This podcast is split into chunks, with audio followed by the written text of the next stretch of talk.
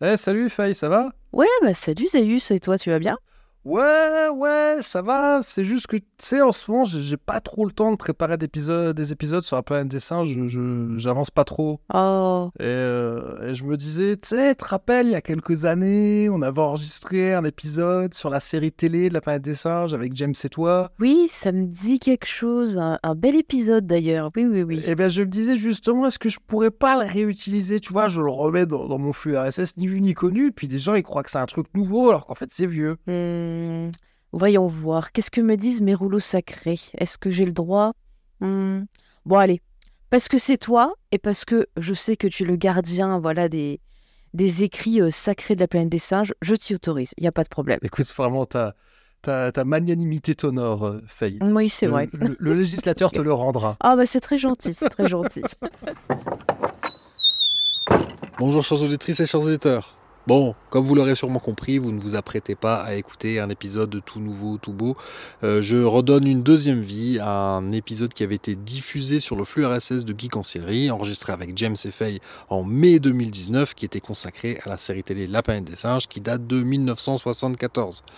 En fait, il y a quelques jours, on a enregistré un épisode sur une série dont je ne peux pas encore vous révéler le nom parce que l'épisode n'est pas, n'a pas encore été diffusé, donc pour Geek en série.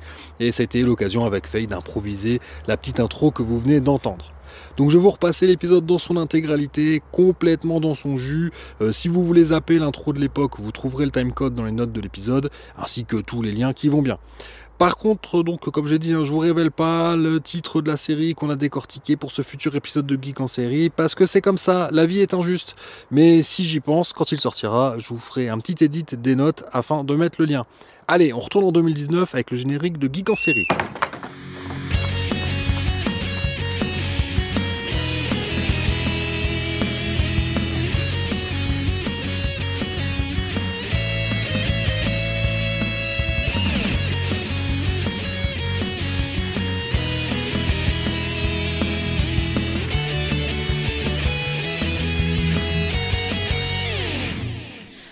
Bonjour à tous, bienvenue dans ce nouvel épisode de Geek en série, un épisode que je suis très contente de faire car on va parler d'une autre de mes passions.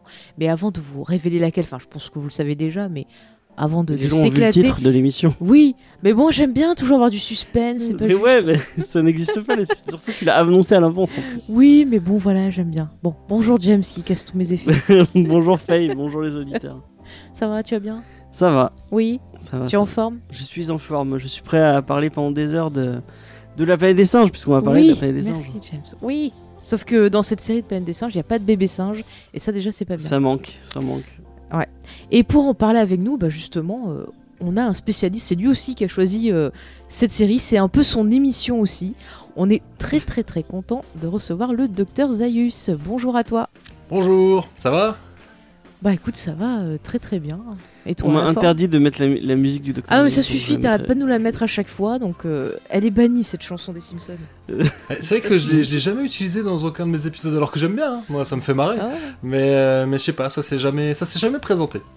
Oh bah James dès qu'il peut la J'ai un amour pour cette chanson, je la trouve trop bien. Mais t'imagines une comédie musicale à Planète des Singes Ah mais je veux le voir. Mais j'achète de suite, hein, franchement.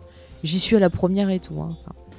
Bon, du coup, on a un peu annoncé que tu étais le spécialiste de la planète des singes, mais peut-être qu'il y a des auditeurs qui ne connaîtraient pas ton, ton podcast. C'est une gra- grave erreur parce que c'est vraiment très très bien. Et donc, du coup, si tu veux en parler, te présenter un peu plus, Ah oui, vas-y. donc j'anime un podcast qui s'appelle euh, Cornelius Enzira. Euh, alors pas toujours tout seul, hein, je, reçois souvent euh, des renforts, euh, notamment de mon ami Master Fred qui, officie également dans Geek et Légende. Donc on a déjà traité, pour le moment on est surtout sur la saga classique, on avance très lentement. Donc on a traité, on a traité toute la saga classique, donc les, les cinq premiers films, donc le premier qui est, qui est sorti en 1968 et jusqu'au dernier Battle for the Planet of the Apes qui est sorti en 72. Donc voilà, ça on l'a traité. Bon, j'ai un peu parlé également de la, euh, de la nouvelle saga, enfin du, reboot qui est sorti dans les années euh, là, dans les années 2010. Euh, j'ai juste parlé, j'ai surtout parlé de novelisation. Et voilà, mais bon, bref, oui, je parle surtout de la planète des singes, mais aussi de Cinéma Bis, principalement du festival de Gérardmer où je me rends quasiment tous les ans. Et, puis bon, récemment, on a fait un, épisode sur Attack of the Flying Donuts auquel tu n'as, enfin, tu as participé, mais pas, en direct. Mais j'étais là virtuellement euh, voilà. cette table magnifique d'internet pour parler euh, ben, d'un cinéma euh, franchement qu'on qu devrait parler plus. Enfin, je parle même plus français, vous voyez, mais c'est un, un, beau cinéma avec de belles histoires, avec de magnifiques soucoupes volantes euh, faites avec euh, trois bouts de ficelle. Enfin, c'était beau, c'était de la poésie. Exactement, mais c'était ouais, c'était très chouette de voilà que tu puisses participer, que tu nous aides à préparer cet épisode, c'était c'était un chouette moment. Et euh... Bah ouais, c'était cool de, de, reparler comme ça de ce film. Euh, franchement, c'est vrai que souvent quand j'en parle, on me dit mais qu'est-ce que c'est? Et là enfin, j'ai trouvé des gens qui connaissaient. Voilà. Donc euh... un film injustement méconnu. Tout à fait. Non mais c'est vrai. Et toi, James, tu bah Moi, je l'avais pas vu, donc c'est pour ça que j'ai pas, j'ai pas pu participer. Et on t'a donné envie de le voir. Mais vous m'avez donné envie de le voir, et je pousse les gens à aller, à aller écouter cet épisode qui est très très bien. Bah merci. De toute façon, on l'aura euh, repartagé normalement avant cette émission. Donc vous êtes ouais. censé l'avoir écouté. En plus, il y a des gens du label audioactif dedans. Donc, euh... Ouais. Ah oui, c'est vrai qu'il y a effectivement il y a Grey Pigeon, oui, c'est cet épisode un peu particulier. Il y avait euh, Grey Pigeon euh, qui était qui était invité, euh, Draven de 24 FPS, Draven voilà, qu'on a reçu, reçu voilà. sur Code Quantum. D'ailleurs, on va commencer par ça. Ouais. On va en parler petit, et puis on fera d'autres trucs à dire sur Code Quantum. Enfin, attends, j'ai quand même déjà remercié parce qu'on a eu des tipeurs. Oui, parce qu'on a repris le Tipeee avec tout, tout ce qui nous arrivait, on n'avait pas trop trop regardé. Alors déjà, on voulait s'excuser auprès de... Alors je sais bien prononcer. Daisu... Daisuke. Ouais, je pense que voilà, ça, parce qu'en fait, on avait raté son Tipeee, donc on est vraiment désolé et on le remercie euh, ouais. beaucoup. et du coup, tips euh... en, en, janvier. Voilà. Enfin, un du... tip, un petit. Un beau tip. 25 euros, ça va. Et tu, tu dis tout. Ah, un oui, peu je... de timidité, James. Un peu de... Bah, ça fait plaisir. Oui, c'est très très gentil de sa part. En tout cas, euh, on l'a contacté. Il aura ouais. ses. euh, Il aura ses contreparties, ses contreparties. très très vite. Voilà, et on voulait remercier également bah, Christophe qui euh, nous a donné aussi euh, un Tipeee. Donc euh, vraiment, c'est très un gentil tips. à vous de. Il pas donner le site internet. Oui, donne... tips. En tout cas, c'est très gentil à vous tente. de nous soutenir. voilà. voilà. bah, J'avais besoin d'un Tipeee de la sueur pour faire comme Locke et avoir des visions. Euh, c'est bien, j'en ai un nouveau. non, non, mais en tout cas, merci euh, pour tout le soutien, que ce soit le soutien via les, les retweets, les étoiles sur iTunes, les commentaires. Ouais. D'être aussi. Euh, oui. D'avoir fait un, un, accueil aussi, aussi cool pour la série. La, ah, l'épisode Code Quantum. L'épisode Code Quantum, mais tout le truc qu'on fait sur Game of Thrones. Ah, oui, non, mais sur Game of Thrones, vous êtes des fous, vous êtes géniaux vraiment un super accueil, euh, que ce soit en termes d'écoute, mais surtout en termes de réaction. Euh, vraiment, on passe un, un bon moment, ouais, que ce soit sur les réseaux plaisir sociaux de partager ou Discord. Ça avec vous, ouais. mm. On se marre bien, on fait des échanges de théories. Euh, c'est vraiment, on a l'impression de, de, vivre cette série avec vous. Et nous, ça nous fait plaisir. Et c'est ça qu'on voulait. Vraiment... Ouais. Donc ça fait vraiment plaisir. Ouais. Et puis juste pour finir sur ça, après on passe sur Code Quantum parce qu'on a des choses à rajouter. Ouais. Euh, juste pour finir sur ça, on vous rappelle que si vous êtes sur le Discord et que vous avez envie de participer à l'enregistrement euh, de l'épisode 5, enfin sur l'épisode 5 de Game of Thrones, euh, vous pouvez en fait participer à un petit concours. Il vous suffit de mettre donc sur le Discord une devise pour James et Faye. Quelle serait notre devise? Et celle ben, qu'on qu choisira. Ben, si vous avez des petits talents sur. Photoshop ou non, en ça c'est dessin. bon, on n'en demande pas trop, James. Ah, j'en demande pas trop, bon, Non, non, non, on se contente si de la voulez, devise. Euh, en bonus. en bonus, toi tu veux. Vous faites un blason. Euh, toi, t'as envie qu'on fasse un dessin de toi. Ouais, moi j'ai envie d'avoir des fanarts. Alors, bordel. vous êtes des enfants, vous voulez faire des dessins de James au crayon, allez-y. Envoyez-moi des fanarts. il est tellement narcissique qu'il veut des dessins. Mais il y a plein, plein, de gens qui ont des fanarts. Pourquoi on n'a pas de fanarts oh, Mais je t'en ferai un si tu veux. Tu je te le dessine pendant l'émission Oui, je veux bien. Tu le mettras après. On le scannera et tu le mettras sur. Vu mes talents de dessinatrice. Euh... C'est mal barré. bon, tu voulais parler de Code Quantum Oui, Code Quantum, on voulait juste euh, bah, dire que voilà, on a eu de belles réactions, que ce soit sur Twitter et autres. On a eu des, des théories encore plus dramatiques que la nôtre. D'ailleurs, si vous nous suivez sur Twitter, vous verrez, il y a David qui nous a partagé sa théorie. Et euh, c'est tout aussi beau qu'un épisode de Game of Thrones, hein, dans le côté dramatique. Et aussi, dans l'émission, on, a, euh, on était tellement dans l'émotion qu'on n'a pas parlé de la fin alternative de Code Quantum. Bah, en fait... Alors, on l'a partagé dans la description. Donc James. Bah, je, en fait, c'est pendant que je montais, je discutais avec David et David me dit Ah, mais, mais t'as. Moi, je le savais, je l'avais noté dans ah, mes ouais notes.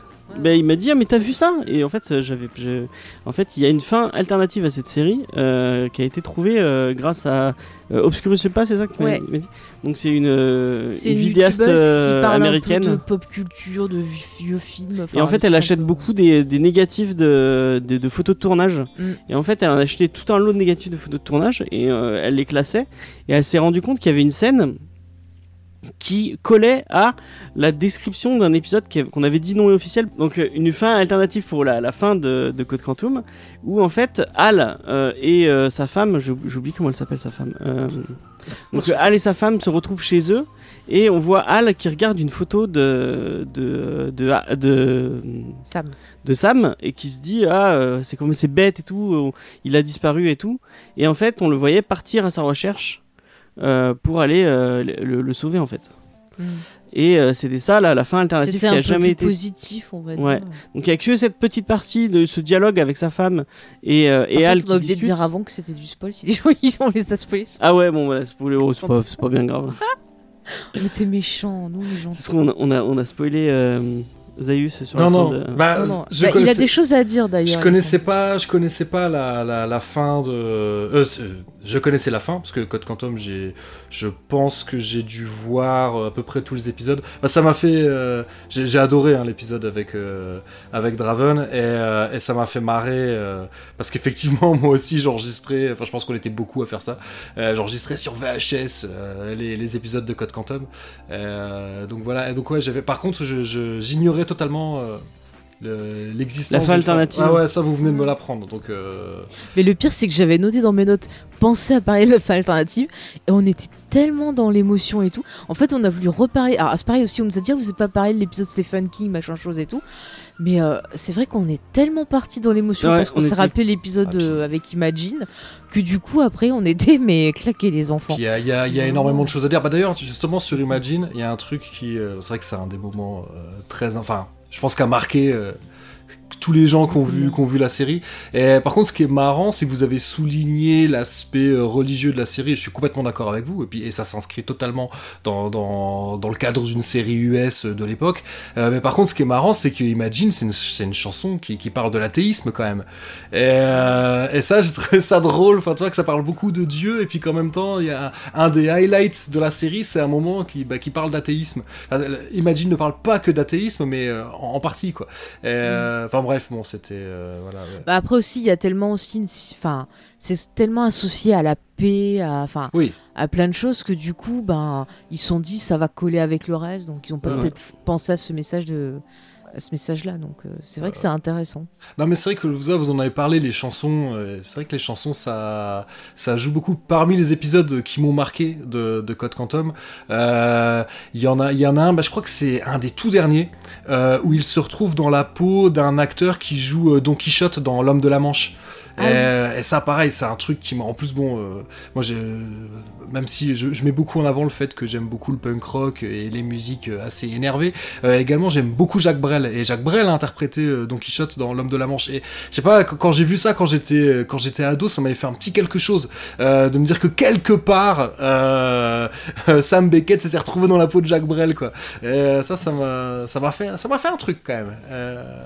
Enfin, voilà, ouais, y a- bah, bref, on va, on va pas refaire l'épisode sur, sur Code Quantum, mais c'était euh, hyper. c'est- Enfin, je pense que voilà. je- Mais il y a tellement d'épisodes importants. Après, c'est vrai qu'on pouvait pas tous les C'est une détailler. si Non. belle série. que- Il faudrait limite un Ouais. podcast dessus, mais c'est vrai qu'aussi c'était le but que les gens, bah, voilà, nous, nous disent leurs épisodes à eux qu'ils ont marqué. Ouais. Donc il fallait, enfin, moi je suis contente quand même me dire, ah, vous avez pas parlé de tel épisode, ça, ça, ça, ça m'a marqué. Je veux dire, euh, il n'y a pas de, de, de, de soucis. C'était Et aussi pour le les gens qui de nous, qui nous écoutent sur euh, YouTube, il y a Mad Doc qui nous a laissé un, un chouette commentaire sur, euh, sur l'épisode où il, il est revenu sur 2-3 deux, trois, deux, trois infos. Mhm. Parce qu'apparemment, il était très, très fan de la série. Oui, et j'ai appris qu'il y avait un fan club du coup un fan et je n'y étais pas dedans, c'est un scandale. Donc voilà, bah, euh, si vous avez envie, vous allez sur YouTube et vous verrez son commentaire. Il, est- il est vachement intéressant. Je Mhm. sais plus exactement ce sur qu'il la disait. chaîne de en série. Ouais, sur la Bah, chaîne qu'il expliquait qu'en fait euh, la série, euh, il y a eu des problèmes avec les dirigeants de la chaîne, comme beaucoup avec la façon dont c'était diffusé sur les dernières saisons, et que c'est aussi pour ça qu'elle avait perdu en audience et que elle avait été arrêtée. En fait, ça a eu un peu le même destin que le Caméléon, on en avait parlé. Ouais. Pareil, qui avait changé de jour de diffusion et compagnie. Enfin, c'était la joie. C'est dommage pour ces séries-là quand même des années 90. Il y avait vraiment si peu de respect. euh, C'est Mm. c'est fou. Ah, c'est triste. Bon bah écoutez, hein. Euh, bah voilà, c'est tout ce qu'on avait à dire au niveau des news, euh, mon petit James, j'ai rien oublié? Bah non, j'ai pas d'autres Hmm. news. euh. Ok, donc il est temps de partir pour la planète des singes, oui, parce que j'adore ça. Avec ce générique, on met un petit bout de Ouais. générique qui est tellement cool. Tu mets le générique de la série? Ouais, bah ouais. J'aime ce générique. Il est cool ce générique.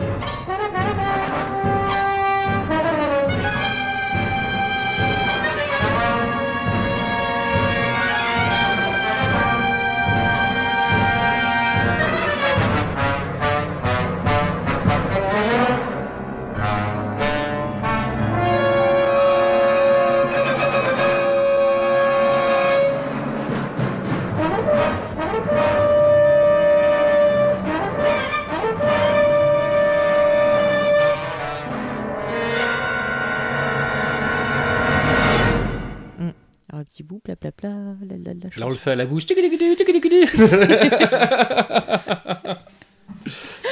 Non. Non, il a un c'est- côté vachement. euh, enfin, on en- est-ce que- C'est Lalo Schifrin qui a fait le, le générique, donc Bah, si quoi. vous connaissez pas, il a fait notamment le générique de Mission Impossible, par exemple, et Opération Dragon, il me semble que c'est lui qui a fait ce magnifique générique. Mais les dedans. images, bon, il y en a, il y en a, y en a une celle notamment de l'acteur le blond euh, Harper, je crois, Ouais. qui est assez ridicule où on le voit euh, popper comme ça. en- Ouais, non, parce qu'ils sont là. Oh mon dieu, il y a quelqu'un qui me poursuit. Tu vois, c'est. Mais je, trouve que c'est. Mais je le trouve trop cool ce générique. Ce générique fait les- limite révolutionnaire l'image du singe qui, qui tient son. Je sais pas ce qu'il a comme fusil, Ouais. mais. Ouais, ouais, qui Ah, tient un trouve ça flingue à, contre-jour. qui- Mais ça, cette, cette image, elle est hyper iconique. Euh, Ah, c'est clair. Ça fait genre j'ai le pouvoir. Ça Ouais, fait guérilla un peu, ça fait. euh, non, non, mais ça, c'est vraiment une des images qui reste de euh, au-delà de la série télé. C'est vraiment une image qui qui qui Ils sont servis pour les promos. Ouais, euh. c'est presque aussi euh, aussi fort que que l'image de fin du tout premier film. Bah, Mm. bah, pas autant parce que c'est diffi- c'est impossible de faire mieux que la fin du premier film. Mais mais c'est ouais, c'est que c'est une image qui a, qui a- qui a frappé énormément de gens qu'on retrouve sur des t-shirts, etc. Sur des Mm. bah non, il- sur moi le, le DVD que j'ai, c'est pas ça qu'ils ont utilisé pour faire la, la pochette. Ah. je, enfin, je sais pas s'il existe plusieurs éditions. Je crois qu'il en existe qu'une. Euh, mais bon, soit on va pas parler du DVD tout de suite. Non, bon, on en parlera. De toute façon, ça viendra bien euh, sur le tapis, comme on dit. Euh, bah, du coup, je propose qu'on se mette en contexte un peu. Bah, Qu'est-ce que c'est la planète des singes On va essayer d'en parler simplement. Sinon, pour plus de détails, je renvoie à tes émissions parce que tu le fais vraiment très bien et de manière très détaillée. C'est vraiment, moi, je me suis régalée. Pour les gens qui ont envie de mettre dans- le nez dans des trucs un peu, un peu honteux de nous, on a refait. on a, Ah, c'est super honteux, ça date d'il y a- Ouais, elles, on- je- je les- elles sont encore en ligne, mais je les assume plus trop. Au tout début de la chaîne, euh, quand elle s'appelait encore l'Amical du Geek, il y a des vieilles vidéos de nous où on a parlé des. euh, On a parlé, je crois, on a fait le premier. En fait, on avait euh, fait le premier, donc l'original. Euh, on a fait ensuite la version Burton et on avait fait le, les nouveaux qui étaient sortis. Donc on avait Ouais. fait le premier. Bah, c'était pour la sortie du deuxième, Et, je crois. ouais, mais le deuxième, je crois qu'on l'a On l'a viré, ouais, C'était un, un peu vlog, du bordel, il faut qu'on la refasse. Mais bon, un jour, on le fera peut-être. Mais ouais, vous pouvez aller, vous pouvez aller jeter un coup d'œil. On euh, avait essayé de montrer un peu les différents regards C'est le tout début de moi, de moi qui monte, donc soyez très indulgents. C'est les toutes premières vidéos euh, qu'on a faites. Mais ouais, c'était beau. On Voilà. Et bah, allez écouter aussi les, les, enfin, Allez écouter plus les podcasts. Ouais, les de podcasts de Taz. Zaius qui sont notamment son. Moi, j'ai vraiment adoré ton. Il y a tout un épisode que t'as fait euh, en forêt. On t'entend marcher et en même, en même temps, tu on entend les oiseaux et tout. C'est trop bien. Euh, ouais, j'en ai fait, j'en ai fait plusieurs euh, dehors. Euh, ouais, je- j'en ai fait, euh, j'en avais fait un sur les origines de la de la saga qui, que j'avais enregistré en extérieur et aussi ouais, j'ai euh, sur les novelisations justement, j'en ai fait un sur la novelisation de Conquest for the Planet of the Apes que j'avais Ouais. enregistré dans la forêt fin novembre. C'était pas une idée géniale, mais bon. Et, Bah, le- moi, j'ai écouté le premier et vraiment, c'est. c'est- rafraîchissant et tout. C'est je trouve ça vraiment cool d'avoir les Mm. les bruits de dehors, les gens qui marchent ou les les, les bagnoles qui passent. C'est. Ouais, euh, les mobilettes, j'avais été embêté par les mobilettes. Ah ouais, ça. Ah bah, je trouve que ça- marche bien. Ouais, c'est une- un- Ouais. Bon, alors, du coup, la planète des singes, rentrons dans le vif du sujet parce que, ouais, quand même, c'est important. Il y a des singes et il y a une planète. Ouais. Mais qu'est-ce qu'il y a d'autre? Bah, déjà, il y a un Alors, roman. On va laisser, base, on va ouais. laisser le spécialiste en parler. Euh, ouais, mais alors là, là, on, on- comment dire, vous marchez en terrain miné parce que vous avez vraiment envie que je vous raconte toute le, parce que, parce que sinon là, euh, Déjà, à la base, on peut dire que c'est un roman voilà, c'est un Roman Pierre roman, Boulle. Roman français, Cocorico, hein. français. Euh, donc, donc de Pierre Boulle qui est également connu pour avoir écrit euh, Le pont de la rivière Kwai, euh, ce qui explique qu'il était, euh, le, le- il n'avait pas encore le, la planète des singes n'était pas encore euh, édité, que déjà les droits avaient été achetés par euh, Arthur P. Jacobs, donc le producteur, euh, producteur du, du film. Euh, donc ça c'est ouais, bon Pierre Boulle était hyper bankable hein, euh, du fait que du succès euh, du pont de la rivière Kwai. Euh, et d'ailleurs, il est, euh, c'est bien. Si vous regardez le générique de la de la série télé, il est il est crédité. crédité. mm. Voilà, toute Pour la. les personnages, j'ai vu sur IMDb, il le crédite pour euh, bah, les, ouais, les personnages. Voilà, Donc, je sais il pas est. s'il a fait quelque chose ou. Mais il euh, est, il est crédité sur tous les films de la saga classique et sur la, la série télé. Par contre, étonnamment, il n'est pas crédité dans, euh, dans, donc dans le reboot, dans les trois films du reboot. Et très honnêtement, je j'ai pas ce, bon le, le film de Burton, je j'ai pas une grande passion pour le film de Burton, et euh, donc je, je je sais pas, je sais pas s'il est, je serais surpris qu'il soit pas euh, crédité au générique. Mais bon, là, on, on- Alors, je me rappelle pas l'avoir vu crédité au générique hein, sur John Burton, sérieusement. Pourtant, il, il colle plus au bouquin, non Le Ah oui, film de Burton. la, la fin du film de ah, la fin. La fin du film Oui. de Tim Burton est, Oui. est plus proche. euh, c'est la, euh, voilà, c'est la, c'est la fin la plus proche de ce qui a été fait euh, dans le roman de Pierre Boulle. Même si Mm. la toute, toute, toute fin du roman de Pierre Boulle, ça jamais personne ne l'a fait et c'est bien dommage. Mais je vais pas le. Ouais, voilà. on va pas la, la spoiler parce Non. que il faut lire et ce roman est très bien aussi. Ouais, ouais, Moi, tout à fait. j'encourage. Euh, alors ouais, je sais pas. euh, donc ah, on va, on va- on va présenter de manière très succincte. Euh, donc le, le premier film a été réalisé par Schaffner, donc euh, il a été tourné en 67 et sorti en 68.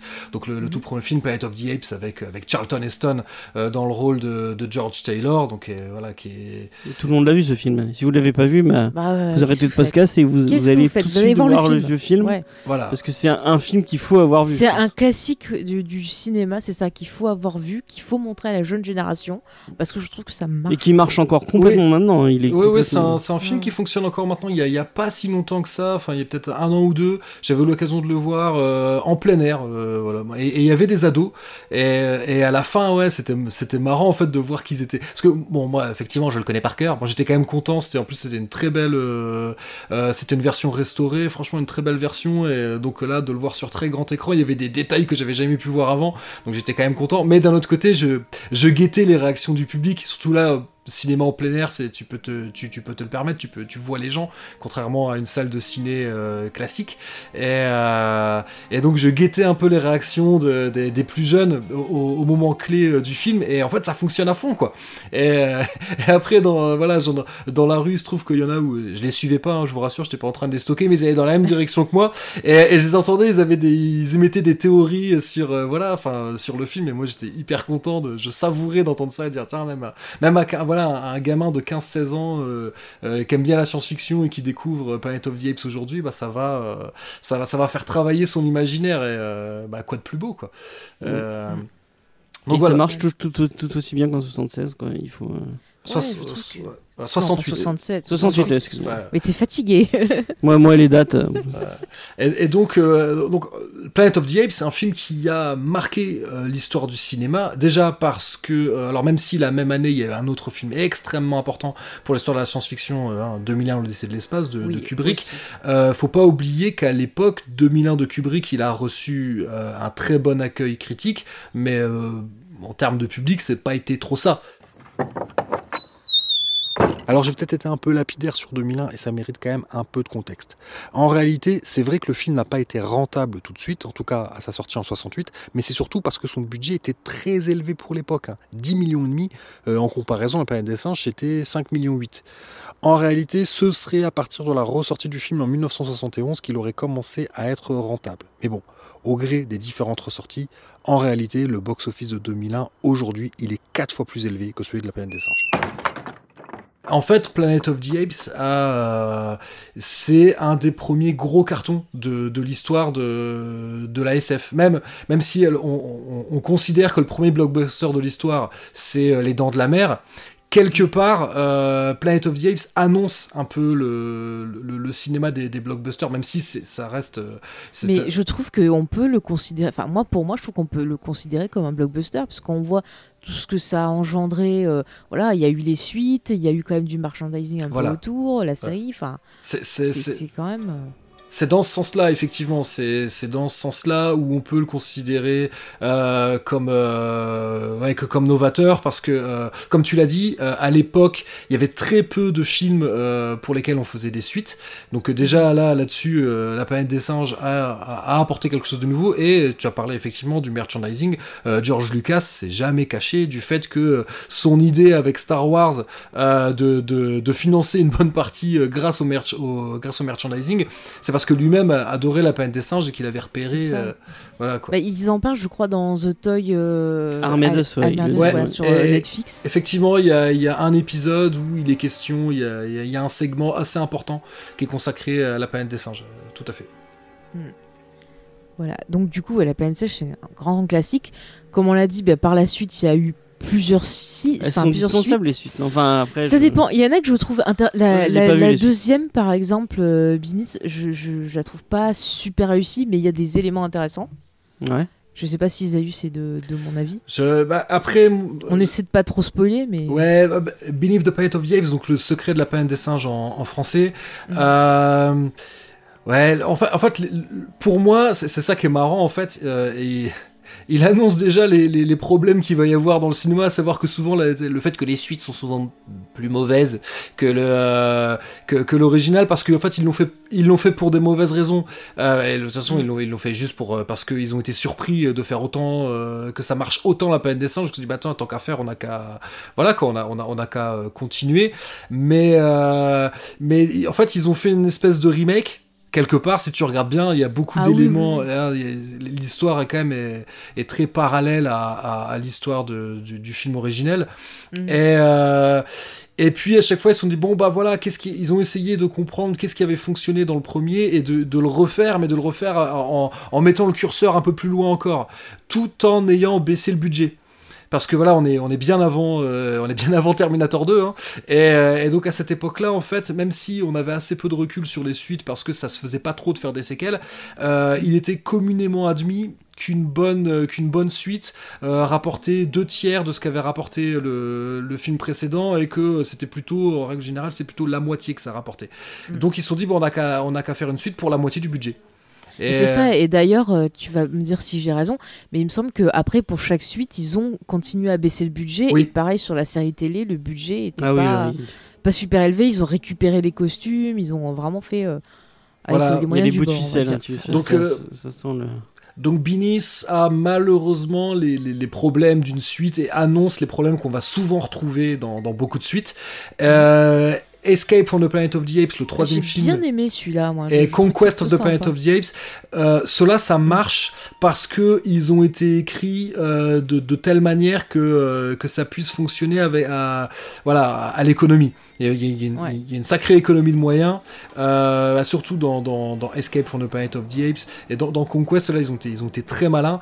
Et par contre, Battle for the Planet of the Apes, Ah, celui-là, par contre, c'est téléfilm. oui, téléfilm. voilà, voilà. Et encore. Alors par contre, faut quand même savoir que parmi le fandom euh, de, de la planète des singes, il y en a beaucoup qui aiment Binis et qui aiment Battle. Voilà, donc Ah euh, après, c'est euh, là- là-dessus, je fais pas dans l'originalité. En règle générale, si tu demandes aux fans de la planète des singes, ils vont te dire que le, le premier c'est un chef-d'œuvre, euh, que le troisième et le quatrième c'est des bons petits films de SF, et que par contre le deuxième et le cinquième, bon, faut un peu les oublier. Bon, voilà, tout le monde n'est pas, tout le monde n'est pas d'accord là-dessus, et c'est ça qui est intéressant parce que c'est pas, voilà, c'est pas Oui, parce bah, que C'est intéressant de voir justement ce qui plaît à, cher- à, à- à d'autres par rapport à nous, enfin voir les différences. Puis des fois, ça va nous permettre de repenser le film aussi et d'avoir un, un autre regard qu'on n'a peut-être pas eu sur euh, la première vision. oui, puis c'est fou, la licence elle est forte quand même parce que 5 films, tu il n'y a, a pas. Il a pas beaucoup de films de SF qui ont, qui- qui ont réussi à avoir. euh, Star Wars. Je le dis discrètement.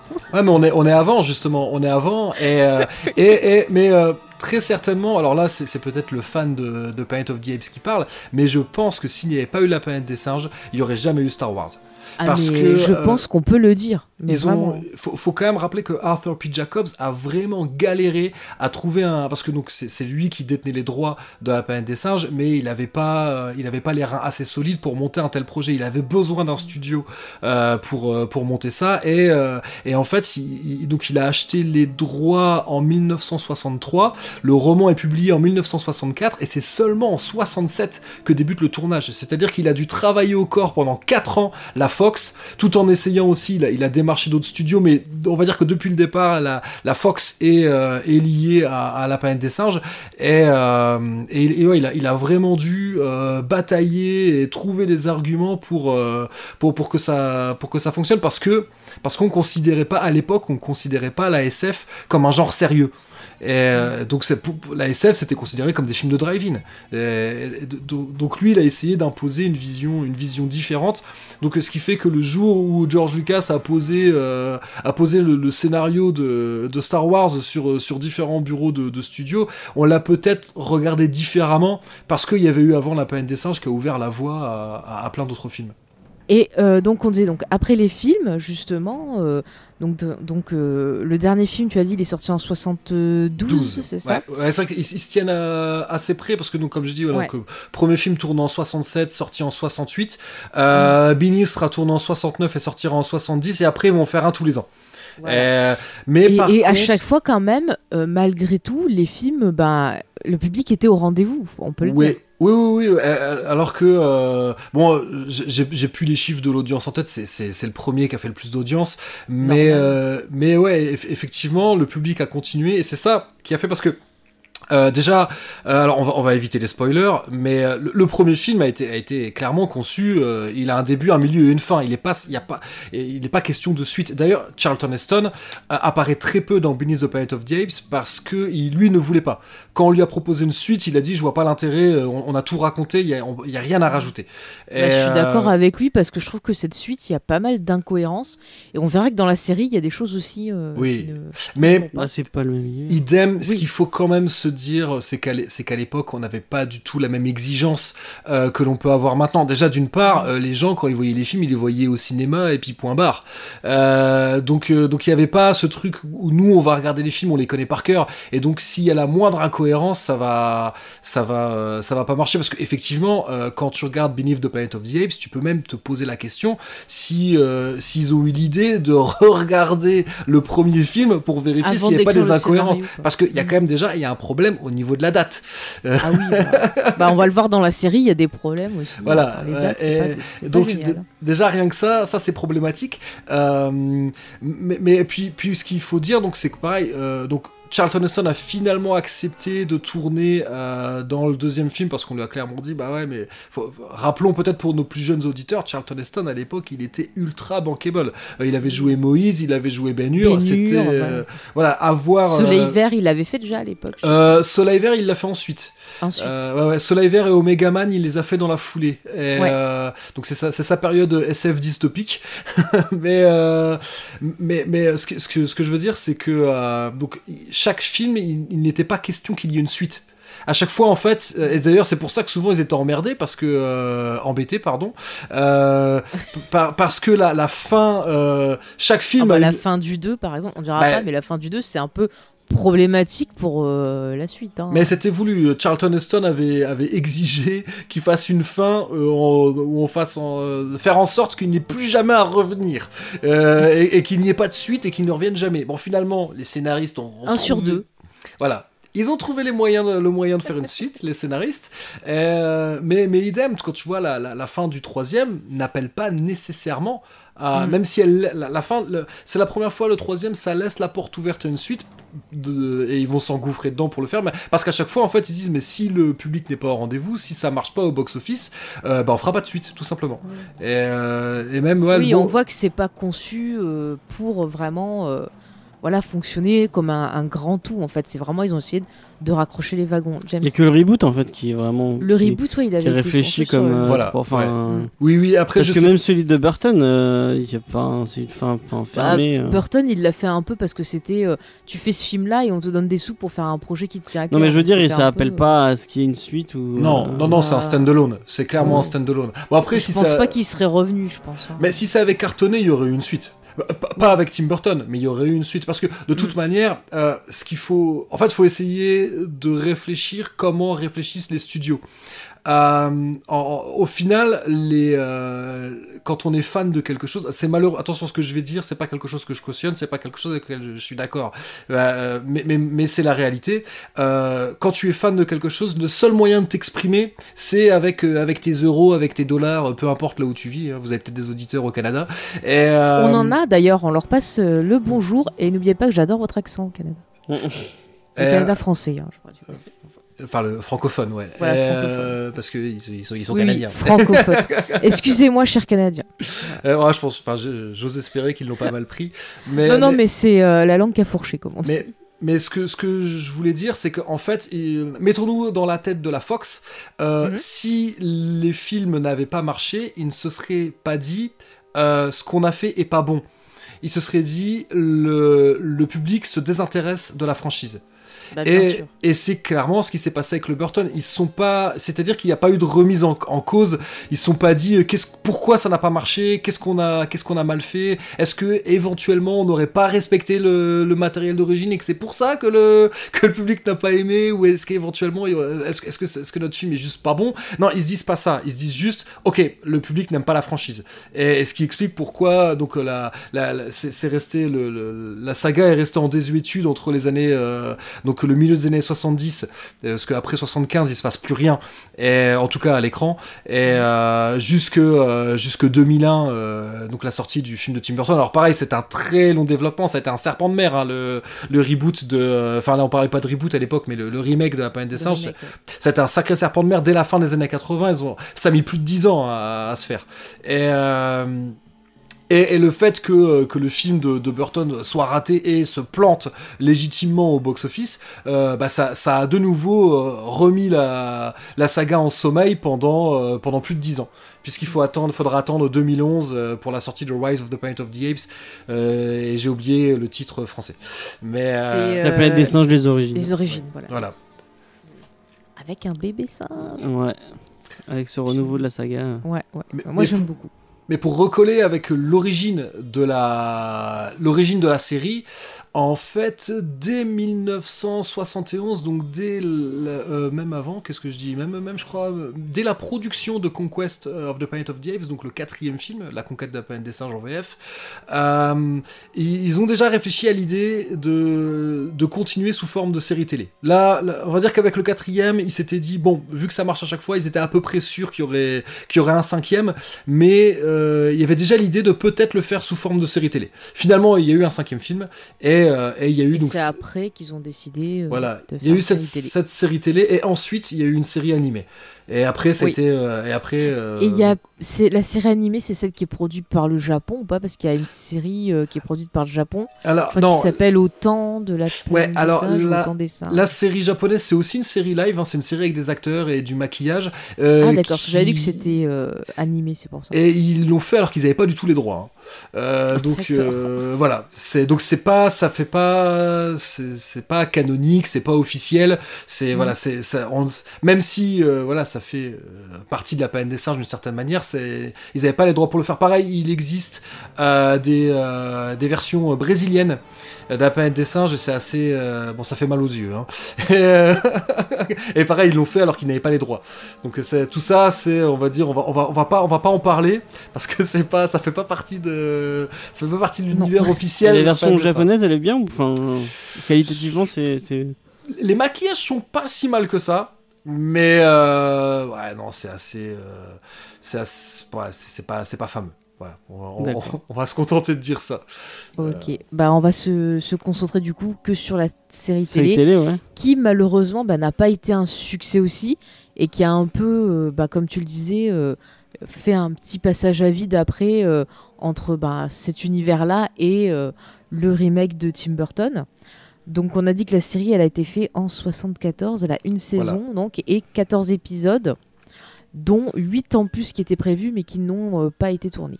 C'est ça. après je te laisse euh, présenter le reste de la série. Bah, donc ouais, initialement en fait, ce qui a motivé, euh, ce qui a vraiment motivé à, à faire la, la série télé, c'est que en fait CBS, donc c'est CBS hein, qui a, qui l'a qui- diffusé. voilà, et, et qui, qui, qui a produit aussi. hein. Euh, parce qu'en fait, euh, la Fox leur a. Enfin, je crois que c'est une coproduction aussi, pour être, euh, pour être tout à fait exact. Mais la Mm. Fox a été OK pour leur céder les droits parce qu'en fait, ils ont diffusé. euh, les, tr- les trois premiers films avaient été diffusés sur, sur CBS. parce que voilà, à l'é- à l'époque, les films passaient à la télé. encore une fois, ça je le dis pour nos plus jeunes auditeurs. ils passaient à la télé bien après avoir été projetés au cinéma. Donc, quand bien même il y avait eu déjà cinq films, seuls les trois premiers étaient passés sur CBS. Mais par contre, les taux d'audience étaient excellents. Et, euh, et donc là, ils se sont dit, bon, bah voilà, il y a, il y a un public pour la planète des singes au, au cinéma. Donc c'est là que. euh, que À la natu- télé plutôt. Oh oui, excusez-moi, Oui, à, la, à la télé. Donc euh, c'est là que, on va dire, euh, naturellement, euh, les gens de la Fox et de CBS se sont dit que ça serait une bonne idée de développer un, un show euh, télé hebdomadaire. Donc c'est à Stan Hoff, qui était déjà à la production exécutive, donc lui, c'est quelqu'un de la Fox, c'est lui qui a été dé- désigné comme, comme producteur exécutif. Et la première décision qu'il a prise, ça a été d'engager un certain Rod Serling pour écrire la Bible de la série. Alors ça tombe, Mm. ça tombe pas de nulle part, puis- puisque euh, le, le premier qui a, qui a travaillé sur l'adaptation du roman de Pierre Boulle, c'est euh, Rod Serling. Même si à, à la fin, ce qu'on retrouve. euh, ce qu'on retrouve au cinéma, c'est pas uniquement le, le- le scénario de Rod Serling, parce que lui était parti sur quelque chose d'extrêmement ambitieux et euh, qui, euh, qui était beaucoup plus proche du roman de Pierre Boulle et de l'aveu même de Rod Serling, ça aurait coûté 100 millions de l'époque, donc euh, budget pharaonique complètement, complètement impossible à Ah, réaliser. J'aurais été curieuse de voir sa vision. D'ailleurs, juste pour rappel pour nos auditeurs, donc Monsieur Sterling, c'est à lui qu'on doit notamment bah, The Twilight Zone, Exactement. dont il y a le remake en ce moment là qui, enfin un remake reboot là qui passe au- Ah, de Jordan Peele. aux États-Unis va de Jordan Peele que j'ai pas encore eu l'occasion de voir. Donc euh, Et euh, du, bah, du coup, j'en parlais dans ma, dans ma, dans la vidéo qu'on- que je parlais avant là,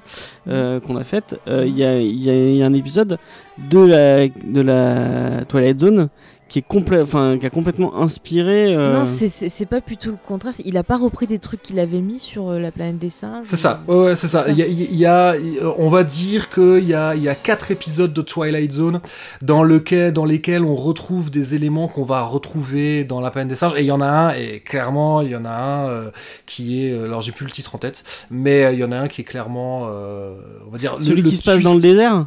Voilà. que- Ouais, Voilà, ouais. le twist de fin de cet épisode, c'est euh, rappelle étrangement certains éléments scénaristiques Ah, de la planète coup, des c'est- singes. C'est avant, c'est après la planète des singes. Je croyais que c'était. Non, non, c'est avant, c'est avant. avant, Twilight avant. Zone, Twilight Zone précède la planète des singes. C'est avant. C'est euh, 1963-64, je crois, la Twilight Zone. Mais je veux dire, tu retrouves des éléments qui se sont retrouvés. euh, c'est ça que Ouais, donc dire. il a, il- oui, Non, je crois que tu voulais dire l'inverse. Bah, Non, non. il, a Non, pris, il a pris les trucs qu'il avait fait quoi. Voilà, il a Oui, d'abord voilà, fait la, il a fait quatrième alors, dimension, et ensuite il a donc il a travaillé, il a travaillé, bah, il a pas travaillé que sur ça, il a fait d'autres choses entre temps, mais euh, mais c'est d'abord à lui que euh, que Arthur P. Jacobs a, a confié euh, le, le premier travail d'adaptation de, de Planet of the Apes, et c'est finalement c'est Michael Wilson qui va Ah, reprendre. moi, j'ai Anthony Wilson en prénom. Alors Anthony Wilson, lui, il a travaillé. Je, je pense pas qu'il que, que enfin, je pense qu'ils sont homonymes, mais que ça s'arrête là. Euh, Anthony Je Wilson. sais pas parce que je l'ai vu marqué Oui, en fait oui, mais lui- sur lui- IMDb sur la création Oui, et de la euh, série. sur les scénarios de, de la série télé, ouais, ouais, tout à fait. Mais là, euh, dans- là, on parle. Michael Wilson, c'est un autre. Michael Wilson, en fait, il avait travaillé. euh, il avait déjà travaillé sur une adaptation de Pierre Boulle. Il avait travaillé sur l'adaptation du Pont de la rivière Kwai. Sauf que euh, ce bon Michael Wilson, il avait été euh, blacklisté euh, parce qu'on était à, euh, le Pont de la rivière Kwai McCoy, c'est les années 50, donc on est en plein McCarthyisme, et il était euh, prétendument euh, ennemi, euh, voilà, ennemi de, de l'État et communiste, et donc il a été, il a été blacklisté, ce qui fait qu'en fait il n'apparaît pas au générique de. il Ah, un peu à la, Donald Trumbo, ce genre de conneries. Et Ouais, ouais. c'est c'est Pierre Boulle qui a reçu le, le euh, mince, l'Oscar ou le César? Les États-Unis, c'est un Oscar. L'Oscar, voilà, il a reçu Oscar. l'Oscar du donc Pierre Boulle a reçu l'Oscar du scénario pour euh, pour le pont de la rivière Kwai. Et en fait, ce qui est, ce qui est- ce qui est- c'est, c'est- c'est pas juste parce que lui, il a écrit le roman, certes, mais l'adaptation, euh, c'est Michael Wilson. Et apparemment, ouais, Michael Wilson, quand il a vu le film au cinéma et que son nom n'est pas n'était pas au, au, au générique, ça, c'est ses enfants qui en ont, qui en ont témoigné parce qu'il est, il est plus de ce monde, hein, Michael Wilson. Euh, il, il en a pleuré, quoi. De, euh, Enfin bon, bref, Ouais, là, je on- le comprends, ça fait de la on s'éloigne, on s'éloigne Oui, grandement on va revenir sujet. sur la série. Voilà, on va on va. Voilà, on va revenir à Rod Serling. Et euh, donc, alors, lui, euh, Rod Serling, à qui on a demandé euh, donc de d'écrire une bible pour la série. Et eh ben, Serling, il arrive avec une idée euh, qui est 30 ans avant la sortie du comics Cowboys and Aliens, qui a été adapté au cinéma quelques années plus tard. Et donc, lui s'est dit, et pourquoi pas faire un mélange entre science-fiction et western? Et donc tout de suite il a donné comme, euh, comme piste, il dit on n'a qu'à s'inspirer de La Flèche Brisée. Donc La Flèche Brisée c'est un film des années 50 qui est un des tout premiers films à donner une image positive des Native Americans. Euh, on peut s'inspirer également des Sept Mercenaires, de Skin Game. Euh, Skin Game c'est un film de 71 de Paul Bogart et euh, Gordon Douglas avec, avec James Garner qui a notamment joué dans la série Maverick. Hein, euh, et comme, comme influence aussi, il a cité Butch Cassidy and the Sundance Kid, donc un film un peu plus récent de 69. Mais il voulait pas non plus cantonner au western comme inspiration. Il s'est dit tiens, et pourquoi on s'inspirerait pas aussi de Deliverance de John Boorman, qui était sorti peu de temps auparavant, qui est sorti en 72, ou euh, The Flight of the Phoenix, euh, un film de 1965 de Robert Aldrich. Donc voilà, il avait, il avait un peu toutes ces idées là. Et lui, donc, quand il a essayé de vendre le, enfin, de vendre le show, en même temps, on lui a, demandé de faire quelque chose, mais quand il a essayé de vendre son idée, il a dit, eh, on pourrait faire un truc. Alors lui, il a, dit, on a qu'à faire un, My God, what could be over the next hill show. Donc euh, voilà, euh, littéralement, oh mon Dieu, qu'est-ce qui pourrait se, re- se retrouver euh, derrière la, prochaine colline. Donc, donc son idée, c'était qu'il fallait que les protagonistes principaux soient toujours en mouvement, toujours en train de fuir pour leur survie, de manière à ce que, à maintenir le spectateur sur le qui vive et que voilà que le spectateur soit toujours à se demander mais qu'est-ce qui attend euh, au-delà de l'autre euh, de, la montagne au-delà de la colline qu'est-ce qui attend euh, les protagonistes? Alors ça c'est quelque chose qu'on va retrouver dans la série mais voilà, donc li- Serling, lui, c'était, euh, il s'est dit, mais on- ce qu'on pourrait faire, c'est que qu'à chaque fois, ce qui les attend de l'autre côté, et ce qu'on découvre dans l'épisode suivant, euh, c'est un truc qui pourrait être aussi surprenant que ce que découvre, ce que ce que pourrait découvrir l'équipage de l'Enterprise dans Star Trek. Il y a beaucoup de liens à faire entre Star Trek et Planet of the Apes. On a parlé de Star Wars, mais mais voilà, Ah oui, lui, non, mais Star Trek, il y en a. hein. mais il dit la seule différence, ce serait que bon, dans Star Trek, à chaque fois, il découvre euh, des cultures, des civilisations différentes qui sont sur d'autres planètes. Là, bah, l'idée, ça serait juste que euh, à chaque fois qu'il y ait des communautés différentes et, euh, et qu'il y ait des, des cultures différentes, mais qu'on reste sur la même planète, quoi. Euh, voilà, bon, c'est assez marrant de, de, que moi j'ai retrouvé des trucs où il y a des, je pense, des minutes, des, euh, des conversations euh, de, production qu'il y a pu avoir. J'imagine Rod Serling quand il vendait le truc, en leur expliquant, on pourrait, euh, une femme qui court, vêtue en habit de moitié peau de bête, moitié cuir, décorer les jambes aussi longues que Linda Harrison, donc Linda Harrison qui incarne Nova dans les deux premiers films, et, mais qui, qui serait une sorte de, de Raquel Welch sortie de la de l'affiche de, euh, de 1 million d'années avant Jésus-Christ, poursuivie par des gorilles, voilà, mais, mais qui ne voudrait pas voir ça, quoi? Donc je- ça me fait rire d'imaginer Serling en train de vendre ça, quoi, avec un argument un peu, euh, comment dire, euh, pas spécialement féministe, quoi. hein? Ah bah, on se doute, hein, vu l'époque. mais bon, voilà quoi. Et, euh, mais quand même, voilà. L'idée, euh, pour- revenir à quelque chose de, de- de plus sérieux, euh, Serling, en fait, il voulait ancrer la série dans le même univers que celui des deux premiers films. Même si là, comme on. C'est loupé. Voilà, mais même déjà dès le départ, hein, lui c'était un peu, euh, il s'était un peu planté.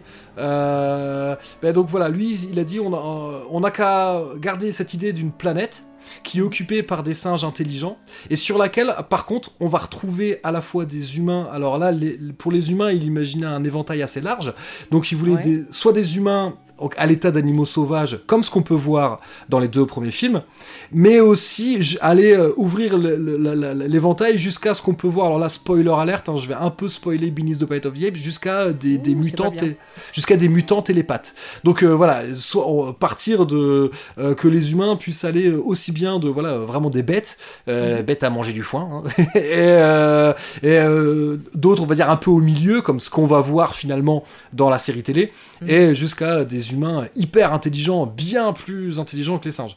Donc euh, Mais là, tu vois du coup que, enfin, il aurait fallu déjà un gros budget pour euh, ce qu'il avait en tête. Et quand Ouais. on voit le, le- voilà, le résultat de la série, c'était pas possible. James, Mais moi déjà je trouve truc que le côté, euh, ce que tu disais là, euh, vraiment on, on s'arrête jamais, on court. Enfin la série vraiment, je trouve que ça marche pas du tout dans la série. Enfin, Ouais. ça moi, enfin après peut-être c'est peut-être la façon dont je l'ai regardé qui, me- qui, On qui peut, qui peut poser problème.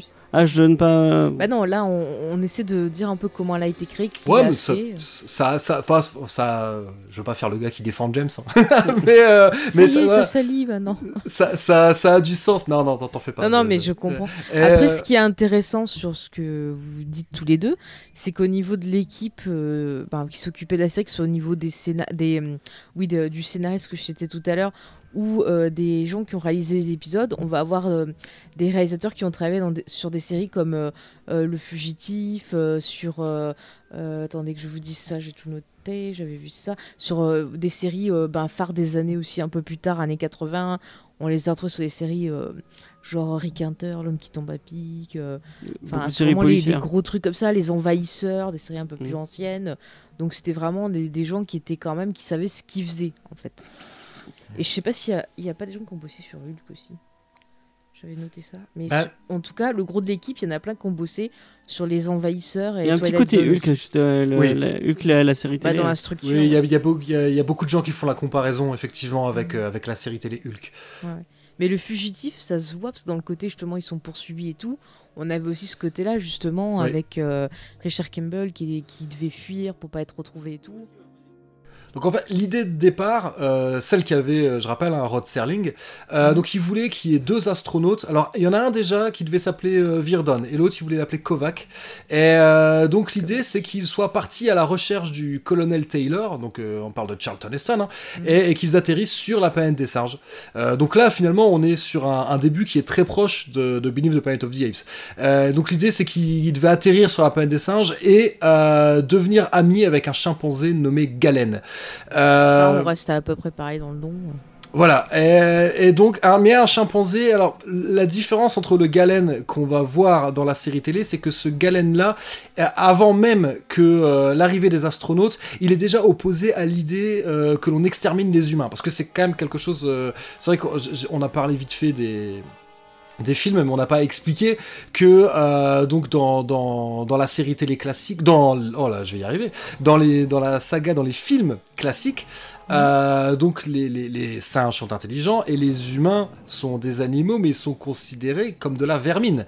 Et il y a une partie des singes euh, qui considèrent que euh, il faudrait exterminer les humains pour la, la survie des, des singes parce que les, on- le- les, les, les humains viennent ravager les récoltes des les récoltes des singes et mettent en le- le- comment dire ils les mettent en danger. Il y a, des- il y a un risque de famine à Mais cause surtout des dans le premier film, ils sont, ils sont pas, du- enfin, ils ils ils s'habillent pas, ils sont pas. euh, Oui, c'est des bêtes. ouais, c'est des bêtes, c'est ouais. des nuisibles. Oui, oui, voilà. Et, et- et donc, soit ils sont utilisés comme, euh, comme cobayes pour des expériences scientifiques ou comme cible pour, euh, pour des manœuvres militaires, euh, ou, et puis sinon ils servent de gibier euh, pour, pour la chasse sportive, appelons ça comme ça.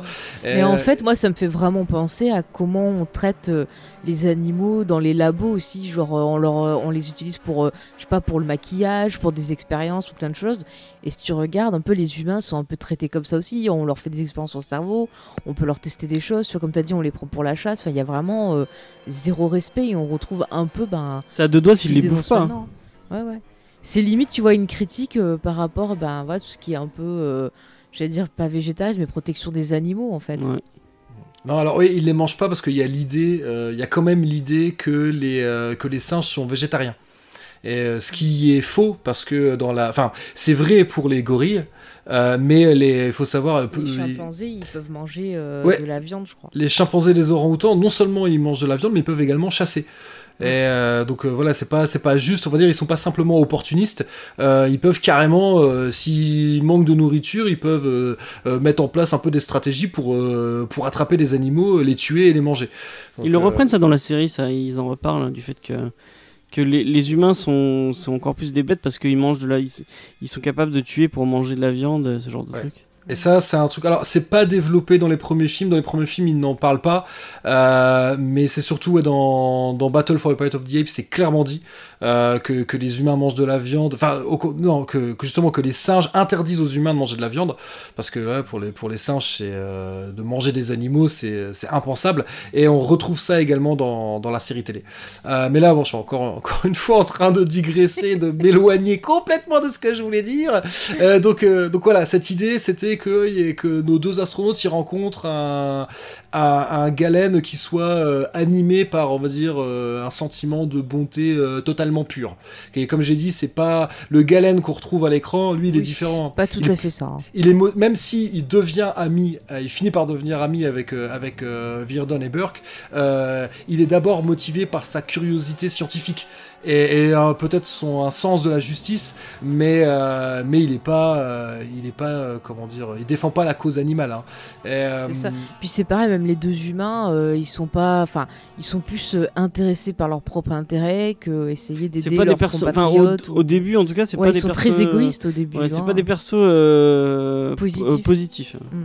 Bah comme euh, comme Charlton, Charlton Heston. hein, euh. Ah mais Charlton Ouais. Heston est, est pas un héros positif du tout. Hein, C'est du début à la fin Charlton Heston. En fait, on- dans, dans, dans, dans le film de 68, euh, on va dire, même si euh, c'est évident qu'en tant que spectateur, on s'identifie à lui parce que c'est quasiment pendant une bonne partie du film, c'est le seul humain intelligent euh, à l'écran. Oh, en un connard. hein, en réalité. Ouais, Taylor, c'est un sale type. Euh, eux, c'est vais... un peu pareil aussi, je trouve, dans, dans le- les persos humains dans la série. Euh, moi, je trouve qu'au début, ils sont vachement égoïstes parce qu'ils pensent à eux. Ils... Ils sont Limite, vachement imbus d'eux-mêmes c'est ça. Mais c'est vraiment en fait ce côté. Et finalement, c'est là que c'est intéressant le côté euh, fugitif, on va dire, de la série. C'est que euh, ça va leur permettre de faire des rencontres qui vont quelque part les enrichir, leur faire prendre conscience de, de la situation de la série et évoluer. Donc euh, après, Ouais. je sais pas si c'était prévu. Euh, au début ou euh, si c'est un truc qui arrive On après. sent ouais, qu'au fur et à mesure qu'ils qu'ils côtoient Galen, ils deviennent plus. euh, Mm. Alors, il y deviennent- avait un peu cette idée-là parce que euh, il avait euh, Rod Serling avait imaginé, alors même s'il dit qu'au départ que, que l'intention c'était de, de, de se coller, se fondre dans les deux premiers films, dans la, dans la continuité des deux premiers films. Euh, bah, même déjà dans ce qu'il avait imaginé, euh, on, peut un peu se demander si, c'était pas passé beaucoup de temps euh, depuis la fois où ils avaient vus. Parce que lui, il avait euh, donc l'idée, son docteur Zaius à lui, qui deviendra le conseiller Zaius dans, la série télé, il imaginait un Zaius qui s'opposerait à l'idée qu'on abatte les astronautes. Parce que donc rapidement, on, va découvrir la présence des astronautes et qui, qui représente une menace pour la société des singes. Et donc Ursus, euh, Ursus, c'est un personnage qui est dans Beneath the Planet of the Apes et euh, qui, dans le développement de la, donc c'est qui va devenir Urko euh, à l'écran, mais il bon, Urko et Ursus, c'est quasiment le même personnage. Et là, là, voilà, pour le coup, il avait, Serling avait imaginé un Ursus assez proche de ce qu'on peut voir dans Beneath the Planet of the Apes. Et par contre, pour Galen, il avait, imaginé que, Galen soit un personnage euh, qui défendrait avec logique et raison la civilisation des singes, un peu à la manière d'un Spock. Et ça, c'est euh, ça, c'est pas moi qui le dis, c'est Serling qui le, dit.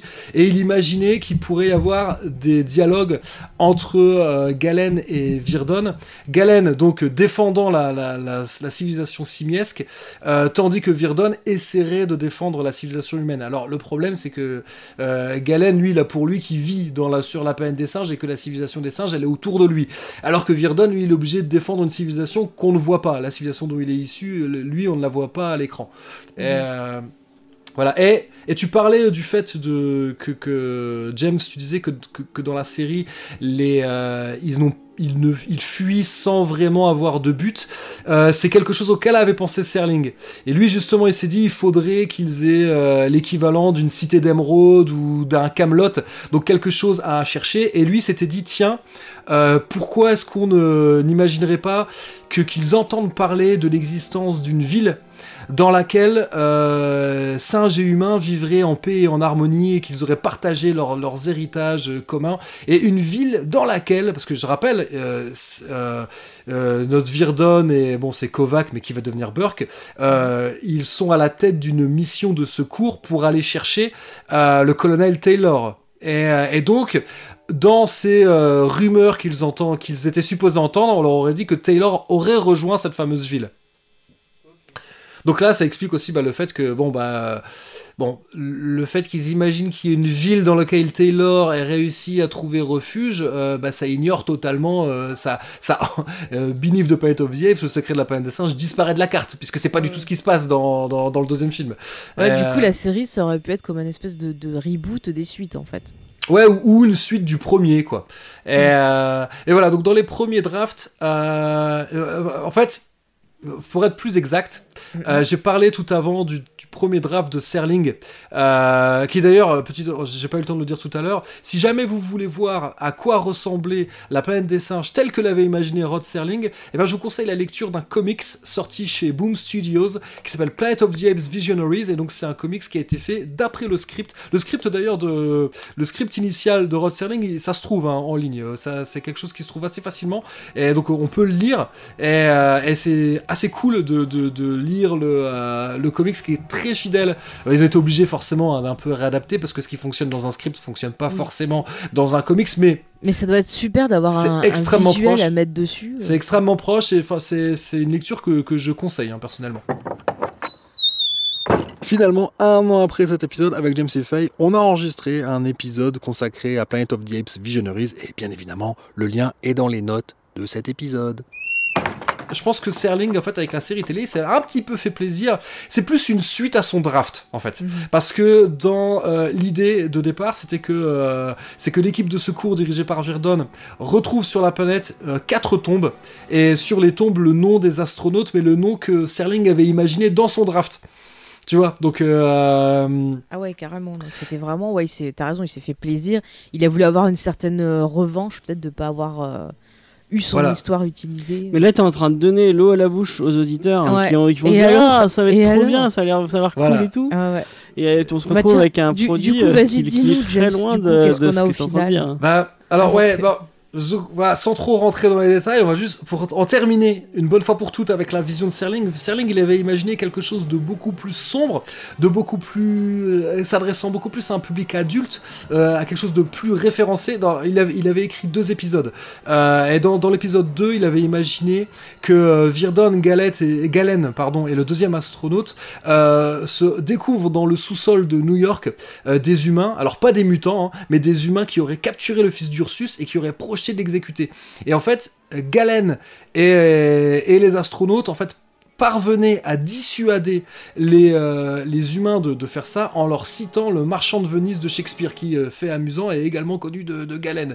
Et euh, enfin une histoire, voilà, Galen connaît une histoire qui est proche. Et, et en fait, donc clairement, euh, Serling il visait un public, un public adulte. Et, euh, et CBS va lui dire non, non, non, il faut que tu fasses quelque chose de beaucoup moins complexe, de beaucoup moins sombre, parce que nous, le public qu'on vise, c'est un public beaucoup plus jeune. Donc euh, fais-nous un truc avec de l'action, de l'aventure, et c'est donc euh, pour ça que, bah, en fait, on a confié le développement de la série à Art Wallace et Anthony Wilson, dont on a parlé un peu avant. Mm. Donc juste, on va peut-être dire quelques mots sur Art Wallace et Anthony Wilson. Ouais. Bien sûr, je retrouve plus où c'est dans mes notes. Euh... euh, Anthony Wilson, si tu veux, j'ai des petites infos sur lui. Donc lui, je sais qu'il a été producteur de télé et de films, il a été scénariste. Ouais. Et euh, il a travaillé, par exemple, sur, euh, bah, comme je dis, les, Env- les Envahisseurs, Le Fugitif. Il a travaillé sur Ma sorcière bien-aimée, La famille Adams, Twilight Zone, Bonanza. Il a fait pas mal de choses comme ça. Euh, il me semble qu'il a produit un téléfilm sur Rosemary Baby. Euh, attendez, je vais retrouver le titre. Je crois que c'était Be Look What's Happened to euh, Rosemary Baby. Donc voilà, donc il a vraiment fait euh, beaucoup beaucoup de choses. ouais, il a aussi, il a aussi travaillé sur euh, Voyage to the Bottom of the Sea, alors qui Ouais. est une série qui a un lien avec la saga Planète des singes, parce que dans Conquest euh, of the Planet of the Apes, euh, comme j'ai dit, c'était tourné à l'économie, donc il y avait beaucoup de récupération. Et les, euh, en fait, dans, dans Voyage to the Bottom of the Sea, donc ça se passe dans un, dans un sous-marin, et le, le- l'équipage du sous-marin, il porte des espèces de, même, je trouve pas le mot en français, un peu, un peu comme des bleus de travail, mais de couleurs différentes. Il y en a des, il y en a des jaunes, il y en a des rouges et il y en a des verts. uniformes, quoi. Voilà, mais mais ouais, mais mais c'est pas vraiment, ça fait vraiment comme tu sais comme les bleus de travail, c'est-à-dire que tu sais le le de- le mot en anglais c'est dungarees, mais euh, tu sais le, la, la- comment euh, y a, y a- Ouais, c'est le- pas t'as pas le de pantalon et de chemise, c'est un truc d'un seul Oui, tenant. c'est un truc que tu. Oui, oui, je vois ce Mm. que c'est. Le truc de mécano comme. Bah, euh, voilà, comme ça, une Michael Myers. quoi. En Voilà, fait, par ça. exemple, aussi dans Tintin Objectif Lune, ils ont des, euh, des trucs comme ça aussi avec des couleurs différentes. Voilà, c'est ça. Et ben et voilà. Et donc il y, a- il y a exactement la même chose dans, dans Voyage to the Bottom of the Sea. Et, eh ben, c'est ce que portent les singes dans Conquest of the Planet of the Apes. Voilà, Mm. c'était euh, juste la petite. Ouais, ouais, ils ont fait du, du recyclage entre ce qu'ils Ah bah, ont à pu récupérer des films, euh, ce qu'ils ont pu récupérer d'autres séries et tout, parce que justement, bah, euh, bah, le budget était pas tip top. Ouais, ouais. On le dit Euh, gentiment. Ouais, bah même en parlant, tant, tant qu'on est dans la, dans la partie euh, récupération, euh, il y, a, y a des éléments, par exemple, dans un, dans un des épisodes de la série, euh, on voit un château, et en fait, c'est le château de Young Frankenstein. Ah, Et, euh, pareil, il y y, y a des passages, il y a plusieurs passages dans les épisodes qui se passent dans des espèces de villes fantômes, on va dire. Mm. Et, et ça, en fait. c'est la eh ben, même ville à chaque fois, on dirait. Eh pense oui, oui, oui, oui, parce qu'en fait, c'était, euh, ça appartenait à la MCM, pas à Mm. la, la Fox, et, euh, et ça allait être démoli en fait. C'était en cours de démolition et quand on ça Bah voilà, attendez, on en a besoin. Tant qu'à faire, hein. bon, allez, on Donc c'est pour ça, oui, t'as l'impression que c'est tout le temps la même ville parce que c'est tout le temps la même ville. Ah, voilà, tout s'explique. Et d'ailleurs, à chaque fois qu'on voit euh, donc le, la capitale des singes dans la série qui s'appelle Central City et pas Ape City comme dans les premiers films, à Mhm. chaque fois en fait on voit toujours la même image de la, de la ville de loin avec des singes qui marchent dedans. C'est tout le temps la même image. Et ça, c'est une image qui vient du premier film. Mhm. Et euh, Ah ouais, tant qu'à faire aussi. ah, ils ont utilisé, ils ont utilisé des chutes quoi. Ah, mais ça se voit, hein, même récemment. hein, euh, je- Un film récent qu'on a vu où ils ont recyclé des choses, je ne dirais pas quel film pour pas spoiler, mais James, tu, tu comprends on l'a vu hier. Je ne quoi dirai tu rien de parles plus. Moi, je te, je te dirai. euh, D'accord. Si tu comprends pas mes, mes petits. euh, Je couperai cette blague du le montage. Mais c'était pas une blague, c'était un petit sous-entendu pour toi. D'accord. C'est pour ça que ça se fait compris. encore maintenant de réutiliser des plans. Voilà. Ah, ah oui, oui, oui, Oui, Mais non, ils ont dû retourner, je pense. Non, non, il y a plein réutilisé. Ah, d'accord. Oui, oui, mon petit James, je te confirme. Voilà. Bon, continuons. Donc la planète des singes. La Voilà. des singes. Et puis on va revenir ouais, sur euh, à, à Art Wallace, lui. Mhm. Euh, alors bon, on va pareil, on va pas faire toute sa toute sa filmo, mais il y a juste un truc assez marrant, c'est que euh, il avait travaillé sur Space Cadet, euh, donc une, une série de science-fiction assez ancienne qui a été produite par Mort Abrams. Et bah Mort Abrams qui était producteur associé, euh, donc était un proche de Arthur P. Jacobs, voilà. Donc euh, encore une fois, tout est dans tout. Et il a également travaillé, euh, il a travaillé sur Star Trek. Il y a beaucoup de liens. On va on va pas le dire à chaque Bah, fois. Il y a un acteur justement de la série qui jouait dans Star Trek. Oui, qui jouait le père de, qui jouait le père Spock. de, de Spock, ouais, tout à fait. Mm, mm. Mais, mais peut-être, on va peut-être pas évoquer le cast tout de suite. Est-ce que, est-ce qu'on ferait pas, est-ce que c'est pas le moment de pitcher la série? Allez, je sens que Oui, James il a très envie de le faire. Alors, on va pitcher la série. Euh, donc, euh, la série, elle commence euh, avec l'arrivée de ce qu'on va dire que c'est un vaisseau spatial, mais que, qui, qui Bah, ressemble. sur la planète des singes, il y a un vaisseau qui arrive. Oui, un vaisseau. D'ailleurs, c'est le vaisseau du premier film. hein. C'est de la récup. hein. Ah, oui. Ah, c'est le même vaisseau? Ouais, ouais, c'est le même. Ah, mais il faisait vachement plus petit et tout. Ah ouais, là, il, ça, ça fait vraiment mais cheapos. comme quoi, hein. tu vois, la mise en scène, James, c'est important. Ouais, j'avoue. Et euh, donc euh, dans ce vaisseau, il y a quatre, euh, Non, non, il y a trois.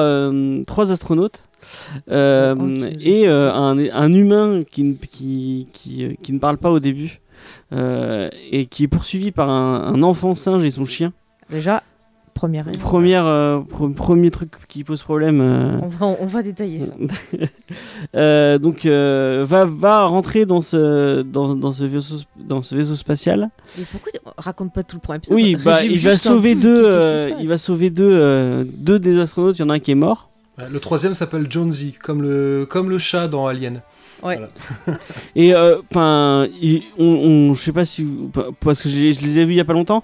Et du coup, t'as vraiment l'impression que le, que le mec se téléporte parce que il, il, il emporte un et il y en a un autre qui est déjà. Enfin, c'est euh, le, ça- le ça, montage on du début- le, en montage du pilote, il est Non, pas. mais essaie de nous restituer en gros. Donc ces deux pilotes se sont Ouais. échoués sur cette planète. sont échoués sur cette planète. euh, ils, Et qu'est-ce être, qu'ils doivent faire? ils vont être récupérés par, euh, par des singes, puisque c'est la planète des singes. Tout à fait. Euh, et là, il va y avoir un conseil pour savoir qu'est-ce qu'on va faire de ces astronautes. Euh, il- D'ailleurs, sa- et- Oui, je- non, je te, je te laisse. euh, Peut-être t'allais dire ce que je voulais dire, donc je te, je te laisse continuer. J'allais dire, euh, moi déjà j'allais dire qu'ils savent ce que ce- ils savent, ils connaissent le mot astronaute alors qu'ils ben, ils ont jamais dû en voir de leur vie, Non, ils ont jamais. Ah si, justement, on, on comprend qu'il y a déjà eu, euh, que c'est pas la première mission euh, avec des humains qui atterrissent Oui. sur leur planète. Mais c'est Et- pas logique parce que rappelons qu'ils ont atterri sur cette planète. J'ai la date. Ils ont atterri sur cette planète euh, en 3085. Ils sont partis en 80. Oui. Et sachant que normalement, euh, Taylor, 1980. il est censé arriver 900 ans plus tard. C'est ça. C'est ça. Enfin, c'est- c'est 3978, l'arrivée de, de Taylor sur la planète des Ouais. singes, même si dans Beneath the Planet of the Apes, ils arrivent en 3955. Alors après, Après, juste, ce qu'il faut savoir, c'est que dans les novélisations, alors sur les 14 épisodes de la série, il y en a 8 qui ont été novélisés, et dans les novélisations, on trouve parfois euh, 2000 ans. Euh, on trouve parfois le fait qu'ils disent que qu'il s'est passé 2000 ans entre leur, euh, leur départ de la Terre et leur arrivée sur la planète des singes. Mais en fait, à un moment dans le pilote, il regarde une vieille photo en fait d'un bâtiment euh, du futur. Ouais, Mais le bâtiment, il date de 2000 et quelques. 2500. Et- ouais, 2500. Et c'est là qu'ils disent Ah, ça fait 2000 ans qu'on est parti ou je sais pas quoi. Ouais, mais ce- enfin voilà. c'est pas donc, logique leur, alors- leur date, il y a des soucis. hein. On va dire que dans, dans le fandom de la planète des singes, tout le monde se met d'accord sur le fait que de toute façon, la- le voyage dans le temps a altéré les fonctions des horloges et qu'au final, on peut pas vraiment savoir à quelle date ils atterrissent. Euh, Ou alors- voilà. Ou alors, évi- ils sont pas dans, le même, dans la même timeline c'est une que possibilité. ouais. Taylor, ce qui serait plus logique, n'est-ce pas, James? Ouais. Oui. Euh, et du coup, on- donc il va y avoir ce conseil pour savoir qu'est-ce qu'on va faire de ces astronautes. Mhm. Euh, on va rencontrer le conseiller Zaius. Oui, c'est le meilleur. D'ailleurs, maintenant, dans, dans cet épisode, on va t'appeler conseiller, on va pas t'appeler euh, Conseiller Zaius maintenant. docteur. hein. Euh, le Docteur conseiller conseiller, Zaius, euh, euh, donc qui est une espèce de. C'est le chef de la sécurité. Ouais, euh, qui est... J'aime bien Urko. moi. Ah ouais? Ouais, je sais pas, Et euh, Galen, qui est un, un chimpanzé euh, scientifique, qui lui va être très très curieux euh, de ces astronautes et va vraiment vouloir leur parler. Euh, je crois que, si je me souviens bien, euh, Zaius et Urko veulent tuer euh, directement ces. euh, Pas, pas Zaius, parce qu'en fait, C'est la- ça c'est le débat entre Urko et Zaius. Alors on va juste repréciser que Galen, euh, il sort pas de n'importe où. En fait, il- on comprend que son père, de toute façon, on, on va le découvrir plus tard dans la série, que son père est, est quelqu'un de très haut placé et qu'il est sur le point de devenir euh, l'assistant de Zaius. Euh, bah, notamment, Zaius lui fait comprendre que bah, il le prend pas uniquement pour ses compétences, mais aussi parce qu'il doit un service à son père. Même si euh, clairement Galen est un chimpanzé, euh, donc un scientifique et euh, quelqu'un de très, euh, de, on va dire quelqu'un de brillant. Mais Urko, Urko, donc lui, il est un peu bourrin, on va dire. Lui, il veut tuer, il veut, il veut tuer les astronautes parce que, donc, dans cette société, les humains sont pas des animaux comme ce qu'on a pu voir dans, dans les films avec Charlton Heston, mais euh, on va dire qu'ils sont, euh, ils sont des soumis- domestiques en fait. Bah, voilà, ils sont esclaves. soumis- Ils, ils se- on est plus proche de ce qu'on va voir dans Battle for the Planet of the Apes. Mm. C'est-à-dire Est-ce qu'on sont pourrait dire que c'est un peu des serfs en quelque sorte? Ouais, bah c'est ce qui, effectivement, Mm. euh, le, le, oh, il y a beaucoup de liens à tisser entre le, le servage, donc à l'époque médiévale, Mm. et euh, la condition des, des humains dans, cette, euh, dans, dans cet univers-là. Donc l'idée que si jamais, euh, en fait, les, les singes sont supérieurs aux humains, alors on va peut-être développer un peu plus tard dans, dans l'épisode pourquoi les singes euh, ont pris le pas euh, sur les humains dans cet univers-là, mais, euh, mais c'est vrai que bon, les- les, les humains ils sont quand même capables de parler, ils sont pas non plus, ils sont pas, ils sont pas, euh, ils sont pas idiots. Et euh, c'est juste qu'ils sont soumis aux singes. Et, ils se disent que Urko et Zaius se disent, mais s'ils apprennent qu'il y a des humains qui, euh, qui technologiquement sont supérieurs aux singes, euh, alors euh, rien Là, ils vont avoir en- des envies de, re- de révolution et ce genre de choses. Exactement. Et puis on va voir qu'ils cachent quand même aussi certaines choses aux humains, Ouais. euh, justement. euh, Bah, ils ont tous Voilà, des on va- archives on- on avec, spoil des, pas pour avec l'instant. ouais. voilà, voilà. ils, ils cachent des choses aux humains. Mais, euh, mais c'est-à-dire que Urko, lui, donc, en fait, Zaius et Urko, ils sont pas en- complètement en désaccord. C'est juste qu'ils sont pas d'accord sur la méthode. Ils sont d'accord sur le fait que euh, que ces deux astronautes, euh, il, il faut s'en débarrasser au plus vite. Mais euh, Urko, lui, c'est s'en débarrasser en leur mettant une balle dans la tête. Et et Zaius, lui, c'est il faut les attraper, il faut les faire parler parce que Zaius, lui, il dit à, à, à Urko, c'est la deuxième fois que des humains arrivent sur notre planète et euh, des humains qui nous sont supérieurs et qui savent des choses que nous on ne sait pas. Et, euh, et qui nous dit que là cette fois-ci la, fois précédente je sais plus s'il dit combien ils sont je crois qu'ils sont supposés être 4 euh, et, donc quelque chose qui serait resté un des drafts de, de Rod Serling.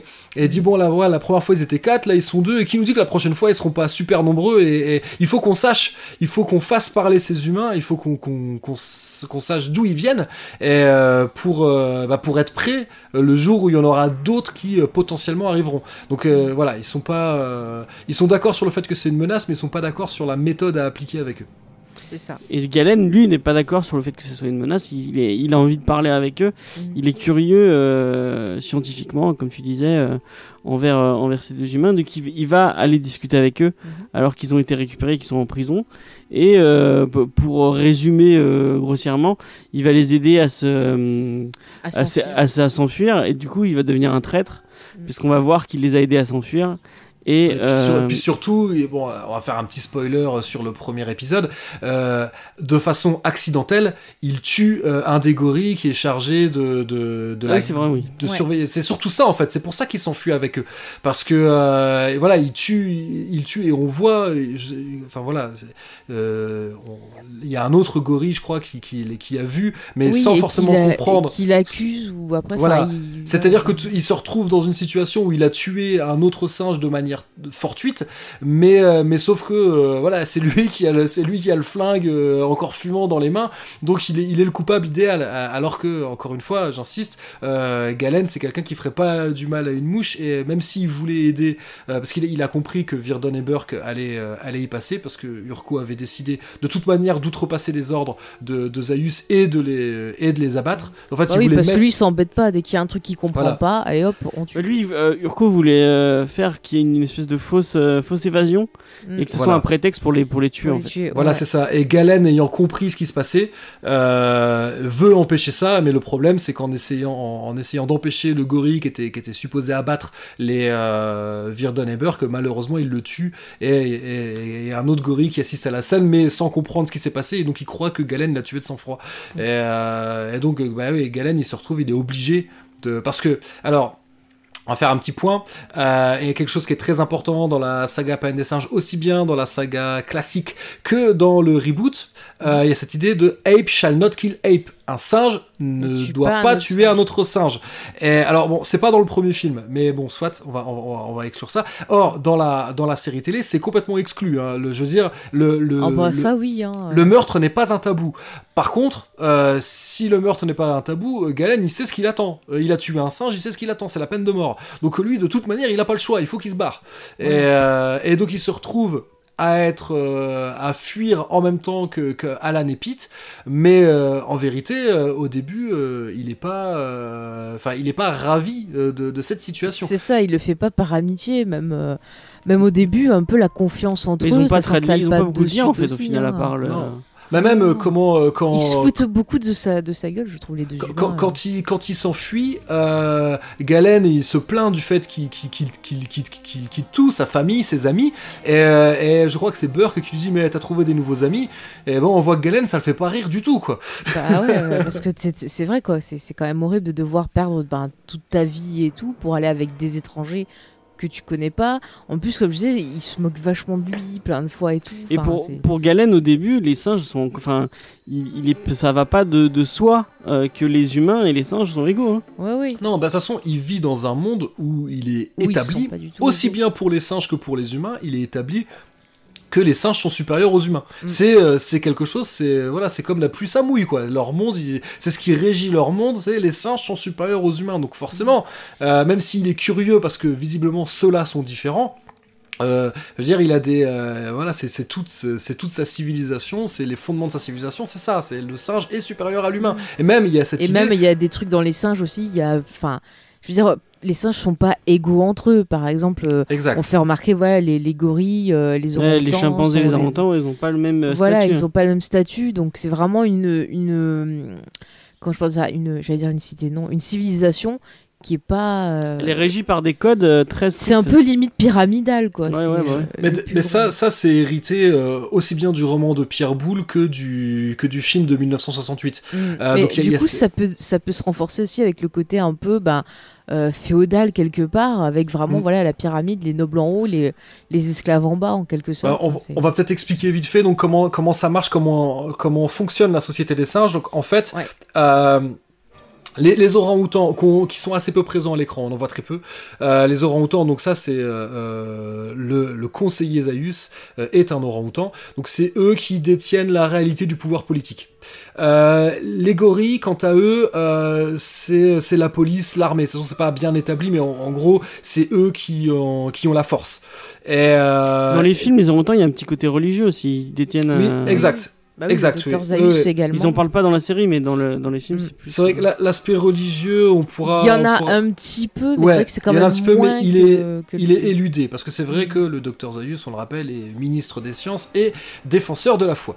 Et euh, donc, ouais, là, là, dans... c'est vrai que ça, c'est pareil. Mais je pense que c'était parce qu'il voulait. euh, Là, c'est moi qui suppose, hein, j'ai rien lu à ce propos. Mais j'imagine que comme ils ont voulu édulcorer le propos et faire quelque chose de plus simple, euh, ils ont mis de côté l'aspect euh, religieux, euh, parce que qui qui est une question importante dans, en, tout Mais au là, moins je trouve dans- que ça va être plus euh, l'aspect, euh, je trouve, sur le racisme, sur l'esclavage, sur euh, Voilà. euh, voilà, des thématiques fi- qui finalement sont des thématiques de société aussi, donc ça peut fonctionner voilà, sur le public qui va regarder la, la télé, qui peut se sentir ben, concerné parce que, parce que les histoires euh, vont nous raconter.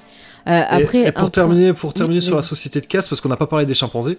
Oui. Euh, les chimpanzés, eux, par contre, sont plutôt. Alors, dans les films, les chimpanzés, c'est les scientifiques. Là, ils ont rajouté un petit truc en plus, c'est-à-dire que les chimpanzés, euh, ils ont aussi des fonctions administratives.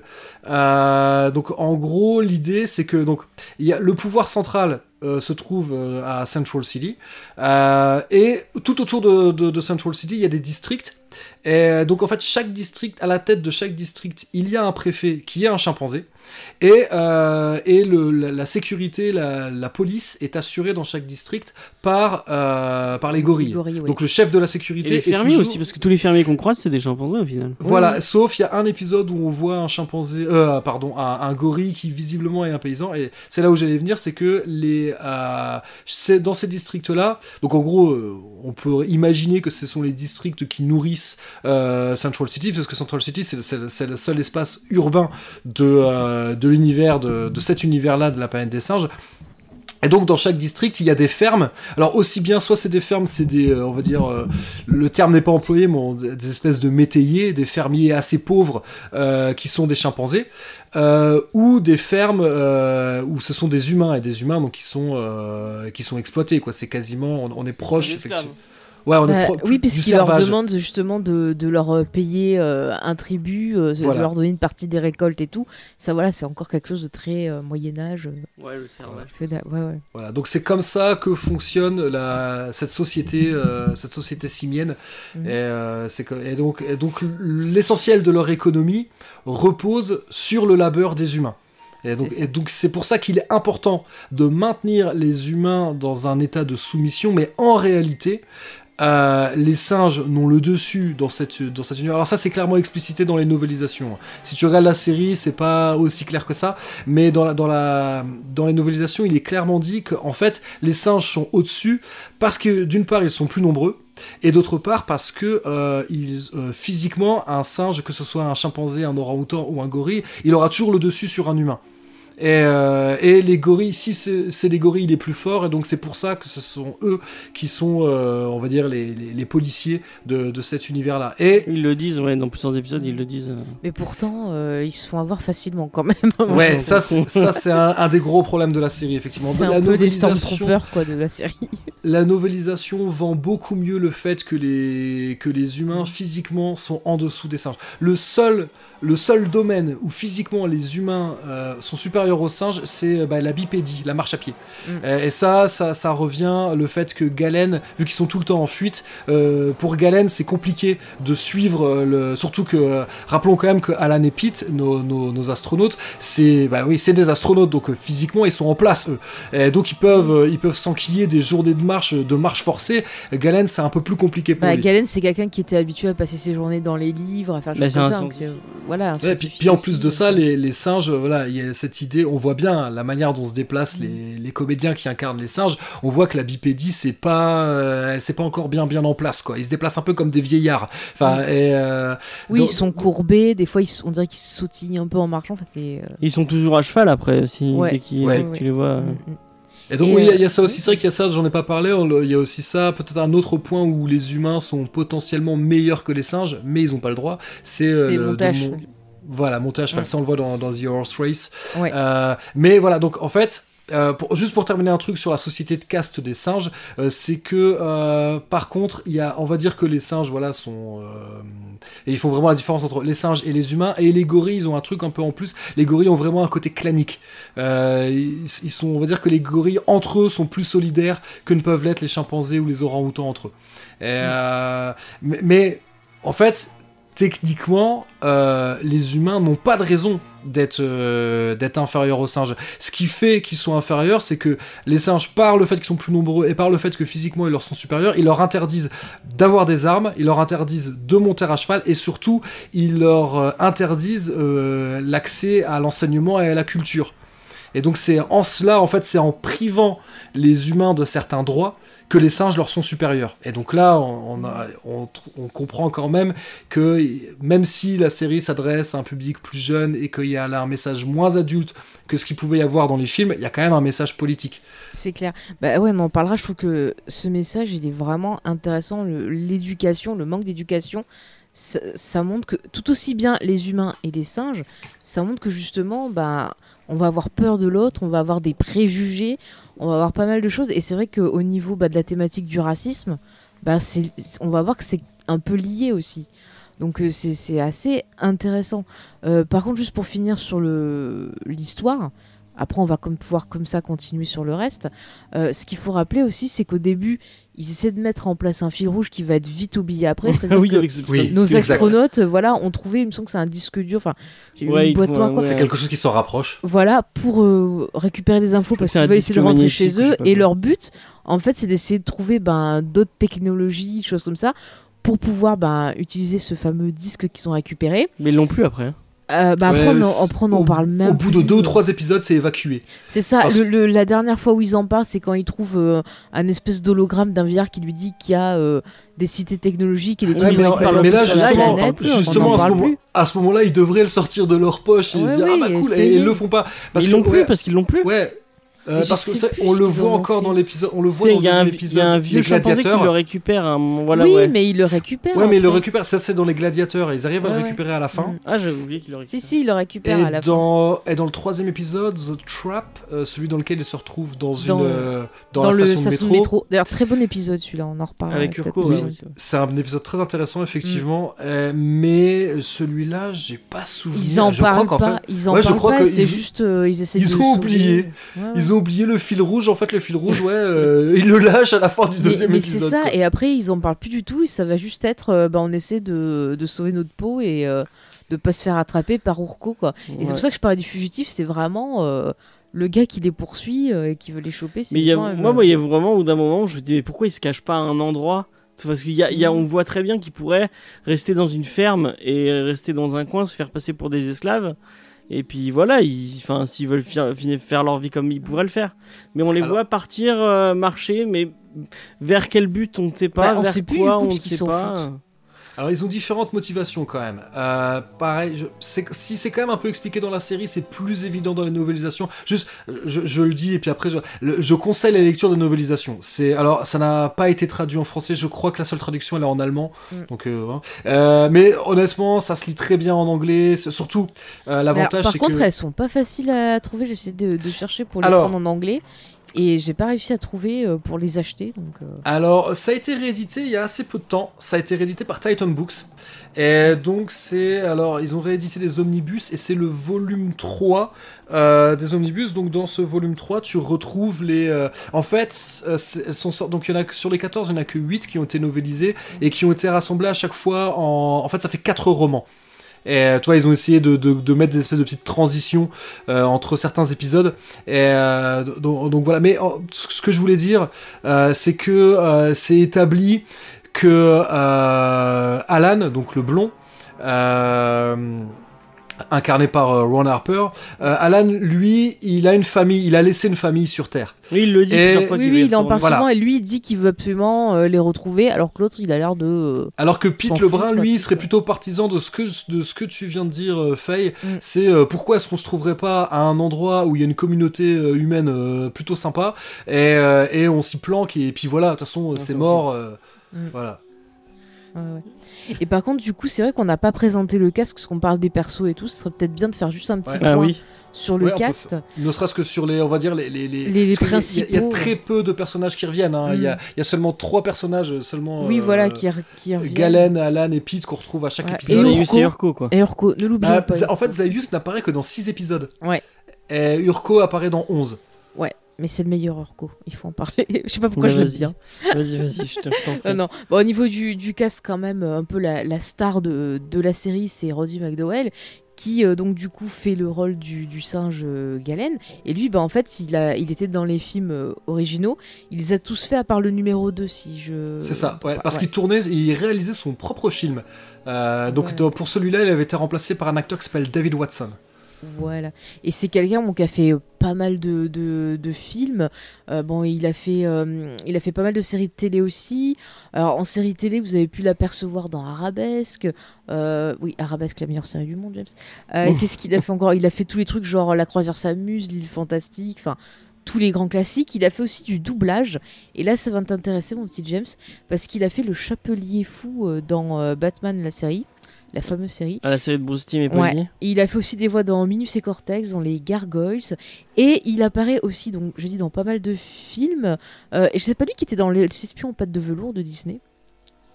Il me semble qu'une apparition dedans. Je vérifie. Mais en tout cas, il y a un film que j'aime beaucoup avec lui qui s'appelle euh, Fright Night. Je crois qu'en français, c'est Vampire, vous avez dit Vampire. Où euh, justement, il fait Peter Vincent. Euh, c'est un espèce de chasseur euh, de, de démons. Donc euh, voilà, moi j'aime bien le rôle. Mais c'est quelqu'un qui a fait euh, énormément de films, qui a une grosse grosse carrière au cinéma. Même si sur la fin de sa carrière, il a fait quand même pas mal de, de mauvais films. C'est un peu, euh, un peu dommage, mais c'est vraiment un acteur sympathique, moi je trouve. Je sais pas, tu connaissais un peu James? Euh, bah, de nom comme ça, ouais, mais je- enfin, là, tu vois, je l'ai vu sous, euh, Sous le masque, ouais. Sous le masque. Mais regarde coup, une photo, euh, il me semble que c'est lui qui est dans euh, L'espion pâte de velours. oui. J'ai oublié de le noter, mais il me semble. Parce que c'est un film que je regardais beaucoup quand j'étais petite, un truc de Disney. Et je crois qu'il a fait une voix aussi dans Le Trou Noir de Disney, mais il n'est pas crédité dedans, il me semble. Je sais pas s'il fait pas le robot ou. Ça fait un moment que je l'ai pas vu, Le Trou Noir, mais il me semble qu'il est... qu'il faisait une voix dedans. Peut-être, je ne sais pas. Voilà. Bon, bah, que tu peux parler de Ron Harper et. euh, Oui, oui, bah, je vais aller. Ah, euh, peut-être juste pour Ah. euh, peut-être euh, quelques petites anecdotes liées. Je, je vous rassure, je vais seulement parler de la série télé. Euh,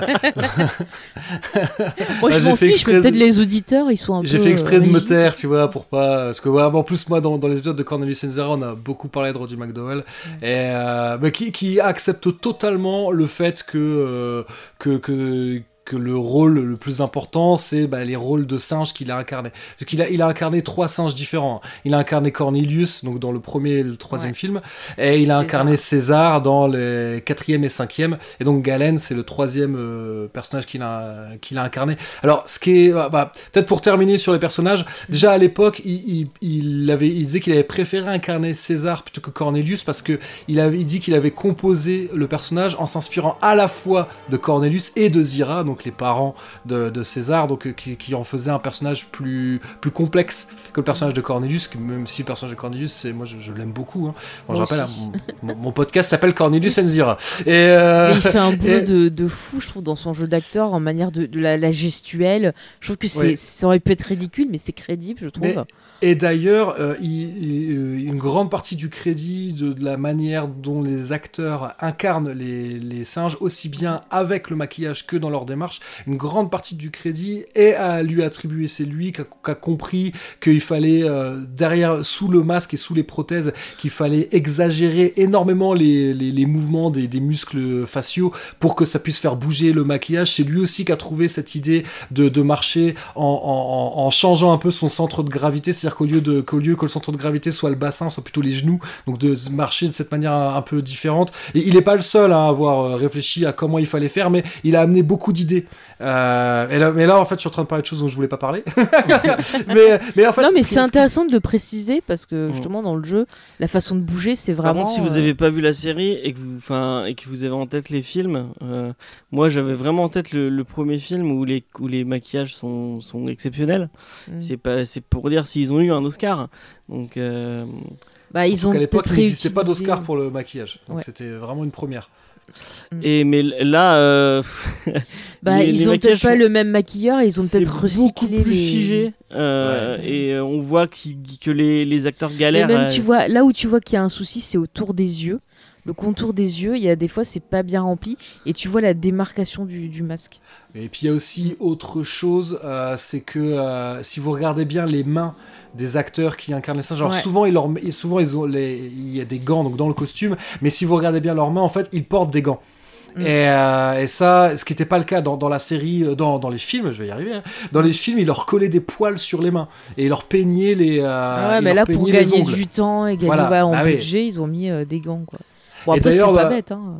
Pour parler de temps, malgré tout, il fallait quand même 3 heures pour poser le maquillage et les prothèses. Oh, euh, alors, ce qui fait que, en fait, alors, ce que j'ai, oui, ce que j'ai pas terminé euh, quand je disais le par rapport au, au personnage, euh, Galen, en fait, c'est le personnage que euh, que que hum, qu'a préféré Roddy McDowell. Ça, ça pourrait surprendre. Donc il dit parce qu'il dit que c'était le meilleur des personnages, parce qu'il dit qu'il était. euh, Alors il a utilisé des termes en anglais qui sont un peu durs à traduire en français. Il disait qu'il était larky.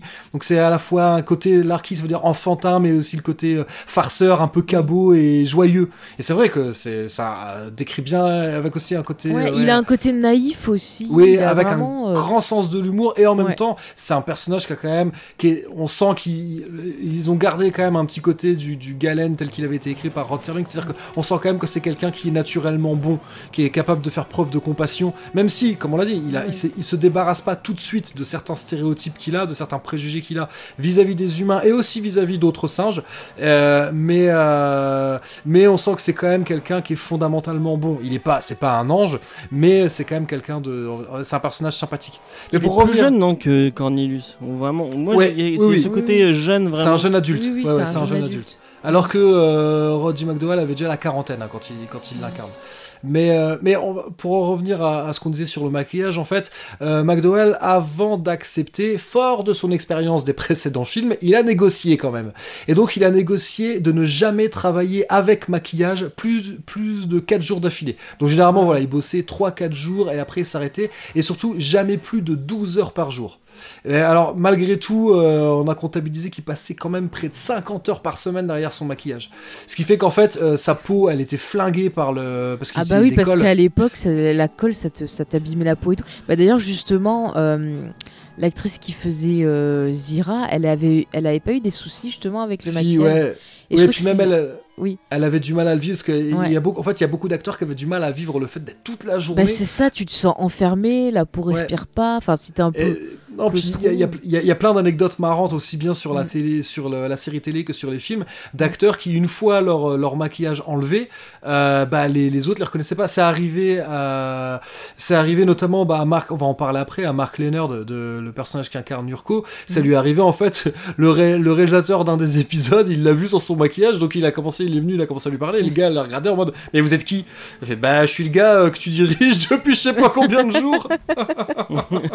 Ça, marrant. Euh, ouais, voilà, il y a des, des anecdotes Ouais. comme ça, il y en a plein. Il y en a Mais par contre, je sais pas si tu l'avais vu ça, justement, euh, l'actrice qui faisait Zira, c'est j'ai oublié son nom. Euh, c'est pas Linda. Non, attends, c'est Linda Non, je sais plus son vrai nom. L'actrice qui fait Zira. Je sais pas. Et je retrouve plus le nom. Zut. Ah, zut, Et puis là, moi aussi, là, je, je- Ah, Kim un- Hunter. Kim Hunter. Pourquoi j'avais envie de l'appeler Voilà. Linda Ouais, Hunter J'ai eu un gros. euh, Bon, Voilà, et Kim Hunter, elle, euh, elle avait été approchée pour jouer dans la série et en fait, euh, quand euh, ils ont dit que voilà les maquillages, faudrait quand même euh, pas mal de temps pour les remettre et tout, elle a dit ah bah non c'est bon, je viens pas quoi. Tellement ça l'avait même- traumatisée. Même déjà à l'époque de Conquest, on lui avait proposé le rôle de Lisa, Mm. euh, donc Lisa qui, qui est le love interest de, de César, et, euh, et elle avait refusé. Elle avait dit non, non, non, hors de question, je l'ai fait. Même si elle adorait, elle a adoré, elle s'entendait très bien avec euh, Roddy McDowell. Elle a vraiment, et d'ailleurs ça se sent à l'écran. Ça hein. se sent, oui, il y a une grosse, complicité. Ils sont super bien entendus et elle l'adorait, mais hors de question qu'elle. Voilà, elle l'a fait pendant trois films, elle a hors de question qu'elle le fasse plus. Et, et d'ailleurs, ouais, j'ai aussi une anecdote, ça, ça lui arrivé aussi elle à une soirée, une- euh, peu de temps après le, le- le tournage du premier film, et euh, alors elle a été faire la bise à Charlton Heston qui l'a regardé en mode t'es qui Quand même, vachement sympa. Euh, ouais, enfin bon, bref. Il Mais est ouais, et ce qu'il faut savoir, c'est que mais McDowell, en fait, il avait quand même. euh, euh, la série, on l'a dit, elle a pas duré très longtemps. Mhm. Mais euh, eux, ils étaient persuadés que ça allait faire un carton. hein. Et donc, ils se sont dit, ça, la série, ils pensaient qu'ils qu'ils- qu'ils- qu'ils s'embarquaient pour euh, 3 à 5 ans. Donc, en fait, Ah oui, ils étaient McDowell, optimistes. Hein. ouais, il avait fait assurer son visage à hauteur de 100 000 dollars. Bon, en même temps, il a raison parce que. On parle de 100 000 dollars de l'époque. hein. Ouais. Euh, donc, c'est ouais, une, sacrée, une sacrée somme, quoi. Bah ouais, parce qu'à mon avis, euh, la peau et tout ça. Enfin, je le plains, le pauvre. Euh, sinon, quand même, on va finir un peu sur les gens qui étaient avec lui. Donc, euh, au niveau des humains, donc on avait euh, Ron Harper, tu en as parlé tout à l'heure. Alors, est-ce que tu as des, des notes sur des films qu'il aurait fait peut-être avant La planète des singes? Parce que moi, j'ai trouvé des trucs après, en fait. Donc, Bah, vas-y, te- moi, moi j'ai noté que des anecdotes liées à la série parce que je voulais pour pas faire Bah alors, trop long. Moi, du coup, j'ai pas trop ce qui, enfin, ce que je l'avais fait avant, parce que là où je cherchais, il disait surtout des gros trucs euh, connus, euh, tu vois, pour que les gens euh, puissent le repérer. Et c'est pareil, il a fait pas mal d'épisodes de séries télé et dans des séries plus récentes. hein, je vais aller dans le récent. Euh, par contre, il est apparu dans Wild- euh, Walker Texas Ranger, le pauvre. terrain. Euh, dans West Wing aussi, qui est déjà un bien peu manger, plus hein. Et il paraît qu'il apparaît dans le film Pearl Harbor. Mais après, je sais que c'est quelqu'un qui a fait des westerns aussi, il me semble. Il a fait pas mal de choses. Mais j'ai pas pu retrouver euh, tous les noms parce que mon ordi a plus voulu se C'est un connecter. chouette acteur. Enfin, les, deux- les- les- le, le trio de. Ouais, alors moi j'ai un peu de mal avec euh, James euh, Norton, si je prononce bien. Ouais. Parce que déjà je l'aime pas, parce qu'il était dans Madame est servie, il faisait l'ex-mari d'Angela Bauer et c'était un connard. Du coup, quand j'étais petite, Mais je l'aimais pas. J'étais ah mais il est trop méchant. Alors du coup, bah pour moi c'est un méchant. Bah, Euh, mais D'ailleurs, mais, ce qui est assez rigolo, c'est que dans la série, les, les, les deux euh, protagonistes principaux humains, c'est un brun et un blond, et c'est un truc qu'on retrouve dans les séries de l'époque. Si tu regardes euh, Chips, oui, euh, euh, fais-moi peur. euh. Enfin voilà, peut plus tard. mais- Starkey Euh, exactement, voilà, c'est celle que ouais. j'avais notée. Euh, Mais d'ailleurs, euh, ça- plus tard, il y a des, des, des gens de la série qui ont bossé sur des séries genre Simon et Simon. T'avais un qui était blond dedans, je crois, et l'autre il avait une moustache et il était pas un peu dégarni. Mais ce qu'il faut savoir, c'est que euh, euh, Ron Harper est pas blond comme ça. hein. C'est pas sa couleur naturelle. Alors, Ah ouais, je pense se qu'il a les cheveux. Il a les cheveux clairs, oui, mais lui- effectivement, ils lui ont demandé d'éclaircir euh, sa chevelure. C'est fou quand Euh, même. hein. alors une anecdote qui est assez incroyable concernant Ron Harper et euh, qui, est, qui est assez folle surtout qu'en plus la planète des singes dans la planète des singes il est question de, de, de voyage à la à, dans- à une vitesse proche de la vitesse de la lumière donc on- et, et- et là il y a une anecdote sur Ron Harper qui est incroyable lorsqu'il était à l'université de Princeton. Euh, il faisait partie d'une troupe de théâtre mais euh, mais c'est à dire qu'il faisait ça à côté de ses études. C'était un hobby pour lui. Sauf qu'un jour il y a un invité très particulier qui est venu rendre visite aux acteurs dans les loges du théâtre, un certain Albert Einstein. Et il s'est entretenu, en fait, Einstein lui a, a discuté avec lui. Mhm. Et, euh, et lui a demandé euh, bah, qu'est-ce que tu veux faire quand tu seras grand? Enfin, il était déjà il était à Princeton, c'était déjà un jeune adulte. Mais il lui a demandé ouais, vers quelle carrière il se dirigeait. Et, et Harper a répondu qu'il qu'il souhaitait être avocat. Et Einstein lui aurait répondu que s'il se décidait à faire ce qu'il aimait, il aurait une belle vie.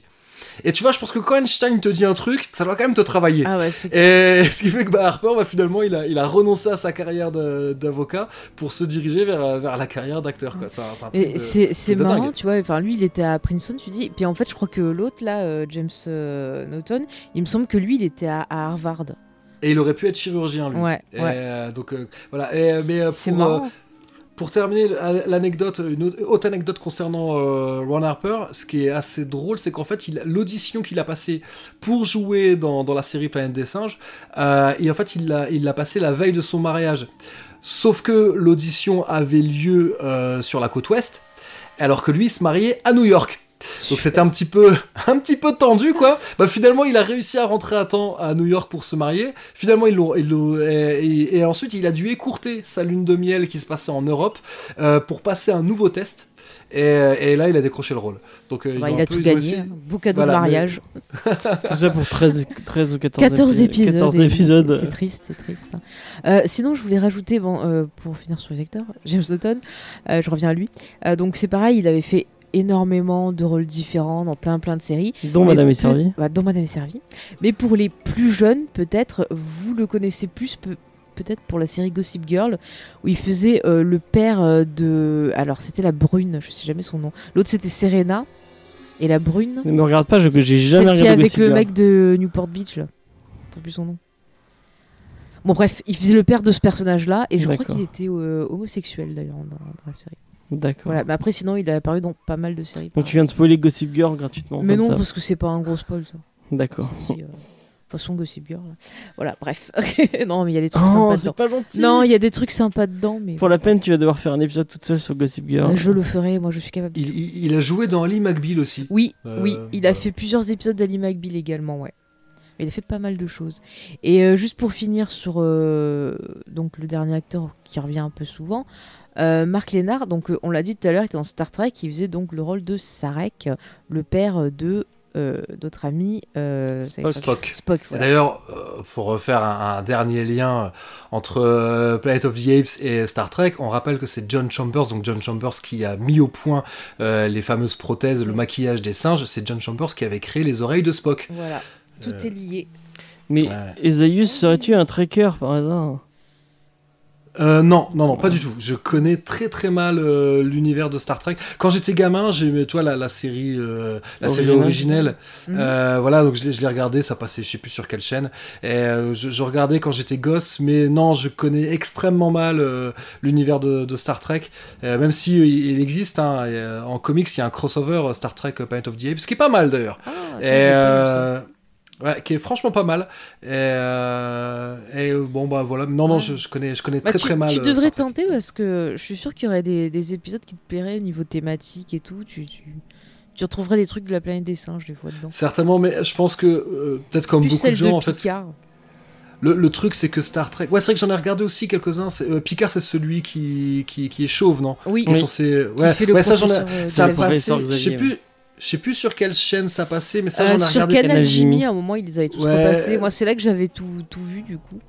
Mais je sais quoi, il y a une période où je- j'en regardais quelques-uns. Mais d'ailleurs, eh, il y a eu Code Quantum. Scott Bakula a joué dans, dans bah Star oui, Trek, oui, non oui, oui, oui, et Ouais. euh, c'était plutôt pas mal. Moi, je Mais voilà, donc donc c'est ça le truc en fait avec Star Trek qui, en fait moi j'ai un peu un problème, c'est que quand je fais quelque chose, j'aime pas le faire à moitié. Je pense que ça se sent peut-être un peu avec mon podcast. Et le problème de Star Trek, c'est que entre tous les longs métrages, toutes les séries, euh, les comics, etc. euh, je, je me dis si je me lance là-dedans, je vais devenir cinglé quoi. Et, euh, donc, Bon, euh, ça se regarde bien, franchement, ça va. Ah, Bon, les de films, hein. euh, voilà, un peu moins. mais Surtout qu'en plus, je sais pas si c'est toujours le cas, mais à un moment sur Netflix, il y avait quasiment tout. Elles y sont toutes. Oui, il y a normalement. tout sur Netflix. Ouais. D'ailleurs, Donc c'est vrai que Discovery, tenté. euh, vraiment bien la deuxième saison. Il paraît, ouais, il paraît. ah, je me mais, euh, suis régalé, vraiment bien Est-ce- écrite. Est-ce qu'on peut regarder Discovery si on n'a pas vu le reste Ah oui, oui, tu peux. Moi, j'ai pas vu le reste Ok. et j'ai maté tu Discovery peux, tu sans peux. problème. hein. Et est-ce que vous pensez qu'un enfant euh, de 7 ans et demi qui Non. adore Star Wars aimerait Ah Non. zut. Parce que Euh, euh, Star Trek, c'est un peu plus, euh, T'as des notions un peu plus- plus cérébral, on va dire. hein. Ouais. T'as vraiment, tu vois, sur les épisodes sur la, la justice, des épisodes sur le racisme. euh, même si Discovery, c'est un peu plus action, euh, pour un enfant de 7 ans, Pré-ado, c'est je pas pense, euh, recommandé. Ouais. Donc je peux pas. la- Ah, parce que je rappelle juste. Voilà, je- Peut-être l'original, tu pourrais. Je parle de mon fils aîné, bien évidemment, et, mais qui m'a demandé euh, pas plus tard que tout à l'heure euh, quand est-ce qu'il y avait euh, la saison 2 de Lost in Space, parce qu'il a adoré. Et, euh, donc. euh, Bah oui, c'est voilà, vrai quoi. que pour les petits, ça passe. Ouais, ouais. Euh, ouais, mais je pense que là, ouais. Donc euh, là, on, a, on a fait le tour. Ouais, bon, pour Mark Leonard. Ouais, un truc qui est amusant concernant Mark Leonard. Euh, Oui. ouais, la seule. Euh, Allez, je, allez, que, je vais vous sortir que deux anecdotes. Allez. Il a joué, il a joué dans euh, The Greatest Story Ever Told, un film dans lequel jouaient Charlton Heston et Roddy McDowell. Et l'autre truc qui est assez marrant, c'est que euh, Mark Leonard avait, il a eu du mal à s'habituer à son, à son maquillage de, de gorille. Il dit qu'il lui a fallu quand même euh, deux ou trois épisodes pour se sentir à l'aise et qu'après, parce que surtout un des gros problèmes qu'il avait, c'est que euh, il ne s'entendait pas. Mm. Et en plus, déjà, d'une part, il faut savoir, c'est que les prothèses qu'ils avaient euh, au niveau de la bouche, ça altère le son de la voix. Ça s'entend quand on regarde la, la série Ah, en, en, VO, ça s'entend beaucoup. hein. C'est assez effrayant. c'est assez- Ouais, ouais. Et donc, en fait, le personnage n'était pas censé s'appeler Urko, il devait bien s'appeler Ursus. Mais Mark Leonard n'arrivait pas à dire euh, Ursus. Donc, ils ont changé le nom en Urko. Et euh, voilà, c'est bon, la, petite, euh, la petite anecdote. Et, et d'ailleurs, quand on regarde. Alors, j'ai pas eu le courage de les re-regarder en VF, je les ai regardés en VO. Et, euh, et quand, euh, quand Urko dit astronaut, il dit d'ailleurs, il dit pas, enfin, il dit astronaut, vraiment, il, il, le dit un peu avec difficulté. Ah non, au mais en début, je- VF, il parle bien. j'avais interprété ça peut-être pour l'idée que comme c'est un mot étrange, que Urko a du mal à s'en rappeler et que c'est pour ça qu'il l'écorche un peu à chaque fois, mais ça se trouve en fait c'est juste que Mark Leonard il avait du mal à le dire avec, son, avec ses prothèses. J'en sais rien. Ça c'est. euh, ça, ça doit être c'est une théorie. avoir du mal. Ou... Mais après, tu parles de la VF. La VF, elle La est VF, elle plutôt est bien, de hein. qualité. Sauf que parfois, euh, on voit euh, les, la bouche des singes s'ouvrir, mais il n'y a pas de son qui sort. Donc je Ouais, pense mais- qu'il y a des choses qui n'ont pas dû être traduites dans la VF en fait. Dans certains épisodes en VO, je pense qu'il y a eu aussi pas mal de choses qui ont été faites en post-prod. Mhm. Et euh, parfois, il y a des décalages aussi euh, en VO. Donc, euh, donc c'est pas, ouais, ça se trouve, c'est pas de la faute de la VF. Mais dans la VF, il y a des grands noms. Je crois qu'il y a, il y a- pas- il y a pas du Dar- Richard Darbois ou des. Mais non, c'est vachement plus vieux que ça, la VF, tu dis n'importe quoi. euh, Bah, il y a des voix que t'as déjà entendues dans des vieux films et tout, mais. Non, mais j'ai vu des grands noms de, de- du Mais doublage. fou, toi. Oui, Darbois, c'est plus tard. Est-ce que c'est pas Lorca qui, qui double. euh, euh, Non, c'est ouais, Richard Darbois, ouais, oui, t'as raison, Richard Ah Darbois, ouais il fait un rôle. Il double. en Il plus, a commencé si tôt Il Tiens il, double, il double Mark Singer, qu'on retrouvera dans la série V. Ah oui, je Euh, l'avais Mark noté. ça. Singer qui est dans l'épisode avec les Ah, gladiateurs. mais j'avais si même pas reconnu que c'était lui. Ouais. Ouais, le deuxième Et épisode. oui, et c'est donc euh, c'est bien euh, Serge Lorca qui prête sa voix à Roddy McDowell, mais c'est déjà le cas dans, dans certains des, dans la plupart des, des films, je sais plus c'est dans tous. Euh, Serge Lorca qui est également connu pour être la voix de Yoda, hein, entre autres. Mais t'as fini, Euh, James, c'est bon, j'ai pas reconnu, j'ai pas reconnu. Mais j'ai reconnu l'acteur, moi j'ai vu ça, je fais Oh, c'est l'acteur de V. Mais j'étais trop. euh, Attends, un V, Moi, j'ai pas vu. V donc. Mais c'est trop bien, il faut qu'on le fasse dans Geek en série, c'est trop bien cette série. Peut-être, on va peut-être dire un mot aussi sur euh, Booth Coleman, le- le- l'acteur qui incarne le conseiller Zaius. Oui, vas-y. Euh, alors pareil, bon, je vais pas un truc qui est assez rigolo, une petite anecdote marrante. Alors pour dire, à la, à la télé, il a joué euh, dans euh, The Outer Limits, donc euh, au-delà du réel. Il a également joué dans Voyage to the Bottom of the Sea. Euh, il a joué dans Garrison's Glorias. Euh, avec, aux côtés de Ron Harper, c'est un truc un peu à la façon euh, douce salopard. Et il, on, bah tiens, on parlait de, on parlait, euh, il a joué dans Star Trek Voyager, et Ah, on voilà. parlait de Code Quantum. Euh, ça, euh, Draven l'a évoqué dans l'épisode qu'il a fait avec vous. Il a joué dans Galactica euh, 1980. Ouais. Et, euh, voilà. Mais l'anecdote marrante, parce que chaque fois j'essaie de, de, de lier Comme les points entre eux. Euh, il faut savoir que les deux Zaius n'ont pas été ensemble à l'écran, mais ont, ont été sur les planches, puisque lui et Maurice Evans, donc qui interprète Zaius dans, dans Ebeneath, Mhm. euh, entre 1944 et 1945, ils ont joué dans une représentation de Hamlet. Donc c'était tous les deux des acteurs shakespeariens. Euh, Ah, d'accord. Ah, Voilà. C'est marrant. Ouais. C'est intéressant, ouais. Mm, mm. Et du coup, au niveau des acteurs, tu veux rajouter autre chose ou euh, c'est bon? Non, après ça, ça va être trop long. Et puis le, problème, c'est que en fait, c'est euh, il y, a, il y a- il y a un autre personnage qui revient dans, dans deux épisodes, et sinon chaque épi- on, on ne revoit jamais les C'est personnages. ça, à chaque fois, on a des nouveaux, des nouveaux Donc personnages, ça, nouveaux ça, serait donc, trop long et trop fastidieux, mais c'est vrai ouais. que euh, comme comme c'est des acteurs qui ont joué dans plein de séries, on les retrouve bah, notamment il y, a- il y en a plein qui ont joué dans les Star Trek, etc. Mm. On- on- quand, quand on regarde la la, la filmo de, de tous ces acteurs là, c'est plein d'acteurs qui ont fait des seconds rôles dans plein de séries C'est ça, on euh, les retrouve toujours liés. Ils ont tous un peu participé euh, bah, en grosses séries d'époque ou des grosses séries, euh, on va dire un peu plus tard, tout public. Donc, ouais, c'est des figures, euh, on va dire, connues de la télé en quelque sorte. Ouais. Mais Et du comme coup- les trois quarts, ils sont sous des masques et on les reconnaît pas bien. Oui, aussi, aussi. Mais les yeux, James, regarde le, le regard. tu dois voir leur âme, James. D'accord. Je rigole. Euh, J'aimerais qu'on fasse un peu euh, un petit point, à moins que vous ayez d'autres choses Et à un dire petit sur point casting féminin parce qu'il y a Ah. peu de rôles Je- féminins. hein. Putain. euh, Oui, c'est Ouais, vrai. C'est ouais, vrai que ouais. là, les, les- les femmes ne sont pas mises à l'honneur euh, dans, dans la série, c'est vrai. Je crois que de, de mémoire, euh, j'en. Après, j'ai pas Bah, vu tous les on a dit qu'il y avait J'en ai deux. En, en- sans maquillage, il y en a deux. Il y a Ouais, Mm. qui marquantes, il y en a que deux quoi. ouais, dans, Ouais. dans The Cure, euh, donc l'épisode avec la malaria. Ouais, voilà. euh, là, il y a, il y a un personnage. Puis il y a également dans euh, The Legacy, celui qui se retrouve justement dans le château de, de Young Frankenstein. Mm. Moi, je pense Et à a- effectivement. Ben, il y a. euh, Ah, bah si, The Legacy, c'est celui-là où euh, il y a la fille blonde. C'est ça oui. Voilà, c'est ça. C'est deux blondes, à chaque fois c'est deux blondes. C'est Ouais, bah, bah, à chaque fois, parce que ça l'épisode lui là où il y rappelle a sa le- femme. C'est celui là où il y a le... le le vieux qui parle au début là dans la machine. Ouais. Non, c'est Oui, un autre. ça. Ah bah Ah non, il y en a si, si, encore ça c'est The Legacy. The Legacy. The Legacy, c'est celui où il retrouve euh, euh, l'espèce de truc, ouais, l'espèce d'hologramme. euh, Voilà, ouais, ouais. Ah oui, où il y a bon, le ouais. petit gamin qui va les dénoncer et tout. Oui, c'est Ouais, quel voilà. salaud ce gamin. Mais bon, il apprend la vie. qui en français c'était mal traduit là je crois que la traduction euh, le titre français il est un peu naze je sais plus comment Ah mais les euh, titres parce français que The Legacy ça aurait dû hein. être l'héritage et je crois ils l'ont traduit euh, je sais plus je sais plus comment ils l'ont traduit Ouais, un truc tout moche. Moi, je l'ai plus sous les yeux là, mais c'était pas, ça avait rien à voir quoi. bah si non mais c'est juste qu'ils l'ont traduit euh, mais ils ont fait une traduction euh, qui est pas littérale mais attends non où, où je me trompe? Ah oui le, testament voilà ils l'ont euh, Ah oui, le testament. ouais. Ah oui. ouais alors que l'héritage aurait peut-être été plus enfin bon Mm. bref c'est pas bien Bon, grave en tout cas, c'est vrai que vous l'avez dit, il n'y a pas beaucoup de, de persos féminins Ouais. euh, bon. marquants. On a une Après, il y a- y, deux euh, persos. euh, euh, Bah, moi, ce que je retiens, Mais- c'est surtout les, les persos de, de femmes singes où on oui, il y a deux euh, femmes. Après, il y a deux autres femmes singes. Ouais. Qui, euh, Quatre, quatre, tu peux, parce que tu peux compter euh, la, le, comment, donc il y a le, le médecin dans The Surgeon. ouais, celle qui fait passer le. qui interroge du coup. euh, Voilà, il y a, y elle également, c'est deux de personnages la différents. le dernier Euh, épisode. Voilà, dans Up Above the World So High, qui est un, qui est un personnage. Bon, l'épisode est ce qu'il est, mais le personnage féminin est très intéressant. Et puis, moi, mon personnage, ah, peut-être mon personnage préféré, euh, on va dire personnage secondaire, euh, préféré de la, de la série, euh, c'est dans The Surgeon, la, donc celle The qui était Surgeon, euh, une ancienne euh, petite copine de Galen, euh, qui, est, qui est chirurgienne, et euh, qui est, un, qui est un personnage super intéressant. C'est ça. Mais en fait, ces persos féminins, on oublie aussi, il y a la mère de, de Galen qui est, qui est marrante. Ah oui, exact. Ouais, Et- exact. et en fait, bien la petite gamine aussi qu'il y avait dans. euh, Dans quoi? quand ils sont dans la ferme et qui lui, où ils apprennent. Ah non, c'est un gamin. C'est un gamin. oui. Non, c'est un gamin. Non, Non, après. il y a une fille aussi. oui, Bah, Ah oui, avec euh, celui avec la transfusion sanguine.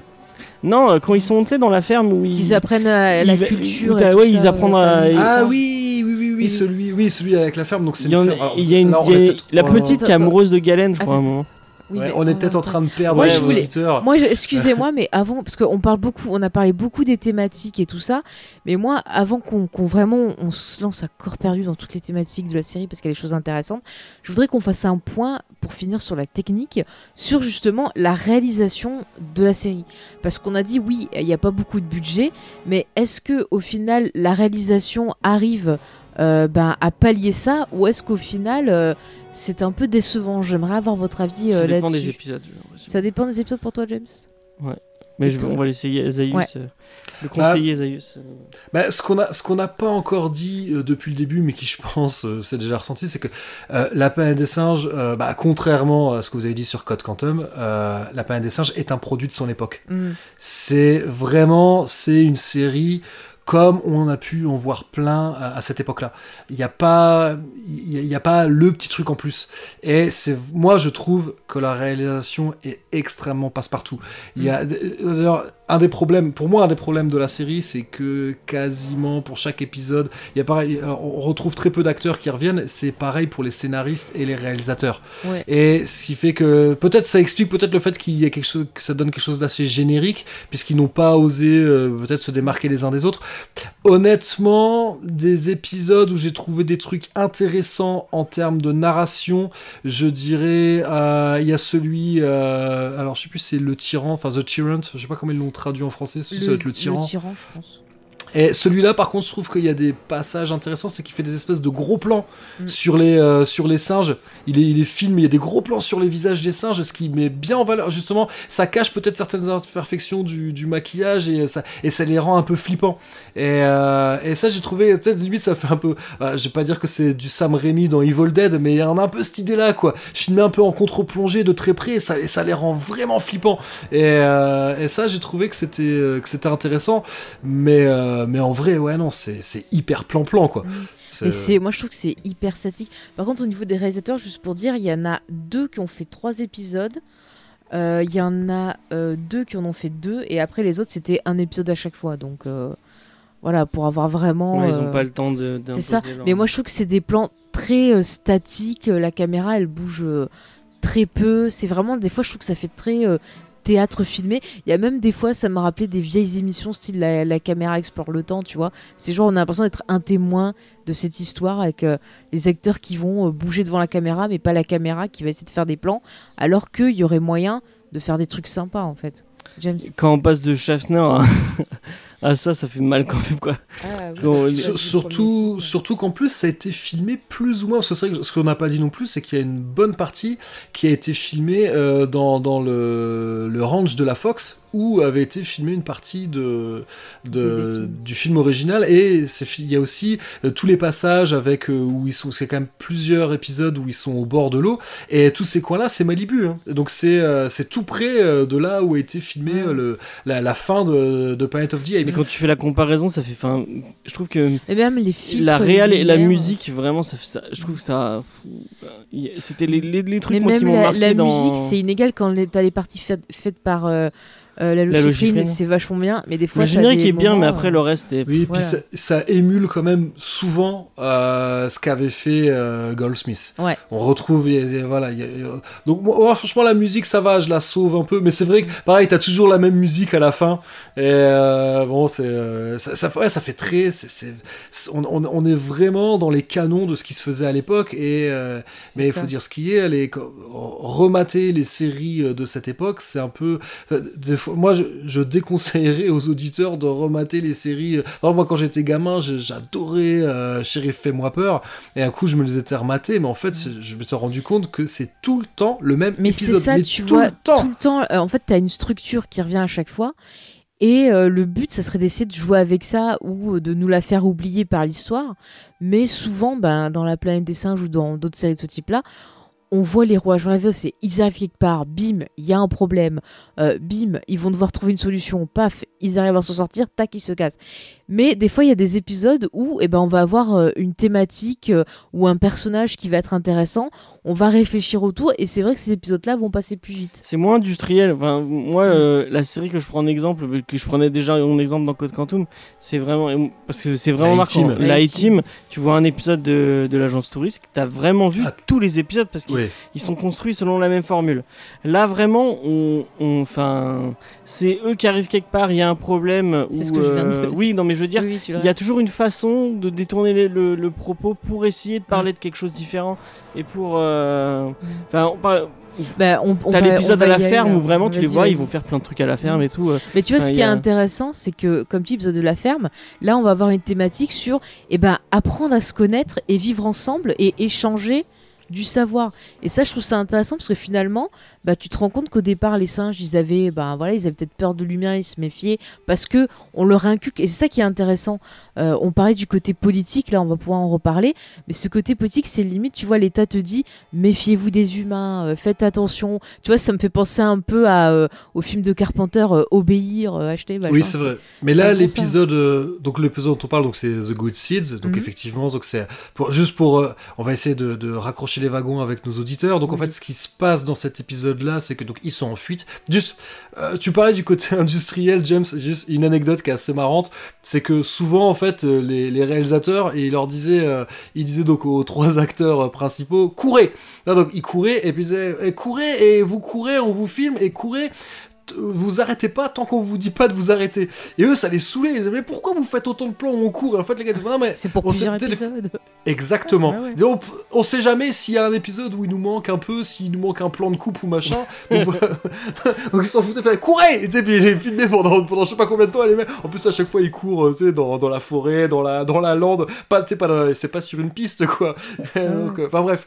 Mais donc pour revenir justement euh, à un moment où ils sont en train de, marcher, euh, Galen en fait euh, se blesse et ils sont obligés de trouver refuge dans une ferme qui est occupée par des par des chimpanzés. Et donc c'est là c'est un épisode que moi je- que j'aime bien. En plus c'est le quatrième épisode de la série. Donc euh, là, on va dire, moi, ce que j'aime bien là-dedans, c'est que ça nous permet de découvrir euh, ce qu'on n'a pas vu jusque-là dans les films. Puisque dans les deux premiers films euh, de, de la saga originelle, euh, on ne voit que Ape City, on ne voit que la ville. Mhm. On, on ne peut qu'imaginer ce qui se passe en dehors de la ville. Et là, on Enfin, voit vraiment le peuple en fait. C'est ça. Les, Voilà. les gens de, tous les, là, de la vie de tous les jours. Quoi. Mm.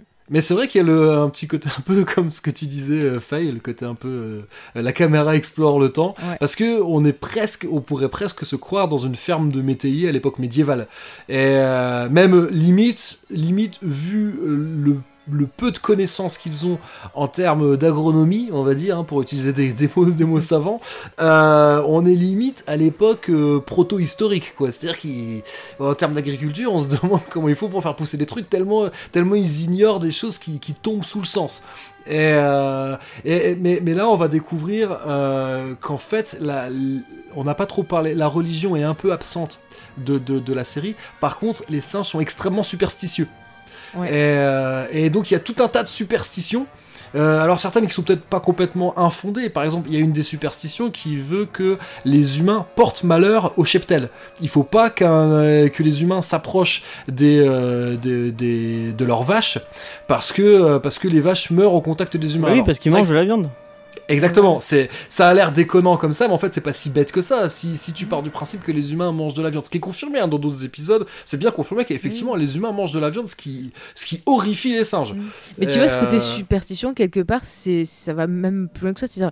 Ils utilisent la peur pour imposer, inculquer ben, des choses à faire ou ne pas faire pour que justement les singes soient quelque part contrôlés euh, par l'État et participent encore, tu vois, à euh, bah, vraiment à rabaisser les humains parce que on veut pas que les humains se rendent compte de ce qui se passait euh, à un moment. Mais du dire. coup, c'est un peu débile parce qu'ils disent ouais, on mange pas de viande, nanana, mais ils ont des poules. Mais alors, ça va à quoi leur poule alors du coup? Bah, Bah, alors, par contre- les par contre, j'ai- mené ma, j'ai mené mon enquête, euh, très cher James. Ouais. Et euh, concernant euh, aussi bien la nourriture et la faune et la flore, parce que euh, alors ce qu'il faut quand même préciser, euh, donc dans dans les films classiques. euh, on ne voit en fait euh, comme être vivant, euh, on ne voit que euh, des, hormis les humains et les singes, euh, les chevaux, et c'est tout. Mhm. C'est-à-dire, dans les films, on voit même pas d'oiseaux. Bah, Et- il est censé et- avoir eu justement une, euh, voilà, une grippe, enfin une maladie qui a fait que. Voilà, qui aurait tué tous les animaux euh, dits domestiques. Mais c'est vrai que comme on voit, euh, co- comme je dis, hein, dans, dans les premiers, euh, dans les deux premiers films, bon, on voit Ape City, on voit un petit peu l'espèce qu'on appelle ça une couronne de, de, de culture qui entoure, enfin, on devine qui doit entourer Ape City où il y a voilà des champs et des vergers. Et puis de l'autre côté, c'est la, la Forbidden Zone, la zone interdite, qui est un désert. Et, et on, on ne voit que ça et on peut qu'imaginer ce qui se passe. Euh, alors, la société euh, des, des singes, ils sont végétariens, mais on ne peut pas dire que c'est une société végane. Bah déjà, ils montent à cheval. Euh, je sais pas si les véganes euh, montent à cheval. Et puis, en plus de ça, alors il y a un épisode où on voit des pêcheurs Mhm. et donc les singes enfin, utilisent des humains pour pêcher des poissons. Alors les humains, on comprend que les humains mangent du poisson, mais les, les poissons servent aux singes pour produire de l'engrais. Donc ils sont végétariens, mais ils sont pas véganes. Donc s'ils sont pas véganes, bah ils peuvent très bien se faire une omelette. Enfin, euh, donc euh, donc je pense qu'ils doivent manger des œufs. Ça c'est une déduction. Hein, D'accord. euh, c'est- euh, mais je me dis après Sinon, ça tout, serait ils- du gâchis quand même. hein. Voilà, et pareil, pourquoi avoir euh, des vaches Oui, oui, du lait, ouais. Peuvent- Forcément, Oui, donc ils lait, sont ouais. pas véganes. Ils sont végétariens, mais pas véganes. Euh, bon, bah, et pareil, on peut se demander, on voit bien qu'ils portent du cuir. Le cuir, il vient bien de quelque part. Ah hein. oui. Euh, Donc en gros, ils se donc- servent des, des vaches que pour boire du lait et faire du Mais cuir. ça voilà. sert à quoi de, Bah. de pas bouffer la viande du coup Bah comme comme après le seul truc je dis comme c'est pas ça a l'air d'être pas tant un tabou que ça de tuer des humains même si c'est interdit de tuer des humains ça on va le comprendre dans la série c'est et un, un singe ne peut pas tuer un humain sans raison. Euh, la, la- la loi des singes protège quand même euh, les, les humains ce qui est une différence avec euh, fondamentale avec le film original parce que dans, dans, dans, dans le film de 68 les humains sont des sont des animaux et tuer un, ils n'ont ils n'ont aucun droit. Oui, il y a un Et, truc qui m'a choqué dès le début. La première, le- le- la première image qu'on voit, c'est qu'on voit que l'humain, il a des, il est habillé, il a des vêtements, il a des chaussures. euh, et il, et il parle euh, normalement. Quand j'ai regardé, je fais mais c'est bizarre, mais enfin j'étais pas habitué à, à ça. Bah, c'est vrai que pour quelqu'un qui est habitué au film, finalement, il va se dire mais qu'est-ce qui se passe? C'est pas ouais, le- c'est pas du tout le même univers quoi. que j'aime, quoi. C'est ça. Bah, de toute façon, dès le départ, tu comprends. dire, tu vois un humain habillé et puis tu comprends assez vite qu'il peut parler. Et en plus de ça, il, il essaie d'échapper à, un- à un chien qui appartient à un singe. Donc là, dès le départ, on fait voilà, il y a rien qui marche dans cette scène. Mais Et, après, euh, est-ce qu'on peut se dire que c'est peut-être par utilité qu'ils ont fait ça? Parce que sur un film, bon, euh, des humains qui parlent pas, sur une heure, ok, que ça passe. Mais imaginez toutes les semaines, vous arrivez, même en tant qu'acteur, euh, vous pouvez parler à personne parce que personne va vous répondre à part euh, juste un ou deux acteurs qui jouent les singes. Au bout d'un moment, en termes de compréhension et de Mais ils interagissent pas euh, tant que ça avec des autres humains. hein. Bah, c'est surtout avec des singes hein, qu'ils interagissent. Bah, quand ils viennent quand même pour aider des trucs, enfin, quand il y a des épisodes où il y a quand même des humains, des choses comme ça, il faut qu'il y ait. Et puis même le fait qu'ils parlent aussi, les persos principales. Si, si tu te retrouves dans un monde où les gens doivent pas parler, ça veut dire que, genre, quasiment tout l'épisode, ils doivent faire semblant d'être muets pour pas que les singes les entendent, tu vois. En termes de série, je pense qu'au bout d'un moment, ça aurait pas du tout marché. Ils seraient pas allés jusqu'à 14 épisodes. Peut-être aussi euh, quand, quand tu, sur un jeune public, euh, c'est assez, c'est comme, je vais pas dire que c'est traumatisant, mais ça a un sacré impact quand même quand t'es gamin de voir des humains qui se comportent comme des animaux, euh, qui sont abattus comme du gibier par des singes. C'est quand même, c'est pas, c'est pas anodin. Et euh, bah, voilà, encore une fois, j'ai pas, honnêtement, j'ai Oui, pas, c'est des la choses qu'on su- suppose Bah, tous les deux, on va Le dire. seul truc qui pourrait être à peu près logique, ça serait d'imaginer que, euh, que en fait la série télé soit la suite de Battle for the Planet of the Apes. Là, là, ça se tient. Mm. Euh, Ouais, ouais, si c'est une autre timeline, moi je trouve ça, ça peut marcher. Moi je, je vois comme ça. Après, ça dépend de la façon dont on voit le voyage. moi, il y a plein le de fois où je me suis dit, mais pourquoi ils se rebellent pas C'est débile. Enfin, Bah, tu- t'as des épisodes un peu comme ça où euh, justement les, les deux. hum, Il y a un épisode, je crois que c'est vers la fin. Où, Bah, l'avant-dernier, euh, ouais, The l'avant-dernier, voilà, où Ouais. justement, bah, à force, euh, tout ce contact avec euh, les astronautes et tout, ça va donner la force à certains bah, d'essayer un peu de, de se rebeller, de se dire, mais euh, finalement, pourquoi on accepte cette, euh, cet état-là Enfin, moi, je pense à l'épisode des gladiateurs. Enfin, il y a une espèce oui, de des combat. gladiateurs. où, Le tu vois, il, y a un singe. enfin, il non, il y a, allez, il y a trois singes pour euh, une, une bonne trentaine d'humains. Mais pourquoi il est dans, le- dans le village Mais Pourquoi parce il- que, euh, imagine, t'es humain, depuis euh, ta naissance, on te dit, vous les humains, vous êtes des merdes, vous êtes nuls, vous pouvez pas nous battre, euh, vous devez faire ci, vous devez faire ça. Si t'as été élevé comme ça, forcément, tu te dis, bah, je suis pas capable de me défendre. Ouais. Donc c'est très dur de trouver le courage de se, de se lever face à ton bourreau, quoi. C'est très dur. Et on le voit dans l'épisode, la figure du père qui te dit, ah mon dieu, euh, j'ai perdu euh, en combat, euh, je suis, je suis, je sais comment il dit, je, je suis déshonoré. Déshonoré, ouais. tu vois et puis le fils qui veut se rébeller fait non on fait pas ça et tout et c'est très très dur pour lui d'arriver justement à prendre force et finalement à la fin c'est son amour pour son fils qui va l'aider à, à s'affirmer bon ça finira un peu mal pour lui le père mais c'est quand même intéressant de, de voir ça je veux dire le, le fait de trouver la force de se défendre c'est ça vient pas comme ça du jour au lendemain Et puis il y a aussi peut-être la question de, l'après, parce que- comme tu le dis, James, sur le moment, euh, probablement que peut-être que les, que les humains pourraient déjà euh, pourraient prendre le dessus sur les singes. Alors, en payant quand même les pots cassés, parce que même si t'as si t'as que trois gorilles mais qu'on des flingues, déjà rappelons que les gorilles, même si c'est mal vendu par la série, les gorilles sont censés euh, un gorille là à l'état de nature. euh, moi, même si je suis avec quatre ou cinq copains, j'irai pas me battre contre un gorille. Je sais Oui, qu'on va tous se faire démonter. En plus de ça, s'il a un flingue, ça commence, ça commence à rendre la, la- la possibilité de peut-être l'emporter compliquée. Mais quand bien même, imaginons que 30 ou 40 humains puissent euh, surpasser une petite troupe de gorilles, mais qu'est-ce qui va se passer après Euh, Après, ils savent que de toute façon, il va y avoir la cavalerie qui va arriver, ils vont tous se faire dégommer. Donc c'est... euh, C'est vrai, c'est pas fou. donc ils sont, ils sont vraiment dans... un- Et puis, et puis comme tu l'as très bien dit, Faye, de toute façon, ils ne se posent même plus la question. Ils ça. ont, ça, fait, ça fait des siècles qu'ils courbent les chines et, euh, et personne n'a envie de, de, la, euh, de, de- de relever euh, la tête. Sauf, effectivement, alors là, peut-être, sinon pour remettre, on a peut-être des auditeurs qui sont un peu perdus. Donc cet épisode-là avec les gladiateurs, donc bon, ça fait bien évidemment une évocation de, de l'Antiquité. Ce qui est assez amusant, c'est qu'en plus, le préfet, donc qui est un chimpanzé, le préfet de ce district-là est plutôt bon avec les humains. oui il est pas du Et tout lui- méchant il leur dit même mais si vous m'aviez expliqué euh, il y aurait pas eu de soucis je vous serais je vous aurais laissé tranquille et tout enfin Et, Et on comme- rappelle- et les comme- s'est fait s'entretuer quand même. hein. Ouais. Voilà, mais parce que dans la culture des singes, et en même temps, est-ce qu'on peut leur donner complètement tort? Dans la culture des singes, euh, et dans les archétypes qu'ils ont en tête, euh, il est évident que l'être humain est dangereux, Mm. que si l'être humain possède des armes, ça va très mal se passer pour les singes et pour les humains, Mm. euh, parce qu'en fait, il est, voilà, il est admis que l'humain est violent et mauvais envers les singes, mais envers ses propres congénères. Ils le disent ça. plusieurs Et, fois, ça c'est Bah, le seul- justement, euh, la chirurgienne, par exemple, à un moment, quand elle soigne euh, le blond, enfin, j'ai oublié son prénom, euh, le blond, bon, on s'en fout, elle le soigne. euh, c'est Alan. Alan, voilà. Et elle lui dit Ah, mais de toute façon, vous, vous êtes euh, égoïste, vous pensez qu'à votre, euh, qu'à votre bien-être à vous, vous en fichez. Euh, vous voyez pas que Galen, il risque euh, sa vie pour vous, et puis vous, vous regardez que vous. Enfin, et à chaque fois, elle dit L'humain, de toute façon, c'est toujours comme ça. euh, dès qu'il peut s'arranger à lui, paf, et puis il s'en fout, ça fait des problèmes pour les singes, pour d'autres personnes, quoi. Et on voit Mais très le- bien, ce, encore une fois, cette méfiance de l'humain. Le petit côté Monsieur Spock qu'avait imaginé Rod Serling, on le retrouve quelque part chez les singes. Parce que souvent, ce que reprochent les singes aux humains, c'est, et c'est aussi quelque chose qu'on retrouvait déjà dans, dans, dans, dans les films, c'est quelque chose que le docteur Zaius euh, dit aussi à Taylor, c'est que les humains sont gouvernés par leurs émotions. Ouais. Et qu'est-ce qui les amène à prendre des décisions qui sont... Parce que forcément, si tu prends des décisions parce que tu es gouverné par la, par la peur ou par la haine, tu vas prendre de mauvaises décisions. Bon, même si euh, là, en l'occurrence, Ursus, euh, Urco, pardon, fallait bien que je la fasse une fois la boulette.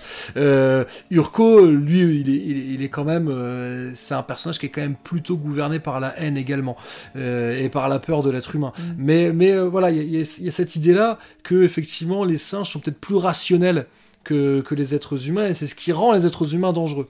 Mais je trouve que tout ce discours, c'est quelque chose tu qui fonctionne pas mal justement avec les histoires de bah, d'esclavagisme aux États-Unis ou autre. Mais même maintenant, je trouve que c'est des thématiques qui sont d'actualité. Ce côté justement, euh, bah, la peur de cette tête qu'on connaît pas, de cet étranger qu'on connaît pas, qui a pas les mêmes mœurs que nous. Euh, on lui projette des intentions et autres qui sont pas forcément les siennes. Et on va utiliser bah, ce qu'on entend des politiques ou autres qui vont euh, véhiculer des préjugés et des paroles des fois de haine. Et je trouve que la série finalement, bah moi je il y a des épisodes, je trouve que des fois, ça fait réfléchir et c'est plutôt pas mal de montrer déjà comment on, pouvait voir à l'époque une vision de ça en disant bah c'était pas bien et de voir que finalement quelque part bah ça a pas trop avancé.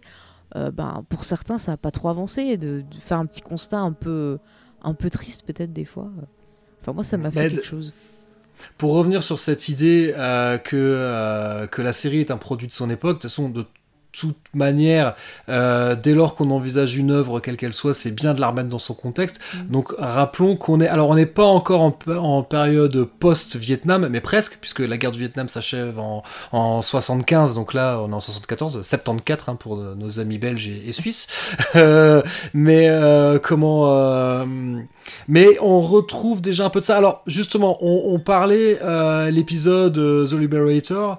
Euh, en fait, ce qui est intéressant, réexpliquons vite fait aux auditeurs. Vas-y vas-y. Là, euh, Alan, Pete et Galen vont découvrir une communauté humaine euh, qui est différente des autres parce que euh, cela, en fait, par le passé, on va apprendre dans l'épisode que par le passé, cette communauté humaine-là a tenu tête aux singes, s'est battue avec les singes, euh, à tel point que les singes ont proposé une sorte de, pou- ont proposé une sorte de paix et un arrangement qui serait que, euh, que eux, ils vivraient libres, mais qu'ils devraient payer plusieurs fois par an, je sais plus à quelle fréquence, un tribut. Mm. Un tribut de 5 esclaves, et donc 5 esclaves soit issus, donc esclaves humains hein, bien entendu, euh, soit issus de leur propre euh, communauté, ou alors Des étrangers leur- qui capturent. voilà, quoi. il leur Exactement, il leur donne, les singes leur donnent le droit de capturer des humains, euh, n'importe quel humain qui pénètre sur le territoire de cette communauté humaine euh, peut être euh, chassé et capturé et ensuite livré comme esclave aux, singes, d'autant plus que le, sort qui attend ces esclaves est peu enviable puisqu'ils doivent aller dans des mines où leur espérance de vie est très courte. Et donc là, il va y avoir quelque chose d'assez intéressant, euh, puisque, alors, on- je vais peut-être pas rentrer dans tous les détails de l'épisode, laissons quand même quelques surprises euh, Oui, aux auditeurs, mais euh, Alan et Pete, donc qui se retrouvent à être des étrangers sur leur territoire, vont être capturés et, et vont essayer de convaincre les, appelons-le, appelons-les les autochtones, hein, les- ces humains, que plutôt que de, que de, que de chasser et de, et de réduire en esclavage les communautés humaines alentour, il ferait mieux de, de s'allier pour combattre les singes. Et, euh, et, donc au début ils sont récalcitrants à cette idée, mais finalement ça va être la, la conclusion de l'épisode. Et je, je, vous ai- je- je vous rassure, chers auditeurs, je ne vous ai pas tout spoilé. Il y a d'autres choses à découvrir dans l'épisode, mais euh, mais euh, ce qui se passe, c'est que donc Alan et Pete non seulement ont réussi à convaincre les humains d'arrêter de, de, se foutre sur la tronche entre eux et de, se livrer et de, se réduire en esclavage mutuellement, euh, leur dire mais en fait vous faites le jeu des singes, alliez-vous et combattez-les. Et, euh, et Alan et Pete vont proposer leur aide, vont carrément dire que après tout, eux aussi ils veulent bien, euh, ils veulent bien les aider. Et le personnage, donc un des autochtones, appelons-le comme ça, va avoir une, une, une, une réaction qui est hyper intéressante, euh, qui va être de lui dire que en fait c'est pas leur combat. Et c'est pas à eux de mener ce combat. Et là, dans ce, dans ce contexte-là, est-ce que. Alors là, là, là, honnêtement, ça vient pas de moi. J'emprunte ça à un auteur qui s'appelle Eric Green, qui a écrit un bouquin euh, qui s'appelle euh, Planet of the Apes as an American Myth. Et il a un- une idée intéressante à ce moment-là. Il dit est-ce qu'au final, ça serait pas un discours sur l'impérialisme américain, à savoir donc ce qu'ils ont fait finalement au Vietnam de vouloir euh, de, faire de l'ingérence et, de dire mais non, c'est pas ça qu'il faut faire. À la rigueur, euh, donnons les outils euh, à certaines populations pour qu'ils puissent se combattre pour leur liberté, mais ne le faisons pas à leur place. Et, euh, et ça, ça c'est un truc qui est intéressant parce que donc Eric Green, il a une autre, euh, il, a une autre théorie qui, qui, est pas inintéressante concernant la série. Euh, c'est que, alors là, là par contre, c'est à mettre autant là ce que, ce que sur The Liberator, ça serait plutôt quelque chose de positif. Ouais. Il y a peut-être un, un aspect un poil négatif. Est-ce que il faudrait pas voir l'image d'Alan et Pete comme un peu celle, euh, tu sais, euh, du blanc qui arrive euh, au milieu, de qui arrive euh, et qui rencontre un peuple euh, supposément euh, inférieur euh, culturellement, technologiquement. Au enfin, début, il y a mais- beaucoup de ça. hein. Mais il y a beaucoup de ça au début. Voilà. Ils sont très donneurs de leçons. C'est Ouais. ils arrivent et. Mais Exactement. pourquoi vous faites ça euh, Même envers les. Bah, L'épisode que je citais aussi. tout à l'heure, euh, où ils leur apprennent comment, comment euh, faire la- de l'agriculture, Mm. ça fait vraiment. euh, on, di- on dirait. Enfin, je, je prends, je, je dis ça avec des pincettes, mais ça fait un peu le blanc colonialiste qui arrive euh, chez. euh, qui- Enfin, on a. Oui, en Afrique, voilà, en en Afrique, Amérique voilà. du Sud, et puis qui leur dit c'est comme ça qu'il faut faire les gars. Oui, voilà. Et- Bon, m- même si en l'occurrence, euh, là, bon, la série, tel qu'est l'épisode, euh, les singes font quand même des choses en dépit du bon sens. Euh, Mais après, en même temps, c'est qu'il y a zéro. Enfin, moi, j'ai l'impression qu'il y a zéro éducation, en fait. C'est vraiment. J'ai l'impression que l'État a peur de d'éduquer. euh, son peuple, de peur que le peuple accepte plus leur système euh, féodal, parce que quelqu'un qui est éduqué, forcément, il va remettre en question euh, ben, le, sa société.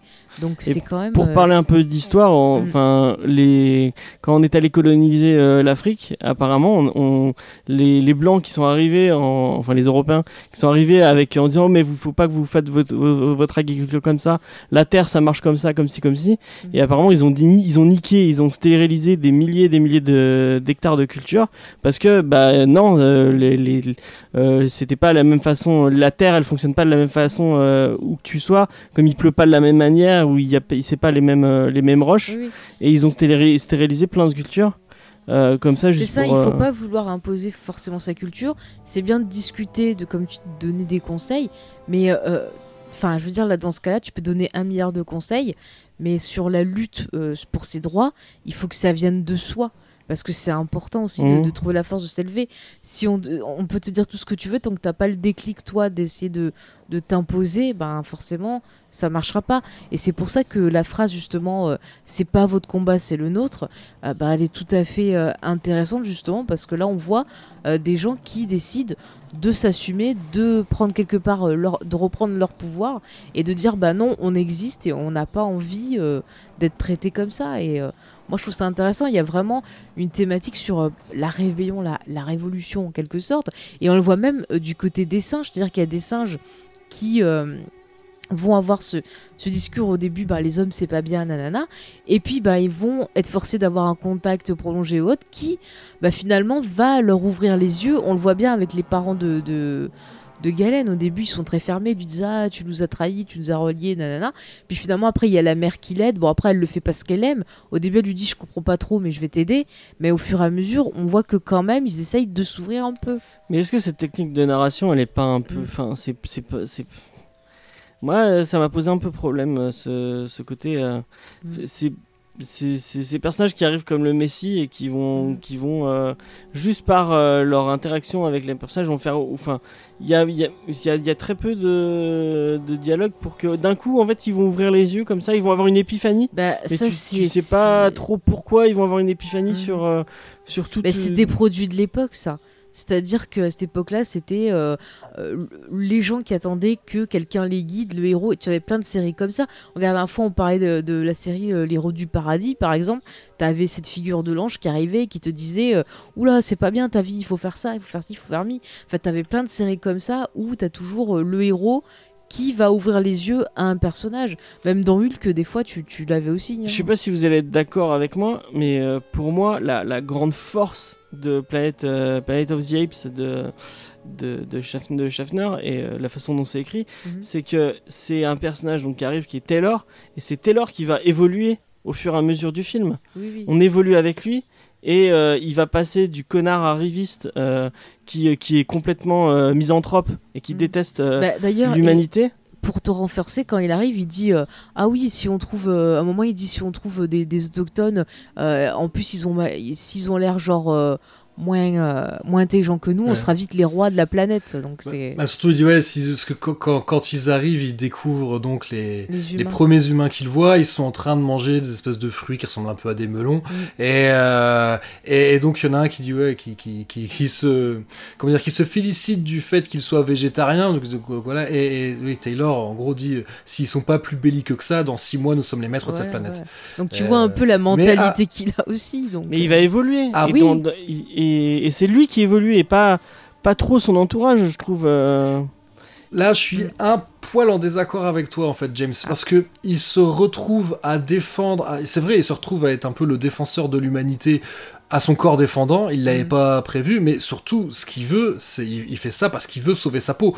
Et moi, j'ai quand même le sentiment, même si c'est vrai que la, la- la- la- à la fin, ce qu'il dit, on voit bien que euh, je sais pas si on peut dire qu'il en sort grandi, mais même jusque presque jusqu'à la fin, euh, quand, quand il euh, quand il ligote le docteur Zaius sur la plage, euh, Zira et Cornelius s'en émeuvent, ils sont choqués de voir un humain euh, qui attache un singe et ils lui disent de pas le faire parce que c'est humiliant.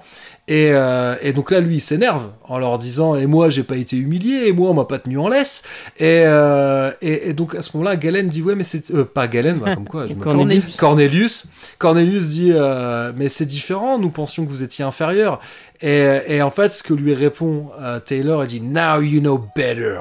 Tu vois, et, et donc euh, maintenant, enfin, tu vois, m- maintenant, tu, maintenant tu sais mieux, quoi. Et, et- et je trouve que quand il dit ça, c'est toujours un connard, quoi. Et parce que quand il dit ça, ça donne le sentiment qu'il il se sent supérieur à eux, alors qu'il l'est pas du tout. Enfin, euh, oui, Oui. certes. Mais pour lui, il se dit, Ouais, mais du coup, il y a la, il y a la enfin, moi, je vois ça vraiment en, en, de- en, en demi-ton avec la révélation de fin. Bon, tout, on va, on va- tout Oui. le monde a, Oui, tout le là- monde a vu Planet of the Apes. bon vous de toute savez- façon écoutez savez- attends attends si vous avez pas vu vous faites pause euh, vous allez Voilà, vous on balader va rentrer dans la partie spoiler. voilà on va faire ça Bon, maintenant, on est dans le spoiler. Vous, vous avez forcément vu Planet of the Apes. Vous savez que, bah, en fait, la, la, la, la Terre où est arrivé euh, Taylor, bah, c'est, en fait, c'est la Terre. Il a voyagé dans le temps. Et en fait, le fait, enfin, il se sent supérieur. Et d'un coup, il, il, il, il est face à ce que l'humanité a fait Mm. et à quel point, bah, elle, est- enfin, une humanité qui fait ça, elle est pas supérieure. Elle est, elle est, elle, Ah oui, non, elle, est- elle est moins- même. bah, on va pas, allez, on va pas dire qu'elle vaut moins bien que la société des singes parce que rappelons que la société simienne est avant tout un miroir un peu déformant, mais un miroir quand même de la société humaine. Euh, les, les, euh, comment dire, ce que, ce que Michael Wilson, parce que c'est surtout à Michael Wilson qu'on doit ça, euh, mais aussi à Rod Serling. La, la- la fin a priori, c'est Rod Serling qui a eu cette idée, donc cette idée de la statue de la liberté à moitié, à moitié ensablée. Euh, euh, comment dire ils veulent quand même montrer à travers ce qui se passe dans la société simienne, ils veulent dénoncer euh, les dysfonctionnements euh, qu'il peut y avoir dans la société, la société de l'époque. Et, euh, en plus de ça, ils ont rajouté voilà, la dénonciation de, des armes nucléaires.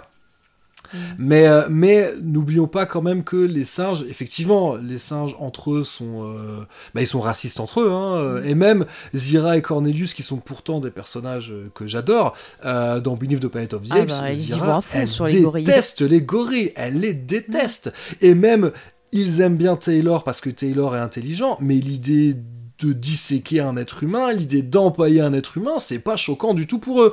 Et donc, voilà, n'en faisons pas non plus, n'en faisons pas non plus des héros, mais c'est ça qui fait que c'est des personnages extrêmement importants, enfin, euh, et surtout intéressants, c'est ça le mot que je voulais utiliser, euh, parce qu'ils sont pas, euh, comment dire, ils sont pas unidimensionnels, et il y a plusieurs facettes à ces personnages, et c'est ce qui les rend, voilà, Zira et Cornelius, ils ont des, ils ont des défauts, et le docteur Zaius, qui est clairement le bad guy du premier film, il a pas complètement tort sur toute la ligne. Oui, bah oui. Et, euh, C'est pour Et ça moi, que ça en je- fait un perso si. euh, Ouais, bah si tiens, puisqu'on est sur Zayd, hein. c'est ça. Moi, je, je, je le comprends tout à fait parce que il a ses rouleaux, enfin, il connaît une certaine vérité, il sait ce qui a été fait, et il sait très bien que si les singes, par exemple, le savaient, euh, il pourrait très bien avoir encore plus d'haine euh, envers les hommes, et ça pourrait aussi déséquilibrer la société. euh, ça pourrait donner des idées à certains. Et là, je vais comparer. Et Taylor lui donne pas tort, hein, Oui, oui, non. parce que vu comment il agit. Taylor, Taylor, Taylor, c'est quelqu'un qui se dit je suis dans un cauchemar, je pense à rentrer chez moi. Et bon, bah, malheureusement, il peut pas. Mais là, je vais faire un parallèle dans la série. Dans la série, il y a un peu ce côté amour-haine de l'humain, c'est-à-dire que ils ont peur de l'humain, ils, ils en veulent aux humains pour ce qui était le passé. On le voit très bien justement dans l'épisode où ils sont prisonniers là dans le, la station de métro quand Orko trouve l'affiche euh, avec le gorille Ouais, avec le gorille le en zoo, cage. on voit que voilà, il a la haine. Euh, pareil, Zaius, on voit très bien que bon bah quelque part le le, le savoir humain, il s'en méfie, mais en même temps, on voit des personnages euh, qui vont s'en servir. Et là, je pense à deux personnages féminins, celle qui fait l'interrogatoire, qui n'hésite pas à utiliser des techniques d'interrogatoire qui sont quand même, on va dire, assez violentes pour torturer.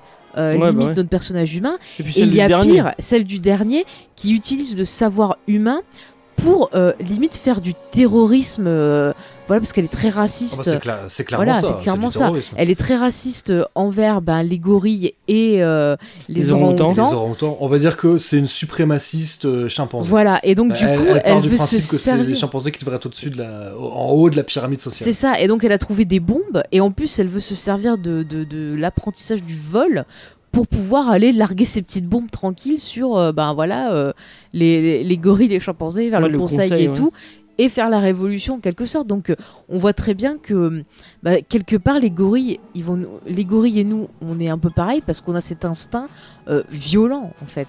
dans moi, ce qui m'a manqué avec les- ces deux personnages d'humains, Mhm. c'est qu'ils ont pas. Quand ils, ils ont la révélation de, de Taylor, puisqu'ils Ouais. voient que Oui, leur. ils s'en foutent, on dirait. Et en fait, ils s'en foutent. Oh, c'est aucun, Alors- On est aucun problème.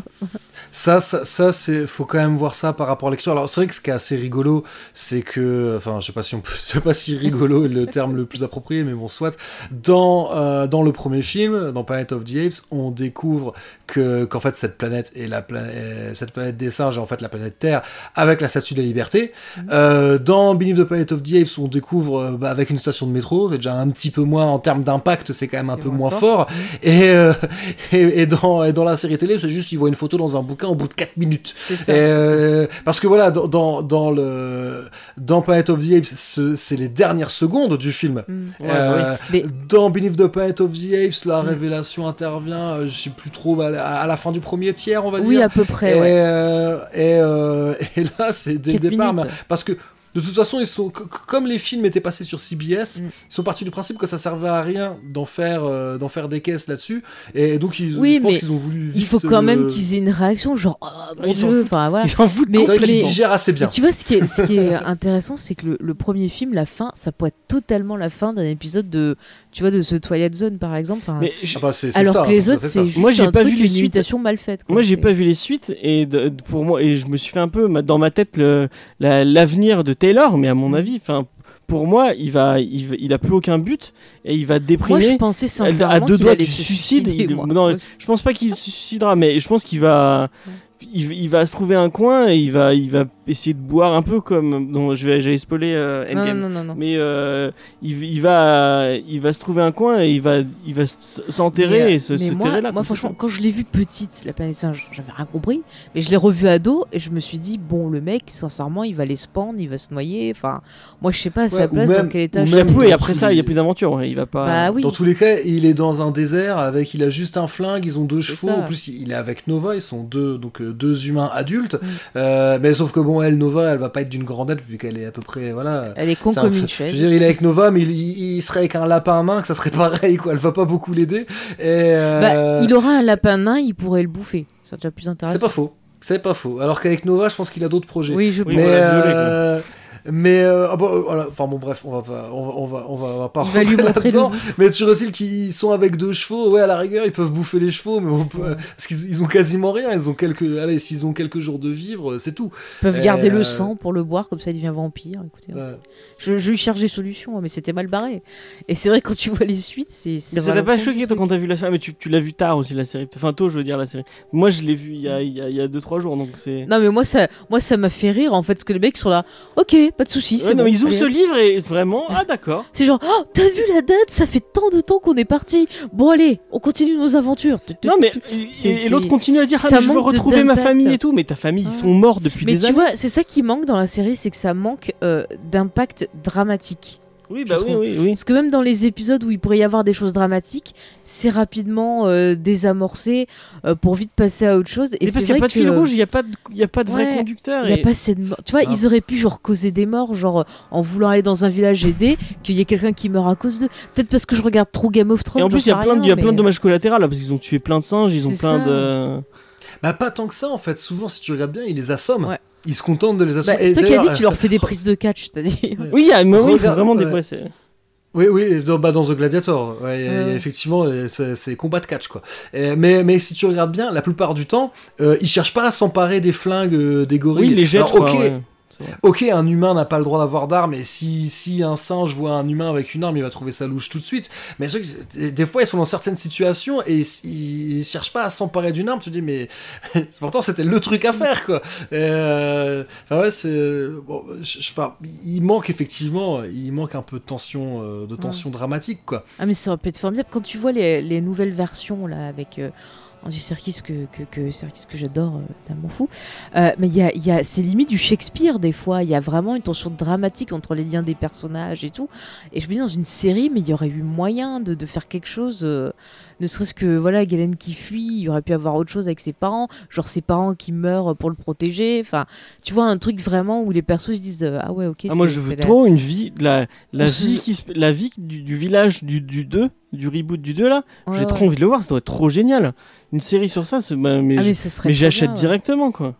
Alors après, tu peux te rattraper un peu. Il y, a- il y a quand même quelques romans et, euh, et puis un peu des comics, donc tu peux un peu te rattraper. Mais par contre, autre chose aussi, euh, parmi un peu les euh, fantasmes des, des comment des fans de Planet of the Apes, Mhm. donc vous n'êtes pas sans savoir que la Fox vient d'être rachetée par Disney et et Disney a annoncé qu'ils allaient peut-être relancer Alien, euh, Planet of the Apes, donc des films. Mais comme, comme ils- a priori ils veulent lancer une plateforme un peu à la Netflix, il va falloir qu'ils aient des produits. Et il y a certains fans de la Planète des Singes qui disent et, et pourquoi pas une série télé Bah, franchement, je trouve que Ils ça ont eu serait lu pas aussi, mal. hein. Oui, ils ont eu lu aussi. ouais. Ils ont eu lieu en, pla- en Oui, mais là, il faut qu'ils lancent euh, Disney+. Ouais, mais ouais. ouais. Non, mais il y aurait moyen de faire... Planet euh, of the Apes, ce serait trop bien. Ouais, mais par contre, faut pas que ça soit un reboot, ça soit un peu une suite. Parce que, par bon, je, je... Alors, euh, fermez les yeux si vous avez pas vu les, les derniers films. Mais, Voilà, c'est plutôt les oreilles. ouais, alors les oreilles, les yeux... pff, euh, écoutez, je suis fatiguée, les enfants. euh, cherchez à comprendre, je suis rentrée tard hier après bientôt à Avengers, 3 heures d'émission. Donc, Oui, oui. Non, mais euh, ce qui serait cool, c'est la, la fin du film. Quelque part, ils, ils arrivent et ils vont recréer. euh, Bah, D'ailleurs, elle ressemble un peu à la fin de Battlestar Galactica. Ouais, Et ça m'a ému. Ouais. Et donc, du coup, on pourrait assister à la naissance d'une civili- civilisation. Et du coup, en série télé, ça serait top, je trouve. Est-ce qu'on peut, Ah, ça pourrait fonctionner. Ouais. faire une toute petite parenthèse euh, Oui, petite. J'aimerais bien avoir la- l'avis de, de Zaïf, enfin, la, la réaction qu'il a eu quand il a vu le- ce reboot. euh, parce que moi, vraiment, euh, ce- ces trois films, je les trouve tellement bien, putain. Et c'est. euh, ce, ce personnage de César, il est, tel- il, est tellement, il est tellement magnifique. Et euh, j'aimerais bien avoir juste ton, ton avis en deux trois phrases sur. euh, Alors, en deux, trois phrases, ça va être compliqué. Alors j'ai une anecdote d'abord. non, non, non. En plus de ça, euh, je pense que sur le reboot, j'ai pas un avis complètement tranché. Euh, bah, juste pour que vous compreniez, je les ai vus euh, chacun deux fois. Mhm. Et à chaque fois au cinéma, je les ai en, je les ai en Blu-ray, mais euh, bah, je les ai jamais rematés. Euh, mais j'ai donc je les ai pu euh, Rise je l'ai vu euh, à l'époque de sa sortie et je l'ai et j'ai eu l'occasion de le revoir ensuite parce que ouais j'ai- enfin, juste pour pour expliquer donc j'ai vu Rise et Dawn une fois chacun lorsqu'ils sont sortis. Mhm. et j'ai pu revoir au cinéma Rise il était repassé à la cinémathèque là où j'habitais à l'époque peu de temps avant la sortie de War for the Planet of the Apes donc le troisième. Et quand j'ai vu War for the Planet of the Apes c'était une une soirée spéciale donc ils enchaînaient les deux. Et, euh, et euh, j'ai j'ai été invité euh, par, euh, par euh, Julien et, et Draven à participer à 24 FPS. Donc il existe un épisode de 24 FPS consacré à War for the Planet of the Apes, euh, la planète des singes suprématie, j'irai si je ne dis pas de bêtises. Ouais, j'ai pas écouté celui-là encore. Voilà. Donc, et, et dans Cornelius Enzira, j'ai fait un épisode sur la novelisation de War for the Planet of the Apes, Moi, qui est une novelisation qui est intéressante. D'ailleurs, j'ai toujours pas regardé euh, le, le, le Blu-ray de War for the Planet of the Apes pour voir s'il n'y a pas des scènes coupées qui sont dans la novelisation. Parce que, comment dire, euh, donc quand j'ai vu Rise of the Planet of the Apes, euh, j'étais assez content parce qu'il y a du fan service, certes, mais je trouve que la plupart du temps, il est très bien fait. Mhm. J'ai été, voilà, j'ai été agréablement surpris parce que j'y avais, mais aussi, je pense que j'y avais été après avoir vu le Tim Burton. Euh, qui avait été quand même une déception assez violente. ouais, J'avoue. Tu Je, je m'étais préparé psychologiquement à avoir quasiment aucune attente. J'en avais bien évidemment. hein. Je peux pas aller au cinéma euh, voir euh, euh, un film de la planète des singes avec zéro attente, c'est impossible. Mais voilà, je m'étais préparé psychologiquement. de- Allez, peut-être que ça va être moyen. Et j'étais ressorti vraiment content parce que j'ai trouvé qu'il y a des. Tout c'est un film qui n'est pas exempt de défauts, mais je l'ai trouvé globalement bon. Et il y a certains fanservice que je trouve pas très habiles, mais il y en a d'autres qui ont été faits de manière extrêmement habile. Il y a notamment une scène sur le pont, donc ça se passe à San Francisco.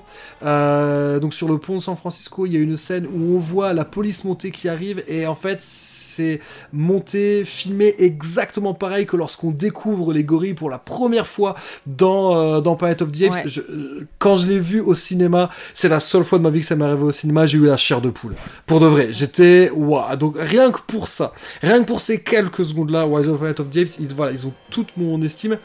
Ce qui fait que pour euh, Dawn of the Planet of the Apes, là, je suis arrivé en me disant bon allez, ça va être génial, ça va être super.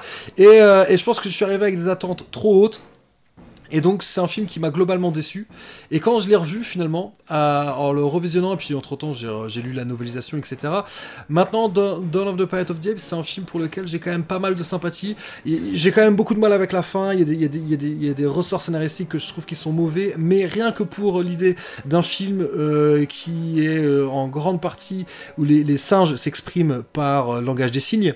Ils, parlent difficilement. ils ont un langage articulé, mais ils ont du mal à parler de façon articulée. Donc la plupart du temps, ils s'expriment avec, euh, avec le langage des signes. Et de voir un film, un blockbuster euh, ricain, qui se passe avec énormément de sous-titres. Et c'est ce qu'on retrouve également dans War for the Planet of the Apes. Mhm. Déjà, rien que ça, chapeau. Donc, comme tu l'as dit, Faye, il y a des thématiques. Effectivement, tu évoques Shakespeare, t'es, t'es- t'es- t'es complètement dans le vrai. hein. Il y a plein de thématiques excellentes. War for the Planet of the Apes, il y a plein de choses. Il y a vraiment plein Mais de il y a choses. pas mal de à- messages politiques, je trouve, même dans le dernier. Enfin, j'ai trouvé ça super, euh, super intéressant euh, pour un blockbuster d'avoir euh, justement plein, plein. Et c'est pour ça que j'ai eu vraiment, tu vois, le, le même plaisir à voir cette, euh, ce, ce reboot que j'ai à voir euh, les classiques parce que vraiment, je trouvais que il y avait vraiment plein de thématiques, il y avait des, des liens qui se faisaient avec, euh, avec ces vieux films. Et moi, c'est pour ça que je, je trouve que c'est un reboot qui fonctionne bien, en fait. Puis moi, la- l'ascension de ce personnage de César et l'ascension, Ouais. elle, il, enfin, Non, mais le jeu, quoi. Et voilà, le jeu d'acteur est génial. Enfin, Mm. Non mais voilà, moi j'ai- des réserves avec le reboot, j'en ai. Mhm. Euh, Peut-être parce que je suis un fanboy, ça je, je ne l'exclus pas. euh, Non, mais t'as toujours les attentes, puis la façon dont tu vois un univers, euh, des choses comme ça. Il y a, il y a ça manque de, ma- de, max, de masque en latex pour toi? non, même pas. Non, non, parce que euh, la- le- je salue totalement la prouesse technique. Ah, en termes de- en capture, termes d'effets spéciaux, c'est quelque part. En plus, ça me fait plaisir euh, de me dire que euh, il y a eu un avant et un après Planet of the Apes, aussi bien dans les thématiques que euh, dans que dans les maquillages. Et il y a un avant et après Planet of the Apes, cette fois-ci le reboot, dans la maîtrise de la motion capture. C'est quand même le premier film.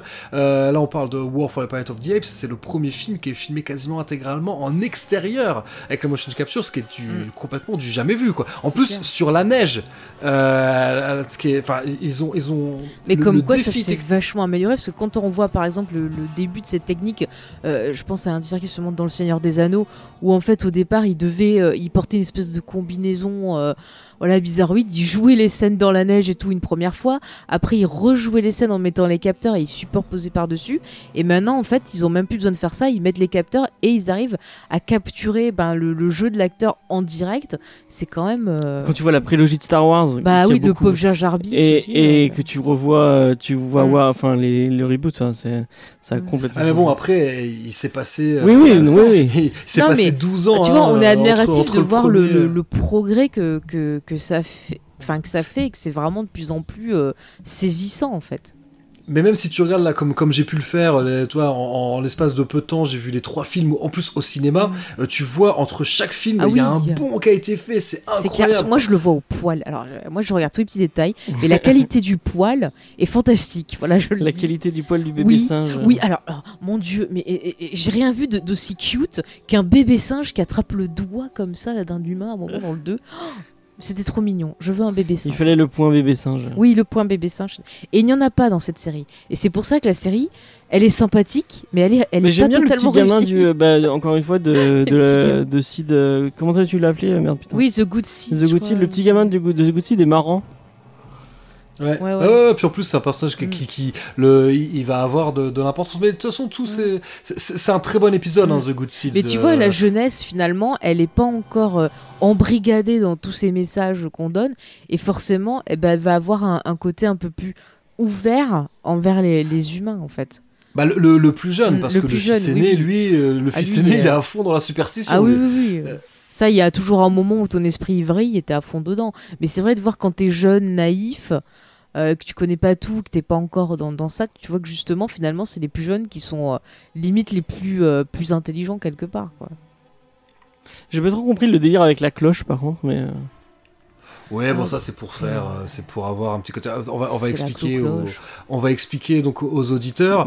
Euh, donc on comprend que dans euh, aussi bien euh, la tradition que la superstition des singes, euh, donc dans une ferme, euh, le fils aîné ne peut monter sa propre ferme, ne peut prendre euh, son indépendance euh, qu'à la naissance d'un d'un taurillon.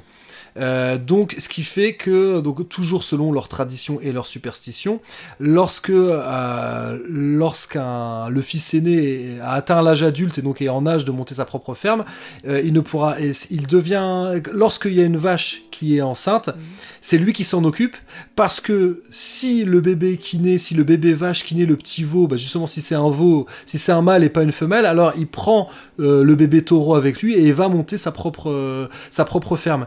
Et là, il se- donc euh, Pete, Alan et Galen se retrouvent dans une ferme où malheureusement euh, la vache à chaque fois qu'elle met bas, elle met bas une femelle. Et, euh, et donc le fils, il commence un petit peu, voilà, il- lui, il a, envie de, de fonder sa propre famille et il a envie de se barrer. Et, et- et donc quand il voit arriver des humains dans sa ferme, ça lui fait pas plaisir du tout. Et, et donc il y a cette tradition qui n'est pas expliquée, qu'au moment où la vache, au moment où elle est, où elle est en train de mettre bas, il tape sur une cloche. Euh, ce qui est débile plutôt que d'aider la, vache, ce que va faire Alan. D'ailleurs, un petit truc qu'on n'a toujours pas dit, c'est que euh, euh, souvent Alan et Pete, comme on l'a dit, vu que très rapidement le fil rouge est abandonné, euh, souvent au final, ils- eux, ils bougent de colonie humaine en colonie humaine. Bon, tu dis, ils, ils essaient de pas rester au même endroit pour pas se faire repérer par les singes, ça pourrait être la logique qui les pousse à tout le temps avancer sans arrêt. Mais souvent, ils se retrouvent dans des situations, ils se retrouvent à intervenir dans des situations où finalement la logique voudrait qu'il ferait mieux de se casser et de dire aux gens, euh, bah c'est votre problème, c'est pas le nôtre. Nous on a un problème, c'est celui de se pas se faire attraper par Urko. Et, euh, et au lieu de ça, ils sont animés par une espèce d'âme de boy scout comme ça, et ils vont aider les gens. Alors, euh, donc un coup, on découvre que Alan euh, est en fait a, a vécu dans une ferme. Alors c'est pour ça qu'il connaît plein de trucs sur euh, sur l'agriculture et qu'il est capable de de- d'aider à mettre une vache euh, à une vache à Je mettre au connais bas. pas la, la Alors, formation des astronautes dans leur euh, dans leur monde, mais dans sa ils, jeunesse, ils, ils connaissent ça, tout. Ils connaissent. Enfin, ils, oui. a- ils savent Alors- monter un deltaplane. Mais, euh, Il faut que tu saches faire ça. Tu dois savoir faire la cuisine. Tu dois savoir quand c'est croquant et craquant. Tu vois, c'est Cyril Lignac qui donne les cours. c'est limite s'ils savent s'ils savent pas. Enfin, ils, ils- sont ont bossé chez Carglass aussi, c'est comme ça. euh, Il faut que tu puisses Voilà, changer. euh, S'il y a un impact sur ta fusée, il faut que tu puisses la ranger. C'est comme ça. Tu sors ton, deltaplane en plein milieu de, l'espace. Mais, eh, franchement, c'est dur de devenir astronaute. On a vu le, le film First Man, c'est dur. c'est vrai. C'est comme ça, James. C'est la vie. Mais alors là, ça serait peut-être euh, pas First Man qu'il faudrait utiliser, mais The Martian, auquel il faudrait Oui, penser. ouais. Et Il faut faire mais pousser des ce patates. que vous dites, ce que vous dites, c'est vrai que voilà, c'est assez marrant si tu regardes bien, si tu fais la, si tu regardes tous les épisodes. Bon, Escape from Tomorrow, le Mm. premier, bon bah là ils font juste euh, s'évader. Mais euh, The Gladiators, donc on apprend bah, que finalement ils sont capables de faire de la lutte. Euh, dans The Trap, là on voit, donc c'est l'épisode dans lequel Urko et Pete se retrouvent enfermés dans une, donc à cause d'un, à cause d'un séisme. Urko et, euh, et Pete se retrouvent tous les deux enfermés dans une, euh, Station de dans métro. une ancienne station de Et métro. puis voilà, se découvre et- des, des dons d'architecte et de. Non. Voilà, et Alan aussi, ils ont tous les deux donc Oui, euh, mais- des, des connaissances et des capacités en Il ingénierie. faut savoir, parce que si Euh, t'es sur Mars et qu'il y a un caillou qui tombe, tu fais comment, James? Voilà. Réfléchis. Dans The Good Seeds, on en a parlé, donc là, ils ont des connaissances en agronomie. euh, donc, euh, comment euh, on découvrait qu'Alan a des connaissances aussi bien en agronomie que, que, que euh, il peut être vétérinaire. Enfin, en tout cas, il peut aider Et une vache il à peut faire Ils un peuvent moulin à aussi vent. créer euh, un- un- Voilà, pendant ce temps-là, Ils ça c'est aussi créer un, un remède euh, et de faire ouais, un c'est- remède, je crois que c'est pour la malaria. ou Ils font pas une Voilà, douche aussi ça. Si, ils font des Si, douches. voilà, ça, non, mais c'est MacGyver dans- avant l'heure, en fait. Toujours dans The. Good Seeds, voilà. Mais tu vois, c'est euh, ça. dans- MacGyver, il a regardé cette série, il a dit ah, je vais faire comme eux, tu vois. C'est Dans, exactement ça. Tomorrow- dans Tomorrow's Tide, euh, donc là, on découvre qu'ils ont des talents euh, d'apnéistes et, Ouais. euh, et qu'ils sont doués pour la pêche à l'arpon et la confection de filets. D'ailleurs, c'est assez étrange parce que dans ce monde-là, les singes ont des filets, mais a priori, ils ont jamais pensé à les utiliser pour pêcher du poisson. Bon, soit. Euh, Ou alors ils ont fait bon, Colanta. Ouais, dans The Deception, là, on apprend, c'est presque, ils font presque un travail de, de détective. Donc de The, Dece- The Deception, là, ils vont. euh, alors, on va expliquer aussi vite fait cet épisode. J'essa- J'essaie de garder les auditeurs avec nous. hein. Euh, Gentil. donc dans The- on, découvre dans The Deception un épisode très intéressant aussi, euh, qui a une communauté euh, humaine qui est euh, terrorisée par l'équipe, donc The Dragoons, qui c'est l'équivalent simiesque du Ku. Mm. Euh, et donc, euh, et donc en fait, euh, Alan et Pete vont se transformer quelque part en détective pour réussir à, découvrir qu'au final, il y a un singe qui a été tué non pas par des humains, mais par un autre singe. Dans The Horse Race, ben là, on découvre que donc les talents Alan est un est un très bon cavalier et il est capable de dompter un, un, un- enfin de Non, mais dresser ils peuvent un tout faire. En fait, c'est simple. Jarod a regardé cette série et c'est comme ça qu'il est devenu le caméléon, en fait. Voilà. Voilà, et comme tu dis, ouais, dans, dans, dans The Cure, ils arrivent à mettre au point, à remettre contre la malaria, et dans euh, Up Above the World So High, ils sont capables de construire un deltaplane. Mais Et puis ils ont pas ça, fait un radeau aussi là pour nager et compagnie. ah oui, exact, ouais, plusieurs Ils fois. savent dans super Up bien nager et tout. Il y, a, y plusieurs épisodes avec un radeau, oui, exactement. Ouais, dans Tomorrow's Ouais. Tide et Up Above the World. So High. Euh, mais, non mais ils euh, sont ultra compétents. C'est un truc de fou. Et puis même entre eux, j'ai l'impression qu'ils sont pas super potes aussi. hein. Néanmoins, j'essaie de faire une ouverture de, de, Vas-y, vas-y. En fait, C'est ton ouverture. C'est euh, en plus je vais me faire un peu d'autopromotion. Vas-y. Euh, J'ai fait un épisode consacré à un roman qui s'appelle euh, Death of the Planet of the Apes, écrit par Andrew Gasca. Oui. Et en fait, donc, euh, donc ce roman se passe en même temps que Beneath the Planet of the Apes. Finalement, on voit dans ce roman, en gros, c'est imaginez l'idée. Donc, Andrew Gasca a écrit deux romans pour le moment. Mhm. Qui se passe dans l'univers de la planète des singes. hein. Euh, donc, il a écrit un roman qui s'appelle Conspiracy of the Planet of the Apes. Et en fait, ce roman, le personnage principal n'est pas Taylor, c'est London. London, donc C'est c'est le- le- le- ils sont Du 2. l'au- l'autre. London, London. Ah non, c'est non, l'autre, non, c'est le c'est celui le qui- deuxième maçon. Donc, celui qui se fait non, ça, c'est euh, Dodge. celui qui se Ça, machinait c'est la Dodge. tête. C'est ça, c'est celui qui est. euh, c'est c'est qui c'est ça une- une- Exactement, qui, qui est très pané et qui subit une lobotomie. Ouais, ouais. Et- et- mais London euh, dans le tout dans, dans le premier film. Donc, le- donc les trois astronautes ils sont ensemble tout le long de la partie dans la, dans la zone interdite, euh, tout le passage du Trek. Et, et ensuite une fois qu'il qu'il arrive, on arrive à euh, le deuxième acte où ils rencontrent les singes. Et que là, le passage de, de la chasse, euh, à l'issue de cet épisode, Dodge est tué, et ensuite on va découvrir qu'il a été empaillé. Et London, on ne sait pas ce qu'il advient de London. Et on ne découvre que après le- la scène euh, du tribunal, on découvre qu'il a été lobotomisé, et puis voilà, c'est fini. London, en- mais qu'est-ce qui s'est passé entre ces deux moments-là, entre la chasse et la lobotomie? Et ben ça, Andrew Gasca le raconte. Et ça, je trouve ça génial en fait. Donc, euh, Ça doit Et- être et- stressant et- parce que quand tu sais la fin et tout, ça doit être. euh, Et- mais mais Oh c'est hyper bien fait parce que t'as vraiment l'impression, en plus il y a un côté cinématographique. Euh, d'autres- euh, bah, D'ailleurs, euh, rappelons que dans Planet of the Apes, le tout premier, il y a un personnage qui s'appelle Galen, qui est un chirurgien qui travaille avec, euh, avec Zira. Oui. Et bien Galen est un des personnages principaux du roman. Et donc ce qui fait que de temps en temps, c'est comme si en fait c'est comme s'il y avait une deuxième équipe de tournage qui avait suivi au lieu de suivre euh, Charlton Heston qui avait suivi Robert Gunner. Et il y a des moments où, où- où c'est comme si de temps en temps les équipes se croisaient, donc on revoit un peu Taylor, juste ce qui permet quand t'es lecteur, ça te permet de comprendre ah oui voilà ouais, où on en est. moment on en est, ouais. Mais tu vois, ça, ça serait pas mal pour une série télé. Ils pourraient faire genre euh, les contes oubliés de la planète des singes ou les légendes. Et, Et, ça pourrait Et être donc cool. pour, pour, pour son deuxième roman, euh, dans euh, Death of the Planet of the Apes, c'est ben là, au lieu de suivre euh, le personnage de Brent, donc Brent c'est le personnage qui, qui est là pour euh, sauver, pour retrouver Taylor, et ben là on suit Taylor parce que pareil dans Believe the Planet Oui, on of the sait Apes, pas ce qui lui est arrivé entre. Taylor entre le et début, et-. Taylor est là au début du film et à la fin, mais au milieu on sait pas ce qui s'est passé. Ah ouais. Et ben là, vous allez avoir les réponses. Mais on va aussi en apprendre sur l'histoire de Taylor. Il va y avoir plein de flashbacks sur, euh, et qui vont revenir sur toute euh, euh, comment, comment Taylor est devenu euh, astronaute. Donc il a commencé par être pilote d'essai. Voilà. Mhm. Coucou Code Quantum. hein. Comment- donc il commence en tant que pilote d'essai. Et parmi les autres pilotes d'essai qu'il côtoie qui vont devenir astronautes, astronautes pardon, eh ben il y, y a un certain Alan Virdon. Et Alan Virdon, lui, euh, est prévu pour une autre expédition, parce qu'il y a plusieurs expéditions prévues, et lui, il est censé partir pour une expédition habitée sur une autre planète.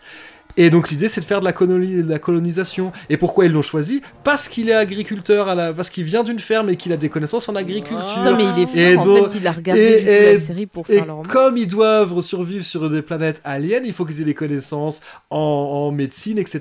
Et donc il y a un petit passage où, euh, où Taylor et euh, Virdon interagissent et Virdon lui raconte un peu son programme. Donc mais clairement, euh, je veux dire, c'est ça qui est, qui est- qui est super drôle et qui est super bien fait quand tu lis les romans de de d'Andrew Gasca, c'est que comme on l'a dit, il y a énormément d'incohérences dans la saga. Il y en a plein. Mm.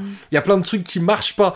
Et, et en fait, lui, tous ces trucs qui marchent pas, il va les utiliser pour construire son. Non seulement pour construire son récit, et en plus pour les corriger et pour leur donner un Et sens. tu vois, c'est Quand c'est tu- dommage que ça soit genre par le biais du roman écrit que ça c'est fasse un, ça. c'est un mec Ah non, non, lui, c'est- lui c'est un vrai auteur. Euh, alors en plus, là, un peu la belle histoire euh, là-dedans, c'est que euh, quand il a écrit euh, Conspiracy euh, of the Planet of the Apes, euh, lui, il a acheté les droits avant euh, qu'il y ait le reboot, ce qui était plutôt une bonne idée. Et euh, donc il s'est retrouvé avec les droits euh, pour écrire des romans euh, Planet of the Apes, sauf que bon, bah, quand la Fox a voulu relancer le truc, ils ont voulu garder un peu le contrôle. Sauf que, gros coup de bol, il y a quelqu'un à la Fox qui a lu son roman, et de toute façon, il l'aurait contacté pour des histoires de droit, parce que lui, il a, il a des droits d'adaptation. Et, et en fait, ben, il y a quelqu'un qui a lu son roman, et il cherchait, euh, il voulait quelqu'un pour écrire une sorte de bible. euh, de la planète des singes pour décider qu'est-ce qui est canonique, qu'est-ce qui est pas, qu'est-ce qu'on va garder, essayer de donner un sens à tout ça. Et le gars de la Fox fait mais ce mec on l'a, c'est lui. Et, euh, et donc lui s'est retrouvé à devenir maintenant il est consultant pour la Fox. Oh, c'est Et, euh, et il a aussi travaillé, bah, il a aussi travaillé sur Alien. Et euh, donc bon bah après lui il écrit des bibles, hein, ils sont pas Après, s'ils Il les faut- lisent après- pas, euh, voilà. pas voilà libre à eux de les suivre ou pas. Et, euh, mais c'est euh, c'est non non c'est c'est hyper intéressant. Et je, je te dis qu- quand tu connais bien euh, quand tu connais bien euh, la, la saga Planète des singes, lire les romans qu'il a fait. Il a fait aussi des romans euh, sur Cosmos 99. Ouh, ça m'intéresse. mais Non, le, gars est doué, tu vois, et tu vois qu'il connaît bien son truc, qu'il connaît bien euh, son affaire, qu'il respecte le matériau d'origine, qu'il l'aime. Tu vraiment, tu sens cette saga, il l'aime. Il aurait pas pu écrire ça autrement. Et, euh, voilà. Bon, pour, euh, je raconte un peu, je fais un peu euh, 36-15 ma life. Vous peut-être vous l'enlèverez au montage, faites comme vous voulez.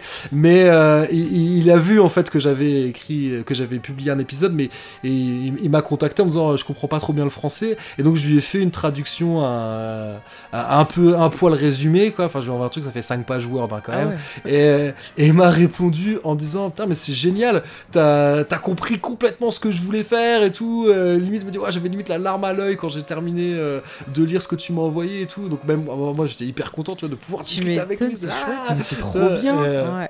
Ouais, voilà, donc c'est la, la belle histoire. euh. et le soir, il m'a dit, mais fais un podcast en anglais Donc voilà, mais bon, j'ai déjà, pas de temps pour. euh, je, je- je peine à trouver du temps pour faire des épisodes en français, alors c'est pas pour moi. Faudrait que tu l'in- tu l'interviewes. Tu l'interviews en anglais. Mais il, Ouais. il- il m'a- il il effectivement, il m'a, euh, il m'a, il, il a laissé, euh, il m'a laissé cette possibilité. Il m'a dit ouais, un de ces quatre, faudrait que tu m'interviewes, mais après, tu sais, je suis un peu, euh, je, je- je me dis c'est un mec, son temps est compté, tu vois. Je suis un peu, euh, je, me- je me dis, il faudrait que je bosse bien mon interview, que j'ai un truc vraiment béton pour pas lui faire perdre son temps, quoi. Euh, donc pour le, pour le moment, je l'ai pas, je l'ai pas encore rebranché, mais, mais peut-être je le ferai un jour. Mais oui, prends courage. Je suis sûr que ça, ça va être intéressant. Hein, James? Putain, là il, a, là, il a dit qu'il s'était pas trop trop préparé. Qu'est-ce que ça doit être dans... quand c'est une interview béton préparée de... Oh, bah, c'est c'est 20 pages minimum d'interview de questions. Non. Euh, du, coup- du coup, au niveau de la série, est-ce que vous voulez rajouter autre chose euh Je sais pas. Mais en tout cas, c'était une a belle histoire. euh, Ouais, c'était une chouette histoire. Merci de partager ça avec, euh, Mm. avec nous et nos auditeurs, parce que je le laisserai en montage, je pense. Bah, ok. Ouais. Parce que sinon, sinon, j'avais une petite question à me poser. Euh, vu qu'on n'a pas eu de fin, comment vous auriez vu cette série finir? Est-ce que vous l'auriez vu durer longtemps? Et euh, quelle fin vous auriez vu pour cette série? Alors, je vais demander à Zayus pendant que James réfléchit, parce que je vois que déjà il se concentre. Euh, déjà, ce que je veux dire, c'est que ça ne s'arrête pas à ces 14 épisodes. Oui. Euh, comme tu l'as très bien dit, il y a, il y a des scénarios euh, qui, qui existent. Donc, il y, a, il y, a, il y a des suites. Alors, euh, n'espérez pas une fin, il y en a pas. hein. Les, les, les autres scénarios qui ont été écrits, c'est la même chose. Hein. C'est euh, Galen, euh, Alan et Pete arrivent dans un village, il y a un problème, pif paf pouf, euh, ils, ils résolvent le problème et, et puis ils s'en vont. Voilà, c'est c'est toujours la même C'est chose. quoi leur prochain métier? Ils vont faire, ils vont construire un, baja- un barrage. Charpentier. Alors il y a charpentier, il y a euh, tourneur fraiseur. non, il y, a un épisode qui est, mais je crois qu'avait été écrit avant le que la série soit tournée. Et il y avait une idée qui était pas, mal justement, cette idée d'imaginer euh, des singes qui montraient un espèce de front de libération des humains. Ah. Euh, mais finalement, ça n'a pas été gardé, notamment parce que euh, il devait avoir des liens avec Galen, mais sauf que comme ça a été établi que Galen, euh, il est pas pro-humain à la base, c'est juste un type, un type, on va dire ouvert d'esprit, mais il est comme tous les singes, il considère que les singes sont supérieurs aux humains et, voilà quoi. Donc après, ça, aurait dénaturé son personnage s'il avait, avait fait membre d'un parti de libération des, des humains. Mais il y a eu ça, et aussi ce qu'il faut savoir, c'est que la série euh, donc s'est achevée. euh, mais sachez que si euh, Planet of the Apes, la série télé, avait été une série britannique, celle, cette fois-ci, elle aurait continué.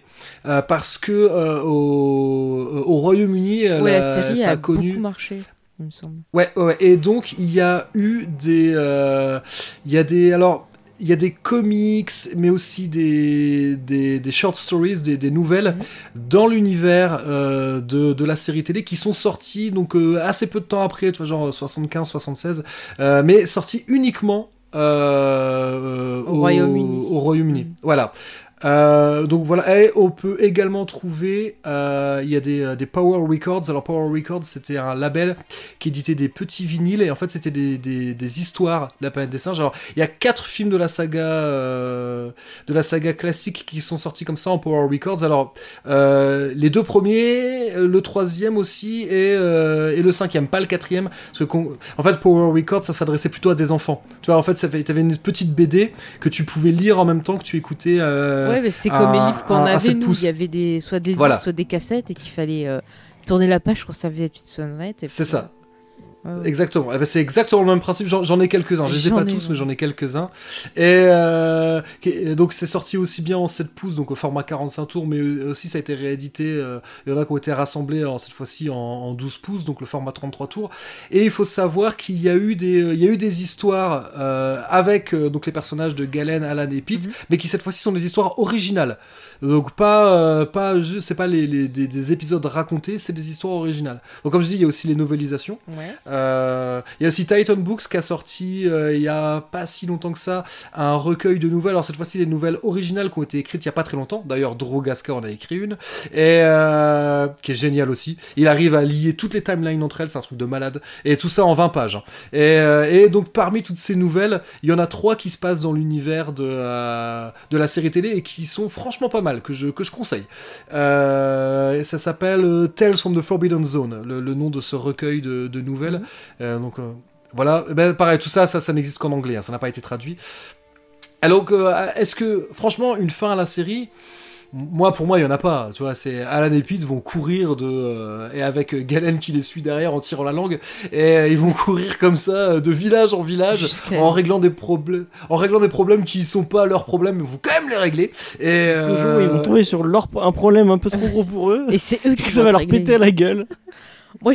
Ou alors, alors, si, il y a peut-être aussi un truc qui a été imaginé dans une, euh, dans une short story, dans l'univers de la série télé, je le rappelle. Et d'ailleurs, c'est peut-être la seule histoire qui existe où il n'y a pas Alan, Pete et Galen, comme quoi. hein. Mais il y a des singes euh, qui, euh, qui s'en vont et qui quittent euh, l'Amérique du Nord, parce que ça se passe en Amérique du Nord. Et euh, même, clairement, c'est évident que ça se passe sur la côte ouest.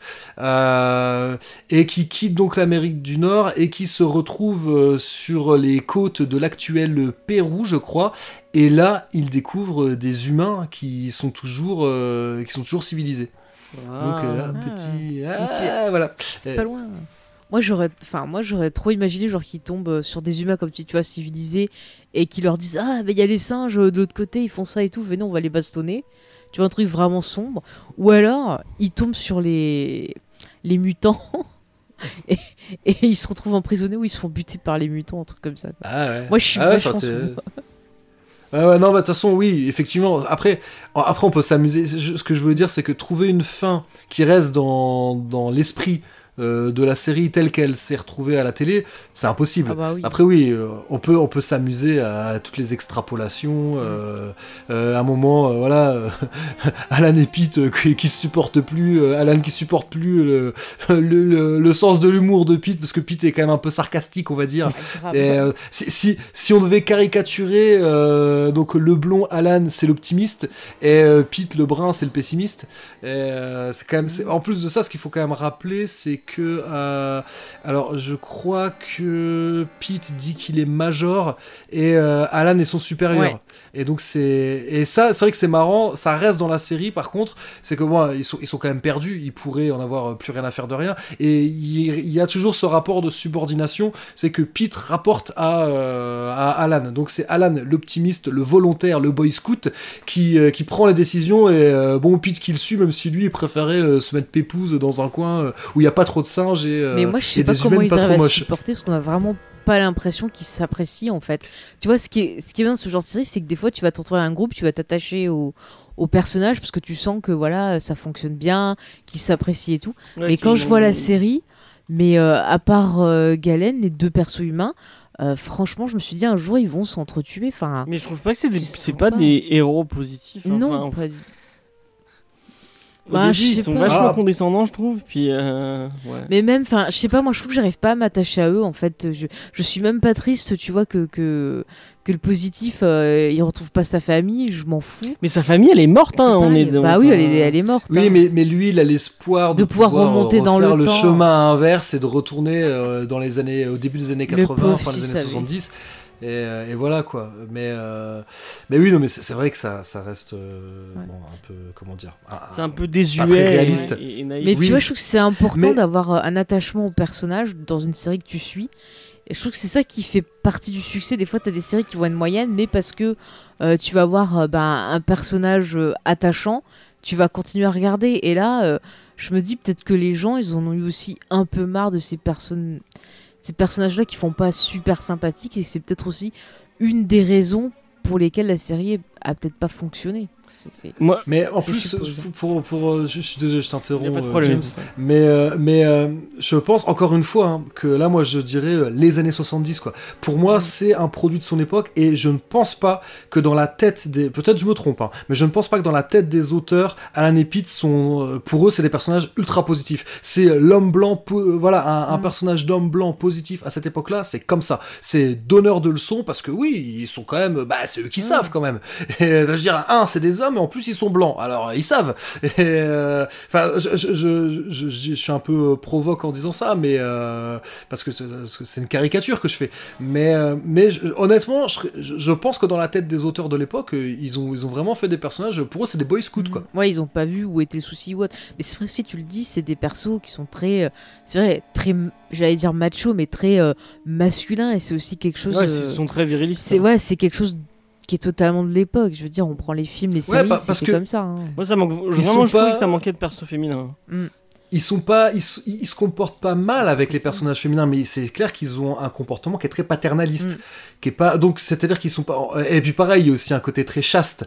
Euh, je crois que s'il y a quand même un passage, je crois que Alan doit échanger un baiser vite fait avec une, euh, avec un personnage féminin, si je me Oui. trompe pas.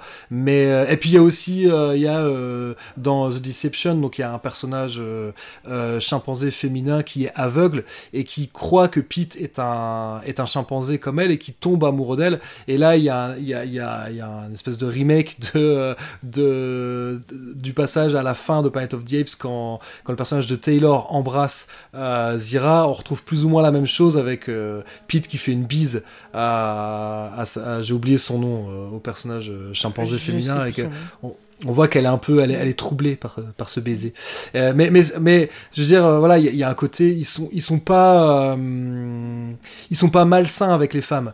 Ils sont, mais, mais il y a ce Non, côté. mais c'est pas euh, qu'ils voilà, sont bon, malsains. C'est, je veux dire, c'est la façon euh, de faire en fait, de l'époque. Mais Ce qui, est, euh, ce qui est pas très, ce qui est plus macho, c'est la façon dont ils ont écrit les personnages féminins, plus que Mm. comment ils interagissent avec. Oui. la- ouais. Mais Bah, encore, encore une fois, c'est des, enfin, c'est je des pense que ça n'a choqué personne à Mm. l'époque. Oui, oui, oui, totalement. J'ai pas dit que c'était bien. hein, Oui, non, mais c'est la façon de faire d'époque. T'avais la femme qui était souvent la femme euh, Soumise la femme soumise. Ma sorcier Qui- est aimé, quoi. Ouais, oui, bah oui. Par Elle fait à exemple. manger. Mais euh, même voilà, aussi, ouais. les persos féminins, t'as des persos féminins qui sont un peu des garces aussi, certaines, ou soit c'est une figure maternelle, soit ça va être une tentatrice un peu garce aussi. Enfin, Ma sorcière bien aimé. c'est hein, des figures, ces figures d'époque. Non, ma sorcière bien aimée, c'est c'est totalement la femme soumise avec quelque Oui, part mais le mari sa- qui a honte de Non, mais avec d'être sa- avec sa mère- Sa mère qui est elle, le perso euh, un peu Ah bah, euh, c'est une connasse. déluré et connasse. Sa, sa euh. mère, c'est une gosse parce qu'elle aime pas son gendre. Mais en même temps, on la comprend parce que ma sorcière bien aimée, je fais une petite parenthèse, mais ma sorcière bien aimée, euh, elle a épousé un mec qui quelque part euh, a honte de ses origines. Non, mais c'est un gros con. hein. Jean-Pierre, un qui gros voilà qui la rabaisse totalement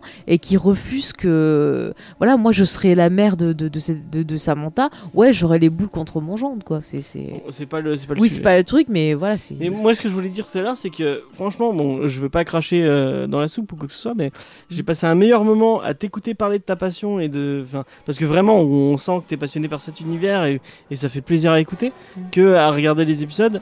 Bon, après, je les ai, moi j'ai passé un bon moment devant je les ai binge-watchés, c'était peut-être pas et un peu en mode oh, putain vite, faut que je mate parce que j'ai. euh, mais parce que t'étais en retard parce que j'étais en retard et que j'avais oublié qu'il fallait que je regarde ça. Euh, donc je les ai peut-être pas forcément regardés dans, la- dans les meilleures conditions possibles. Euh, et j'y ai. Bon, c'est c'est divertissant, mais euh, heureusement je faisais quelque chose à côté parce que sinon je me serais fait chier. Ben, Euh. bon moi je disais je tricotais tu vois quand j'ai regardé bon c'est pas non plus euh, ça va ça t'empêche pas de faire mais moi j'ai passé un bon moment parce que c'est des trucs tu vois ça, ça se regarder comme ça justement c'est des trucs où tu peux faire autre chose en même temps. Mais à chaque fois je disais ah tiens cette thématique là c'est intéressant. Ça me fait penser à tel truc euh, ah tiens il y a ça ça ça. Et du coup bah ça m'occupait. Je trouve que ça se laisse regarder. C'est un divertissement qui est euh, tout à fait euh, acceptable. Après voilà il faut il faut replacer dans le contexte de l'époque comment on l'a fait et dire ok ces personnages ont ce comportement parce que c'est le reflet d'époque il faut pas du tout juger la série avec des critères euh, de maintenant mais ouais, mais moi ce qui m'a plus dérangé, c'est enfin, vraiment on a l'impression que s'en branle de l'univers quoi. Enfin, tu. Bah, tu sens que c'est le produit qui a été fait pour justement, euh, et tu me diras, Zayus, si t'es d'accord avec moi, mais ça a vraiment été fait pour continuer à exploiter la licence, je pense. Après, euh, peut-être que les personnes qui ont bossé dessus aimaient peut-être l'univers, mais entre le fait d'aimer et euh, euh, ce que t'impose la production, parfois, bah, ça va pas ensemble.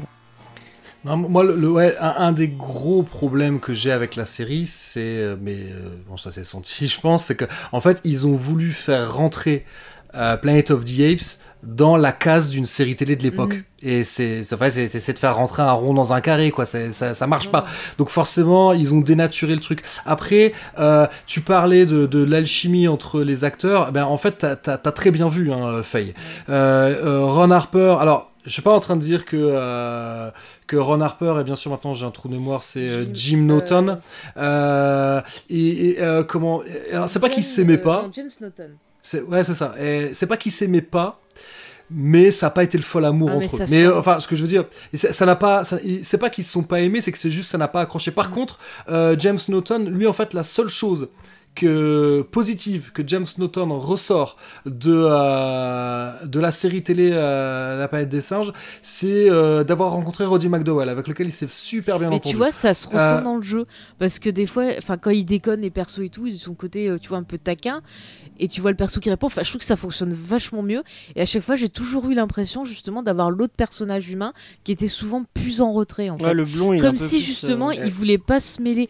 Alors après je me suis dit c'est peut-être par rapport à son histoire vu que lui il veut absolument retrouver sa famille. Je me suis dit quelque part il veut peut-être pas trop se mêler à ce groupe-là, aux gens autour pour justement se dire non il faut que je sois dans le truc de rentrer chez moi. Tu vois je me suis dit Non, non, mais ça, ça s'explique aussi hein, par, des, par des secrets de, de, de tournage. Euh, euh, comment, en fait, enfin, secret de tournage, c'est pas vraiment secret, mais euh, Ron Harper, lui, au, au contraire, contrairement à, à, à Jim Norton, Ron Harper, lui, il, il- quand il parle à un planète des singes, il est beaucoup plus positif. Tu vois, donc Jim Norton lui dit non, mais de toute façon, ça marche pas parce qu'ils ont essayé de faire le fugitif dans la planète des singes. Ouais. Et, et je suis d'accord avec lui. En fait, il dit, ils ont complètement oublié le côté SF. Je veux dire, si, si t'enlèves, si au lieu que ce soit des singes, c'est, euh, une autre, un autre peuple qui domine, euh, toi, un peuple, le peuple A qui domine le peuple B, Ouais, ouais. ça marche pareil. Euh, tu vois, il n'y a pas du tout l'aspect science-fiction. Il, il passe, il passe complètement à la trappe.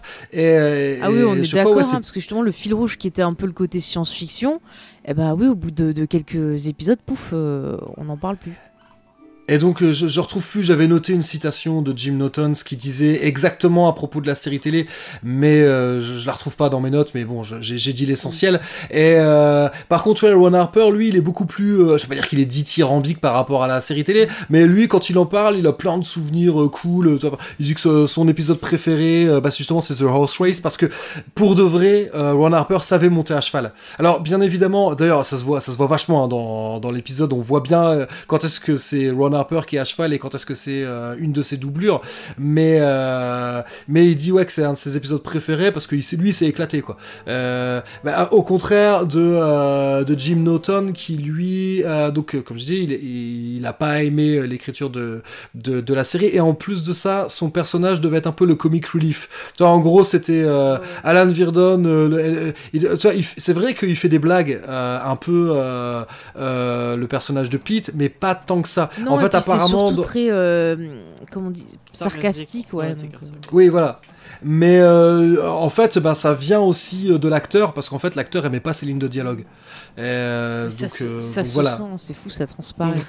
je te jure parce que tout- tous les trucs que j'ai sentis et tout, toi tu me dis ah bah il y a ça, ça, ça, donc. euh, Mais c'est un truc que tu remates fou. souvent avec, euh, avec, avec plaisir ou c'est. euh, Non, alors, euh, c'est vrai qu'on en, on en a parlé un peu avant l'épisode. J'ai du mal à. m- Autant je- j'ai un souvenir très précis euh, de, de chaque fois, enfin, des premières fois où j'ai vu euh, chacun des cinq films de la, de la saga classique, euh, autant j'ai un souvenir plus diffus concernant la série télé. Déjà d'une part parce que je l'ai vu à la télé euh, et que donc pas dans l'ordre, bon même si l'ordre n'a que peu d'importance vu qu'il y a que le premier épisode qu'il faut voir en premier puis le reste, enfin à la rigueur faut voir les deux premiers en 1 et 2 et puis le reste. Oui, on, peut le voir dans n'importe quel ordre. hein. D'ailleurs, là, là, pour préparer l'épisode, je les ai regardés dans le désordre.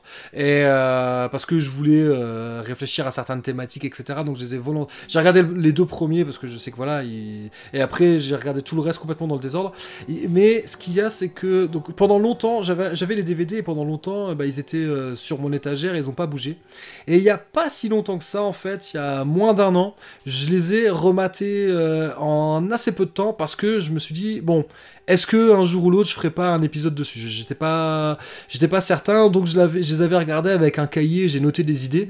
Et, euh, et donc, j'étais pas, je savais pas encore si finalement, voilà, quand, quand vous m'avez proposé de participer, euh, s'il y avait une série qui m'intéressait, je me suis dit, bon, allez, euh, c'est l'occasion de, de, cette fois-ci de, de, prendre le sujet à bras le corps et de, et de vraiment y aller à fond.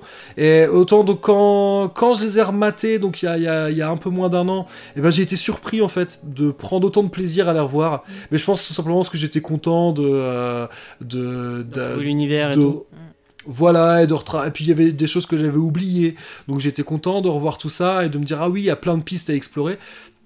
Et là, de les avoir regardés, alors vraiment, en plus, dans, pas en tant que spectateur, mais euh, vraiment dans l'idée de vouloir les analyser, euh, donc de faire beaucoup de pauses, de revenir en arrière, d'essayer de chercher la petite bête, euh, j'ai pris beaucoup moins de plaisir. Par contre, là où je me suis régalé, les novelisations. Les novelisations, en plus, alors bien sûr, j'ai oublié le nom de l'auteur. Euh, parce que euh, ce qui est cool, c'est que les 8, euh, 8 épisodes qui ont été novelisés ont été écrits par George Alec Effinger, qui est pas n'importe qui, parce que euh, j'ai plus sa j'ai plus sa biographie en tête, j'ai plus sa bibliographie en tête, mais je crois dire sans dire de bêtises qu'il a gagné un Hugo Award. Ouais, il a gagné un Hugo et un Nebula Award. Et euh, donc voilà, qu'il a il a euh, bon il, il, est décédé en 2002, mais c'est un auteur de SF. Alors c'est pas voilà, c'est pas le nom le plus connu qui soit, mais franchement, c'est vraiment très sympa à lire. mais souvent comme, les comme novelisations dis, autour bah voilà d'un univers en particulier, il y a plein de choses sympas. Ça permet vraiment de, de traiter des choses qu'on peut pas se permettre, tu vois, quand on n'a pas le budget ou des choses qu'on peut pas mettre parce qu'il n'y a pas le temps et tout. Enfin, c'est souvent intéressant. Mais, mais c'est ça, parce qu'en fait, euh, déjà, euh, lui, l'avantage qu'il a, alors Effinger, je ne sais pas exactement, est-ce qu'il a écrit sur base des scripts? Parce qu'il y, a y a assez peu de différences, mais il y en a quand même. Et euh, alors, est-ce qu'il a écrit sur base des scripts? Et que voilà pour que ce soit publié plus ou moins en même temps parce que on rappelle on a une époque où la VHS n'existe pas. Donc si tu voulais revoir l'épisode euh, ben en fait fallait lire le bouquin. Et euh, d'où l'existence des novelisations. Il y a, sur les cinq films il y a euh, donc sur les cinq films il y en a quatre qui ont été novelisés bien évidemment ils n'ont pas écrit de novelisation pour le premier vu qu'il bah, y a déjà le roman de Pierre Boulle même si, même si dans, dans le fandom de la planète des singes, il y a beaucoup de gens qui aimeraient bien, vu qu'il y a quand même des différences majeures entre le roman de Pierre Boulle et le film de Schaffner. Mm. Dans le fandom de la planète des singes, il y a beaucoup de gens qui aimeraient bien un jour voir euh, une novelisation. Euh, mais euh, voilà, tout ça pour dire, ouais, c'est bien écrit, euh, c'est agréable à lire, euh, même si vous n'êtes pas, voilà, moi l'anglais n'est pas ma langue maternelle, hein, bon, même si je, je le pratique de manière quotidienne, mais, mais c'est assez facile d'accès en fait. Ça que tu... Voilà, moi je ne lis pas du Shakespeare. C'est ça pour les auditeurs. voilà, je ne lis pas du Shakespeare. Si vous connaissez la série euh, télé, euh, eh bien vous pouvez le et que vous n'êtes pas une star en anglais, euh, mais que vous avez quand même deux trois bases, eh ben, vous pouvez Franchement, vous pouvez les lire. Euh, alors, genre, je vous dis, j'ai pas d'action euh, à la Fox et tout ça. Mais là, j'ai le bouquin dans les mains. Euh, il coûte 10 dollars US, 13 dollars 50 canadiens et 8 livres sterling. donc voilà. En plus, je, crois que ça existe en dématérialisé. Je dis peut-être une bêtise, mais donc c'est, je l'ai redire, c'est Titan Books qui a édité ça. Encore une fois. Je, mais du coup, on peut se les procurer en allant sur leur site ou. Ah bah sur Amazon, sur Amazon ça se trouve. Hein. Parce que je sais pas vu. Ouais, euh, même, je pense même que Amazon.fr, euh, encore bon pareil, hein, si vous trouvez ailleurs qu'Amazon ou, ou peut-être que euh, votre libraire préféré pourra vous les commander, euh, c'est peut-être mieux. Hein, Demandez mais, à Easter Egg à Montpellier. Redemandez peut-être qu'elle recherchera plus. J'ai demandé et leur fournisseur ils donnent pas. Faut que j'aille me renseigner ah. ailleurs. Mais fr franchement, sur, euh, je pense que sur, même sur Amazon.fr ou Amazon UK ou Allemagne, j'en sais rien, mais tu peux. Euh, ça, ça, se trouve. En tout cas, moi, je, tous, je les ai tous précommandés. Donc à chaque fois, c'était la bonne surprise. Genre, tiens, un truc. Ah, tiens, qu'est-ce que c'est? Euh, Dès qu'il y a un truc qui sort sur un palette dessin, je, je, je l'achète avant même que ce soit sorti. Donc souvent, j'ai, euh, je reçois des trucs, j'avais même oublié que je les avais commandés. Bon, des fois, je les reçois en double. Et euh, T'as des comics que tu pourrais nous, nous recommander sur l'univers?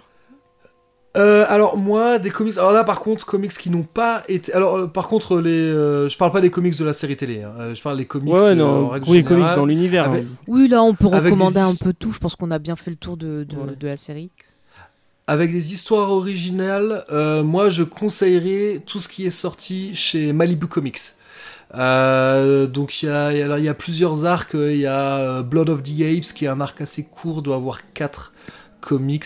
Il euh, y a un autre qui s'appelle Ape City, là je vous le dis de mémoire. Hein. Alors le petit inconvénient des Malibu Comics, c'est qu'ils n'ont pas été réédités. Et d'ailleurs je les ai pas tous. Euh, il m'en manque certains parce que euh, bah, ils sont difficiles à trouver. Ils sont pas très chers, hein, mais euh, mais il y a des numéros que j'ai pas réussi que j'ai pas C'est réussi. à sorti en. TPB ou c'est juste de l'issues Ah non non c'est euh, pas de TPB que Ah. de choses mais c'est mais Libu Comics ça donc euh, ces comics là ils sont sortis à l'époque où la où la franchise était un peu en désuétude. C'est des euh, c'est des des comics qui sont sortis dans les années 90 D'accord. voilà. Euh, donc ça moi je trouve ça cool. D'autres euh, en fait je les trouve cool parce que euh, parce que c'est des histoires originales et qu'il y a tu vois qu'ils explorent des thématiques il y a des idées notamment dans, dans Ape City euh, c'est assez marrant parce que euh, ils imaginent qu'en fait l'Holocauste euh, nucléaire donc qui a, qui a- qui a ravagé la planète il est dû à, la guerre froide donc à la guerre entre l'URSS et les USA et donc en fait seuls l'URSS et les USA ont été ravagés. Donc ils imaginent une société en Europe qui n'est pas une société post-apocalyptique mais où les singes ont quand même supplanté les humains. Ah ouais. et donc tu vois, alors, euh, quand bien même c'est une, une, c'est une série américaine, à un moment tu vois Paris avec la Tour Eiffel et tout, avec des singes qui, sont, qui ont des costumes, euh, mais enfin, ça c'est... euh, bon, ils se sont fait un petit kiff. Mais je pense que là c'est un, clin d'œil à, à Pierre Boulle, vu que dans Pierre Boulle euh, il y a ça aussi. Ouais. euh, euh, on est dans la partie spoiler. hein. Ouais, ouais. Donc, Ouais, on arrive euh, même à la fin. Vas-y. hein. Voilà, donc euh, dans, euh, à, à la fin du roman de Pierre Boulle, parce que le roman de Pierre Boulle se passe sur une planète alien, il se passe pas sur Mm. Terre. Mais là, cette fois-ci, le personnage principal, Ulysse Mérou, arrive à revenir sur Terre et il découvre un Paris où il y a la, où il y a la Tour Eiffel. Il est content, sauf que bah, pas de bol sous la Tour Eiffel, c'est pas des humains, c'est des singes. Euh, voilà, Et quoi. ils ont supplanté dans toute la galaxie, puisque c'est ça. si, euh, c'est si ça. on peut Et- spoiler la, la, la deuxième fin. euh, Voilà, on découvre qu'en fait, euh, c'est Ah, le c'est le chemin de l'évolution sur toutes les planètes. En fait, toutes les planètes, euh, il y a d'abord eu les humains qui ont euh, qui ont asservi les singes et puis qui ont fini par justement, euh, comment, à force de se reposer sur les singes, bah, ils se sont mis à plus rien faire et à plus réfléchir et ils ont fini par être supplantés. D'ailleurs, d'ailleurs, d'ailleurs, d'ailleurs, dans le tout dernier épisode, dans Up Above the World So High, on retrouve un peu de ça parce que euh, parmi les critiques que, que j'aimais par rapport à la série télé, je trouve que la série télé vend mal le fait. Je, je ne vois pas comment aussi bien les singes et les humains peuvent ne pas comprendre le monde dans lequel ils vivent. Ouais. Euh, même si on sait que c'est un peu, il y a quand même, en gros, tous les singes un peu qui font partie, qui gravitent autour du conseil, sont au courant.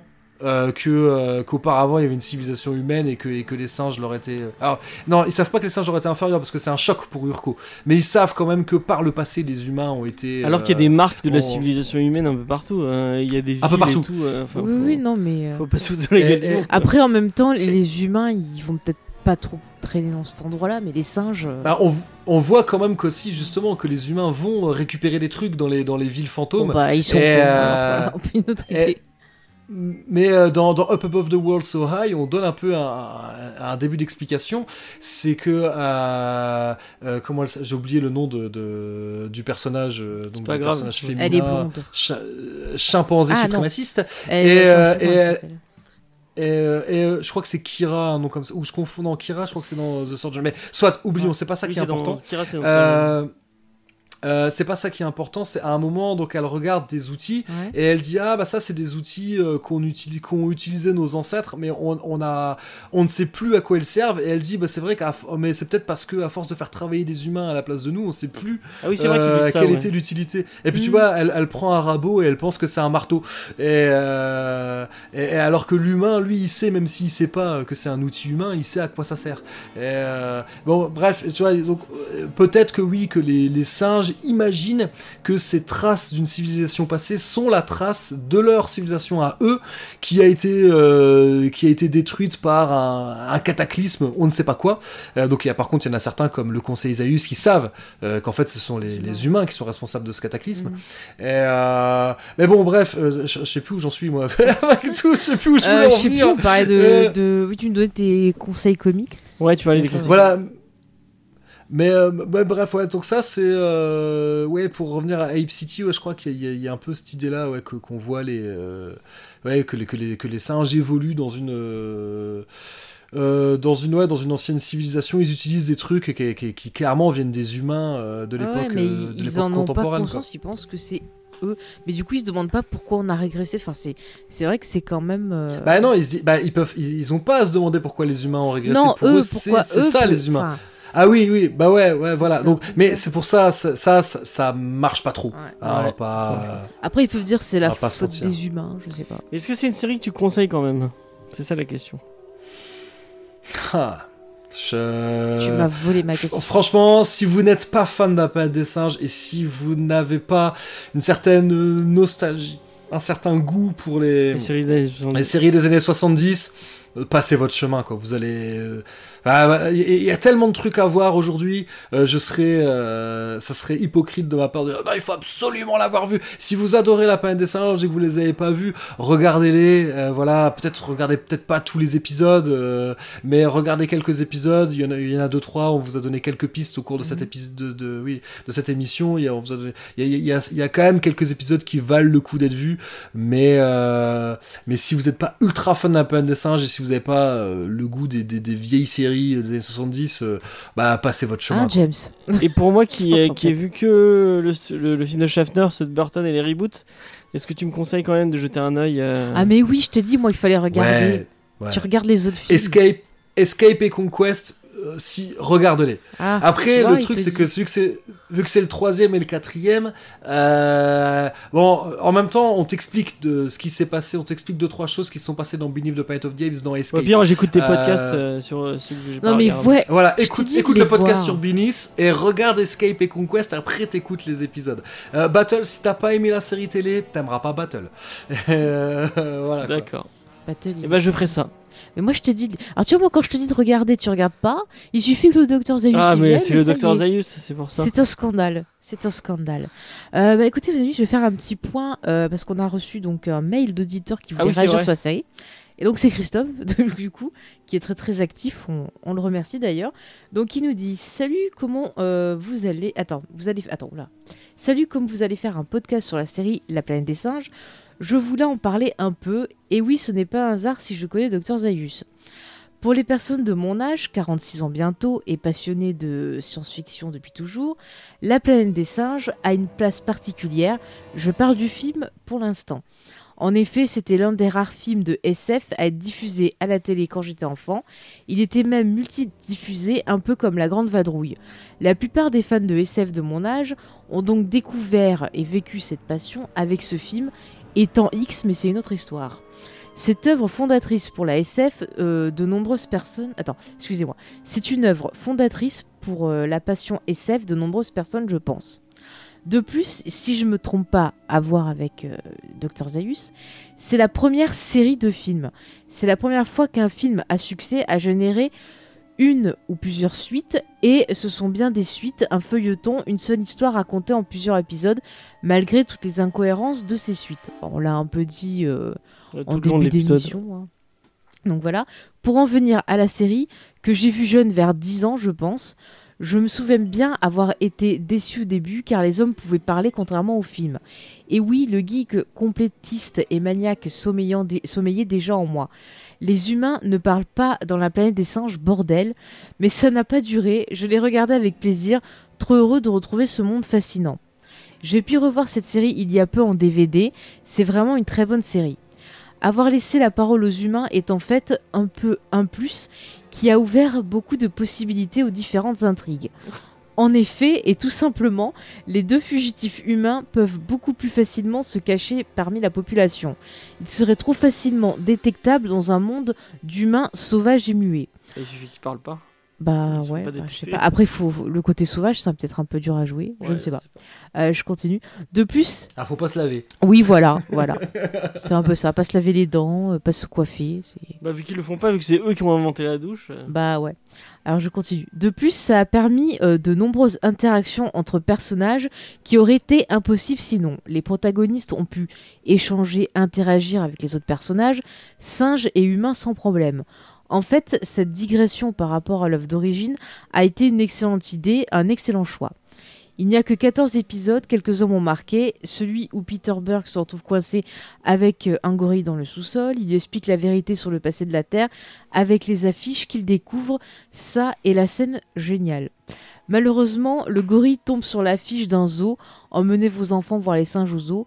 Épisode très Twilight Zone, je trouve. Bon, on a un peu parlé de cet épisode, ça aussi. Celui où une scientifique chimpanzé essaye de faire un lavage de cerveau euh, sur Peter aussi, je crois. Donc c'est l'épisode de la torture. Il est très marrant cet épisode. Je me souviens d'une réplique d'un des gorilles, le lavage de cerveau. Ah oui, j'en ai vaguement entendu parler. On ouvre le crâne, on sort le cerveau et on le lave à l'eau fraîche. Il y a... Ah bah D'ailleurs, ça c'est un mème hein, sur Ouais. internet. hein. Tu, tu retrouves euh, le- souvent les gifs euh, de Mm. ça. Et donc il dit il y a beaucoup d'humour dans cette série, je trouve. Et il y a aussi un épisode où Alan et Peter aident une famille de fermiers, le fameux, où ils se sont réfugiés. Il leur explique comment améliorer leur récolte avec des techniques modernes, sens euh, de labourage, tri des semences. C'est un thème récurrent dans la série. Les, les héros utilisent leurs connaissances pour aider les autres. Transfusion sanguine, pénicilline. Ah oui, c'est vrai qu'il y a la transfusion, on n'en a pas parlé, la transfusion. Ouais, Ouais. Par contre, c'est pas la pénicilline, c'est la, c'est la la quinine. quinine, ouais, qui euh, soigne euh, pour la malaria. ouais. Mais bon, Bon, c'est pas grave. On s'est trompé de médicaments, ça arrive.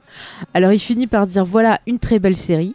Je suis sûr que vous allez vous régaler avec Dr. Zaius. Sa connaissance de la saga est encyclopédique et il en parle de manière passionnante. Et là, il nous dit à la fin qu'il fonce écouter notre épisode sur Game of Thrones. Voilà. Et bien, écoute, euh, Mais merci, à toi pour ta réaction. Et euh, si vous avez envie vous aussi de réagir aux prochaines séries quand on les annonce, vous pouvez nous envoyer des mails et puis on les lira avec plaisir. Ouais. D'ailleurs, un truc qu'on n'a pas dit. euh, Bon, après, peut-être que, peut que vous voulez Non, arrêter. non, non, vas-y, Mais concernant-. Concernant la société euh, simienne, euh, justement l'épisode euh, avec le lavage de cerveau, je me suis demandé s'il n'y a pas aussi, vu qu'on est, on est quand même en période de guerre froide, est-ce que quelque part, euh, comme tu l'as bien dit, euh, Faye, que, que on n'a pas l'impression que les singes vivent dans une société euh, où ils sont totalement libres Et est-ce qu'au final, ils auraient pas voulu faire un peu une allégorie du, euh, du bloc soviétique? Parce que tu vois, l'idée du Mhm. lavage de cerveau et tout, ça fait, ça fait plus dans, dans l'imaginaire de cette époque, ça, ça correspond plus à des méthodes utilisées par les C'est soviétiques. ça, genre te reprogrammer le- quand tu étais un peu dissident, euh, euh, te, te faire euh, des, tu vois, créer des agents doubles. Il y avait aussi pas mal de paranoïa après, donc. Ouais, aussi l'idée que, que, que quelque part euh, les, les, singes, euh, comment dire, la voie elle est tracée pour eux, ils n'ont pas le choix. Euh, quand t'es un chimpanzé, eh ben forcément tu vas travailler dans l'administration. Si t'es un gorille, tu vas être policier. Si t'es orang-outan, tu vas être, tu vas avoir des fonctions politiques. Enfin, et puis pareil, tu vois, toutes ces petites fermes. Est-ce qu'ils ont pas voulu montrer des, soft causes et des call causes? Je, je, je, tire un peu, tu vois, je tire sur la corde, mais, mais je me suis posé la question. Un peu de j'ai- pas trouvé de réponse. derrière hein. tout ça. Ouais, ouais. Ah bah de toute façon, le, euh, de toute façon le macartisme, oui, ça c'est au cœur de, c'est au cœur de la planète Oui. des singes. Non, mais je pense que ton ta comparaison, ouais, c'est plutôt pas mal trouvé, je trouve. Moi, ça m'a fait penser vraiment, tu vois, aux dissidents politiques euh, qui se font enlever et euh, qu'on emprisonne, qu'on interroge pour essayer de savoir des choses. Enfin, parce que là, au final. euh, ces, humains, c'est des étrangers pour eux, donc ils s'infiltrent, ils veulent savoir s'il y en a d'autres comme eux, s'ils vont venir euh, les envahir, y aura plein de choses, donc c'est... Voilà, on comprend. Après, il y a aussi un peu le côté, moi j'ai pensé un peu à des histoires genre Roswell, où euh, on cherchait ces extraterrestres qui étaient arrivés, qu'on qu'on disait qu'il y avait des expériences que les... les- Il y a ils tout le rapport au traître aussi autres, avec euh, comment il traite Mm. Galen, qui est très, euh, Ouais, ouais. qui est très paranoïaque, qui est très. euh, Mhm. Oui, puis, puis, euh, en parlant de paranoïa euh, et en parlant aussi du fait que les humains ont la parole, il y a aussi quelque chose qui revient dans quasiment tous les épisodes, le fait, euh, et c'est souvent dans la bouche d'Urko, qui dit c'est un mensonge. Ouais. Et c'est très souvent dans quasiment tous les épisodes, il y a au moins un, un, personnage qui accuse un autre personnage de mentir. Alors il y a aussi Galen qui parfois dit à Pete et Alan qu'ils mentent, que c'est pas possible ce qu'ils racontent. Et euh, mais c'est quand même très souvent ça revient. Et c'est vrai que les, les singes di- disent des humains que de toute façon on ne peut pas euh, se fier ouais. à la parole d'un humain parce que les humains mentent. Et, euh, et ça ouais pareil, il y a quand même un côté très, un côté très paranoïa dans, dans, dans, dans cette Ouais, série. ouais, non, mais totalement. hein. C'est. C'est- Ouais, c'est pour ça que tu vois la série, tu peux pas dire qu'elle est nulle, tu peux pas dire ne la regardez pas, parce que tu arrives toujours à, à trouver des choses qui vont t'intéresser. Après, était- c'est vrai qu'il faut aimer euh, extrapoler, euh, aimer, voilà, comme nous, réfléchir autour. Et c'est vrai que peut-être des fois, euh, un public, on va dire, euh, lambda qui veut juste se divertir, il trouvera peut-être pas les mêmes choses que nous dedans, mais je trouve que c'est quand même intéressant de, de s'interroger. Surtout, c'est un peu le propre, je trouve, de la science-fiction. Euh, de quelque part, oui. voilà, utiliser ce, ce type de récit pour s'interroger ouais, sur pour notre de présent. dire quelque chose de- sur, sur notre euh, Mm. monde actuel. Ouais, ouais, ouais. ouais, ouais. Euh, vous voulez ajouter une dernière chose, les enfants, ou on conclut Enfin, on fait une. Bah, moi, je pourrais parler encore pendant des heures, mais, euh, mais, mais ma, ma conclusion à moi, c'est que, comme je dis, je me disais- j'avais un peu défriché le terrain, à me dire, est-ce que tôt ou tard, Mhm. je le traiterai dans Cornelius Enzira? Bon, bah là, à l'issue de ce- de cet enregistrement, quand je vois tout ce que j'ai encore à dire, euh, et qu'en plus, je suis pas allé à fond encore, euh, bon, alors peut-être que je le ferai pas avant 2057, hein, parce que j'ai- plein de choses de prévues, mais un jour, je pense que je ferai euh, des épisodes encore plus détaillés sur la série Non, mais c'est vrai que ça peut être Euh, bah, intéressant euh, de passer ouais, par épisode, en fait, je pense. Là, là, ce sera marqué dans le, dans le marbre d'internet. Ouais, tu seras obligé de le faire après cet épisode. Euh, bon après il y a plein de trucs que j'ai annoncé que je ferai puis que j'ai pas que j'ai toujours pas fait ou, ou, ou que pour le coup que j'ai vraiment abandonné l'idée de le faire. Oh. Mais mais ça voilà je je sais pas quand, quand, quand je le ferai parce que il y a euh, j'ai envie de faire plein de trucs en plus de ça il y a mon compère Master Fred qui a aussi euh, des idées Euh, donc on a il y a il y a tellement de choses qu'on aimerait évoquer et on, on a quand même pas beaucoup de temps. Euh, bon après on va pas, on, on va pas se plaindre d'avoir une famille et un travail, hein. mais mais mais voilà quoi. C'est il y a tellement de choses que je voudrais faire et j'ai tellement peu de temps pour le faire comme je voudrais le faire. Voilà. Mais mais ça m'a donné tout ça, ça m'a donné envie de, de peut-être un jour euh, faire parce que ça existe. hein, je vous le dis, il y a, il y a- des il y a des euh, podcasts anglophones. Il y a euh, Talking Apes TV euh, qui a repris, qui est revenu sur absolument tous les épisodes, aussi bien de la série euh, dont, dont on vient de parler, mais aussi de Return to the Planet of the Apes, donc la série animée qui est sortie un an Ouais. après. Et euh, il y a un autre podcast qui l'a fait, et maintenant je suis plus sûr, de, parce qu'il y a quand même- il y a trois ou quatre podcasts anglophones consacrés à la Planet of the, à Planet of the Apes, et je crois que c'est The Apecast qui a... D'accord. Mais au pire, je vous donnerai, je, je vérifierai après l'enregistrement et je vous enverrai les Oui, liens oui, si jamais on les, on les mettra en description si ouais, ça en description. ouais. Ouais, si nos auditeurs veulent plonger un peu plus profondément. Après, je pense que euh, là, quand même, on a quand même réussi à vous donner un bon aperçu de ce qu'est la série. Après, moi, je trouve que c'est cool. On a un spécialiste comme toi. Si tu fais les émissions euh, sur la série, bah, que les auditeurs, ça les intéresse. On la partagera avec plaisir parce que je pense que parler de ça par épisode, euh, il y a beaucoup de choses. euh, Si t'as besoin de quelqu'un pour ouais. euh, l'épisode euh, Good Seed, euh, moi, moi, je, je c'est ton préféré, celui-là. hein. Ok, et ben voilà, et ben t'es t'es engagé. T'es euh, pareil, c'est dans le marbre d'internet, t'as Ah, plus le choix d'accord. maintenant. Moi, il suffit qu'on Euh, m'appelle trois fois, j'arrive. Oh, si un jour je fais, si un jour je fais un épisode sur le film de Tim Burton, je ne sais pas pourquoi, mais je, ça se pourrait que je t'invoque. Ah mais oui, oui, je viendrai, j'adore Tim Burton et puis il y a des choses intéressantes à dire sur le film. Faye, c'est le Beetlejuice euh, d'internet. Oui, c'est moi, j'ai décidé. Ouais, mais, mais cela dit, le, le Tim Burton, même si voilà, je, je cache pas le fait que je l'aime pas spécialement, euh, mais il y a énormément de choses à dire aussi. Mm. Il y, a, il y, a, il y a tout un univers étendu. Il y, aurait de quoi faire. Il y aurait vraiment euh, de quoi faire beaucoup de choses euh, autour du film de Tim Burton. Et c'est peut-être aussi pour ça que je le fais pas encore. Parce que... Peut te faire une heure sur Marky Mark. euh, Ah ouais. Il n'y a pas de problème. Mark. Sur Non, toute sa carrière sur- musicale. euh, Oh, il était rappeur. Mais je préférais son frère, il était dans les New Kids on the Block, c'était. Non, mais euh, moi je sais que niveau histoire, voilà, film Tim Burton, il y a des choses qui vont pas, mais euh, point de vue maquillage, point de vue direction artistique, il y a plein de Ah oui, trucs à, ah oui. à dire dessus. Non, non, les, maquillages, si, si je ne dois sauver qu'une les seule chose dans maquillages, ce film, hein. c'est- Ah oui, non, ils sont Ah magnifiques. oui, oui. Ça, ça, ça, je, je le remets pas du tout en Il y question. a Charlton Heston dans Zaius. C'est vrai. C'est vrai. C'est vrai, vrai. On le reconnaît pas, hein, c'est fou, c'est Ouais. bien fait. Ah bah non, ouais, là, impossible de le reconnaître. Non, mais il y a déjà plein qui de fait. petites, euh, euh, Ah, par contre, euh, celui qui fait le méchant, là, c'est quoi C'est Tad, Tad Ah oui, Tad, ouais, je crois.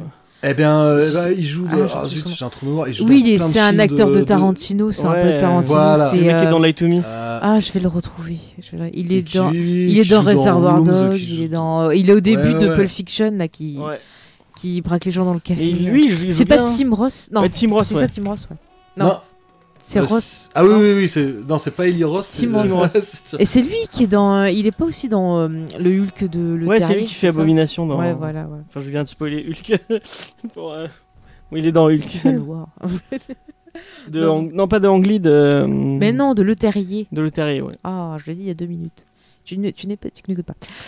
Enfin bref, en tout cas, c'était vraiment très très Ouais. Intéressant. C'est cool de, tout ça. passer, de parler avec quelqu'un d'aussi passionné. Ouais. Ça fait vraiment plaisir. Franchement, si on pouvait, on ferait genre 5 heures dessus, mais je sais pas si nos auditeurs. on va Ouais, les bon, perdre, les euh, pauvres. Moi-même, je commence un peu à fatiguer.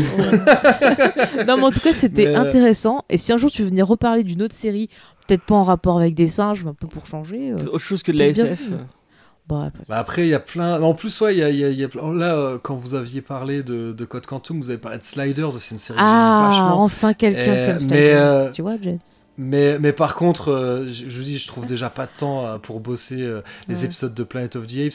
Euh, si je dois. En plus, Sliders, il y a- il y, a quoi? Il y a 5 saisons, un truc comme ça. Ouais, à peu près. Euh, Mais bon, la dernière. c'est- pas obligé Bah, de surtout c'est il y a celle-là. beaucoup- La plupart des invités, ils font que regarder la série, puis après ils viennent donner leur avis. hein. Oui, Ouais, oui. ouais, mais déjà, rien que trouver le temps de regarder Ouais, la série, c'est effectivement. déjà- Bon, allez, saisons, on, va, euh, on va essayer de conclure comme ça. après. Ouais, on va y conclure. arriver.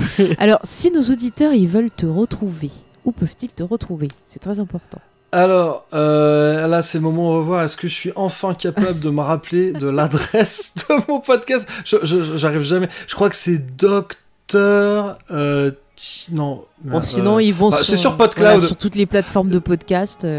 Euh, Voilà, sur PodCloud, iTunes, Podcast Addict. euh, voilà. Spotify. Euh, Spotify.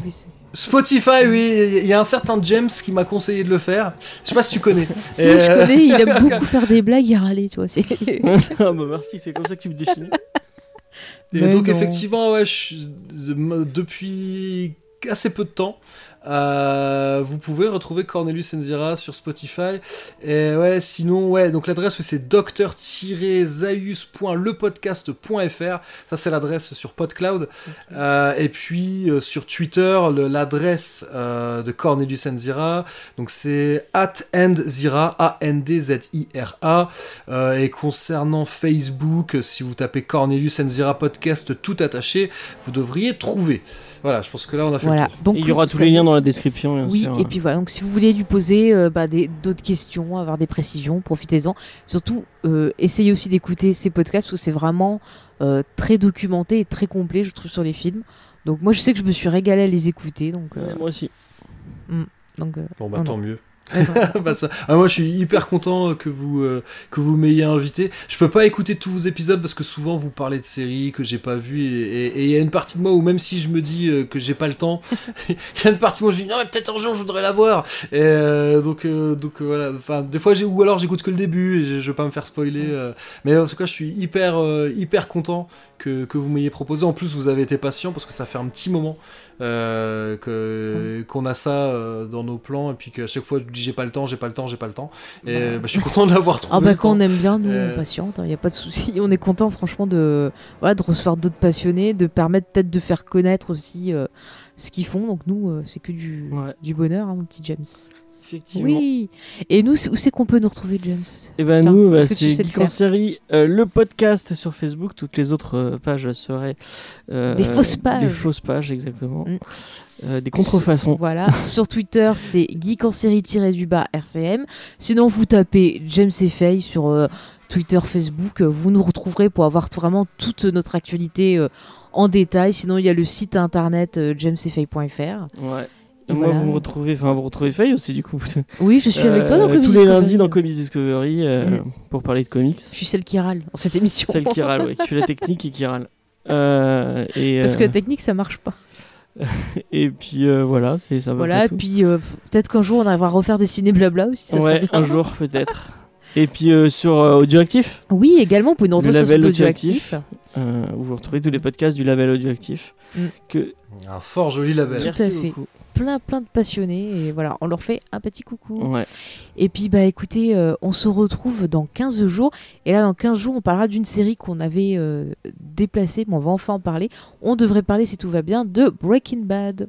Ah. Avec un autre Ah. invité, si tout va bien. Je sais pas pourquoi, je crois que je le oui, connais. oui, je Mais, pense. euh, Mais bon, je ne dis rien, Mais- je suis superstitieuse au cas où. On croise les doigts.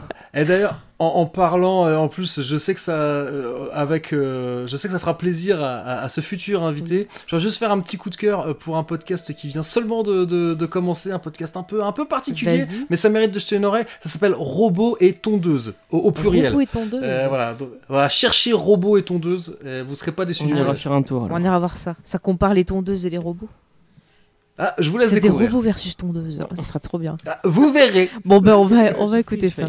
Ouais, ouais. Non, mais je sais pas, moi j'aime bien chercher. Je, je suis trop dans l'enquête. Bon, bah, euh, on. Bah du coup, on vous dit au revoir, chers auditeurs. Bien sûr, comme toujours, on vous encourage à venir parler de la série avec nous, avec Sur notre invité, Discord. surtout sur le Discord. Voilà, venir euh, parler de Game of Thrones aussi, parce qu'on continue. euh, Ouais, on continue le game of. Game. Game. game. Geek en Geek en Westeros. Ah voilà, et avec vos théories, voilà, n'hésitez pas à vous Ouais. répondre. Nous, nous, on se marre bien à faire Et ça. le jeu, toujours pour. euh, si vous voulez interagir dans le dernier. euh. Ouais, dans l'avant-dernier. Et puis, normalement, on va essayer de vous. Parce que c'est vrai que je l'ai pas dit, on vous avait fait un petit sondage, genre si vous vouliez euh, Un petit live. un petit live. Donc, on est en train de réfléchir à la date et on va essayer de faire euh, ça pour finir la saison euh, Voilà. tranquille. Tranquillement.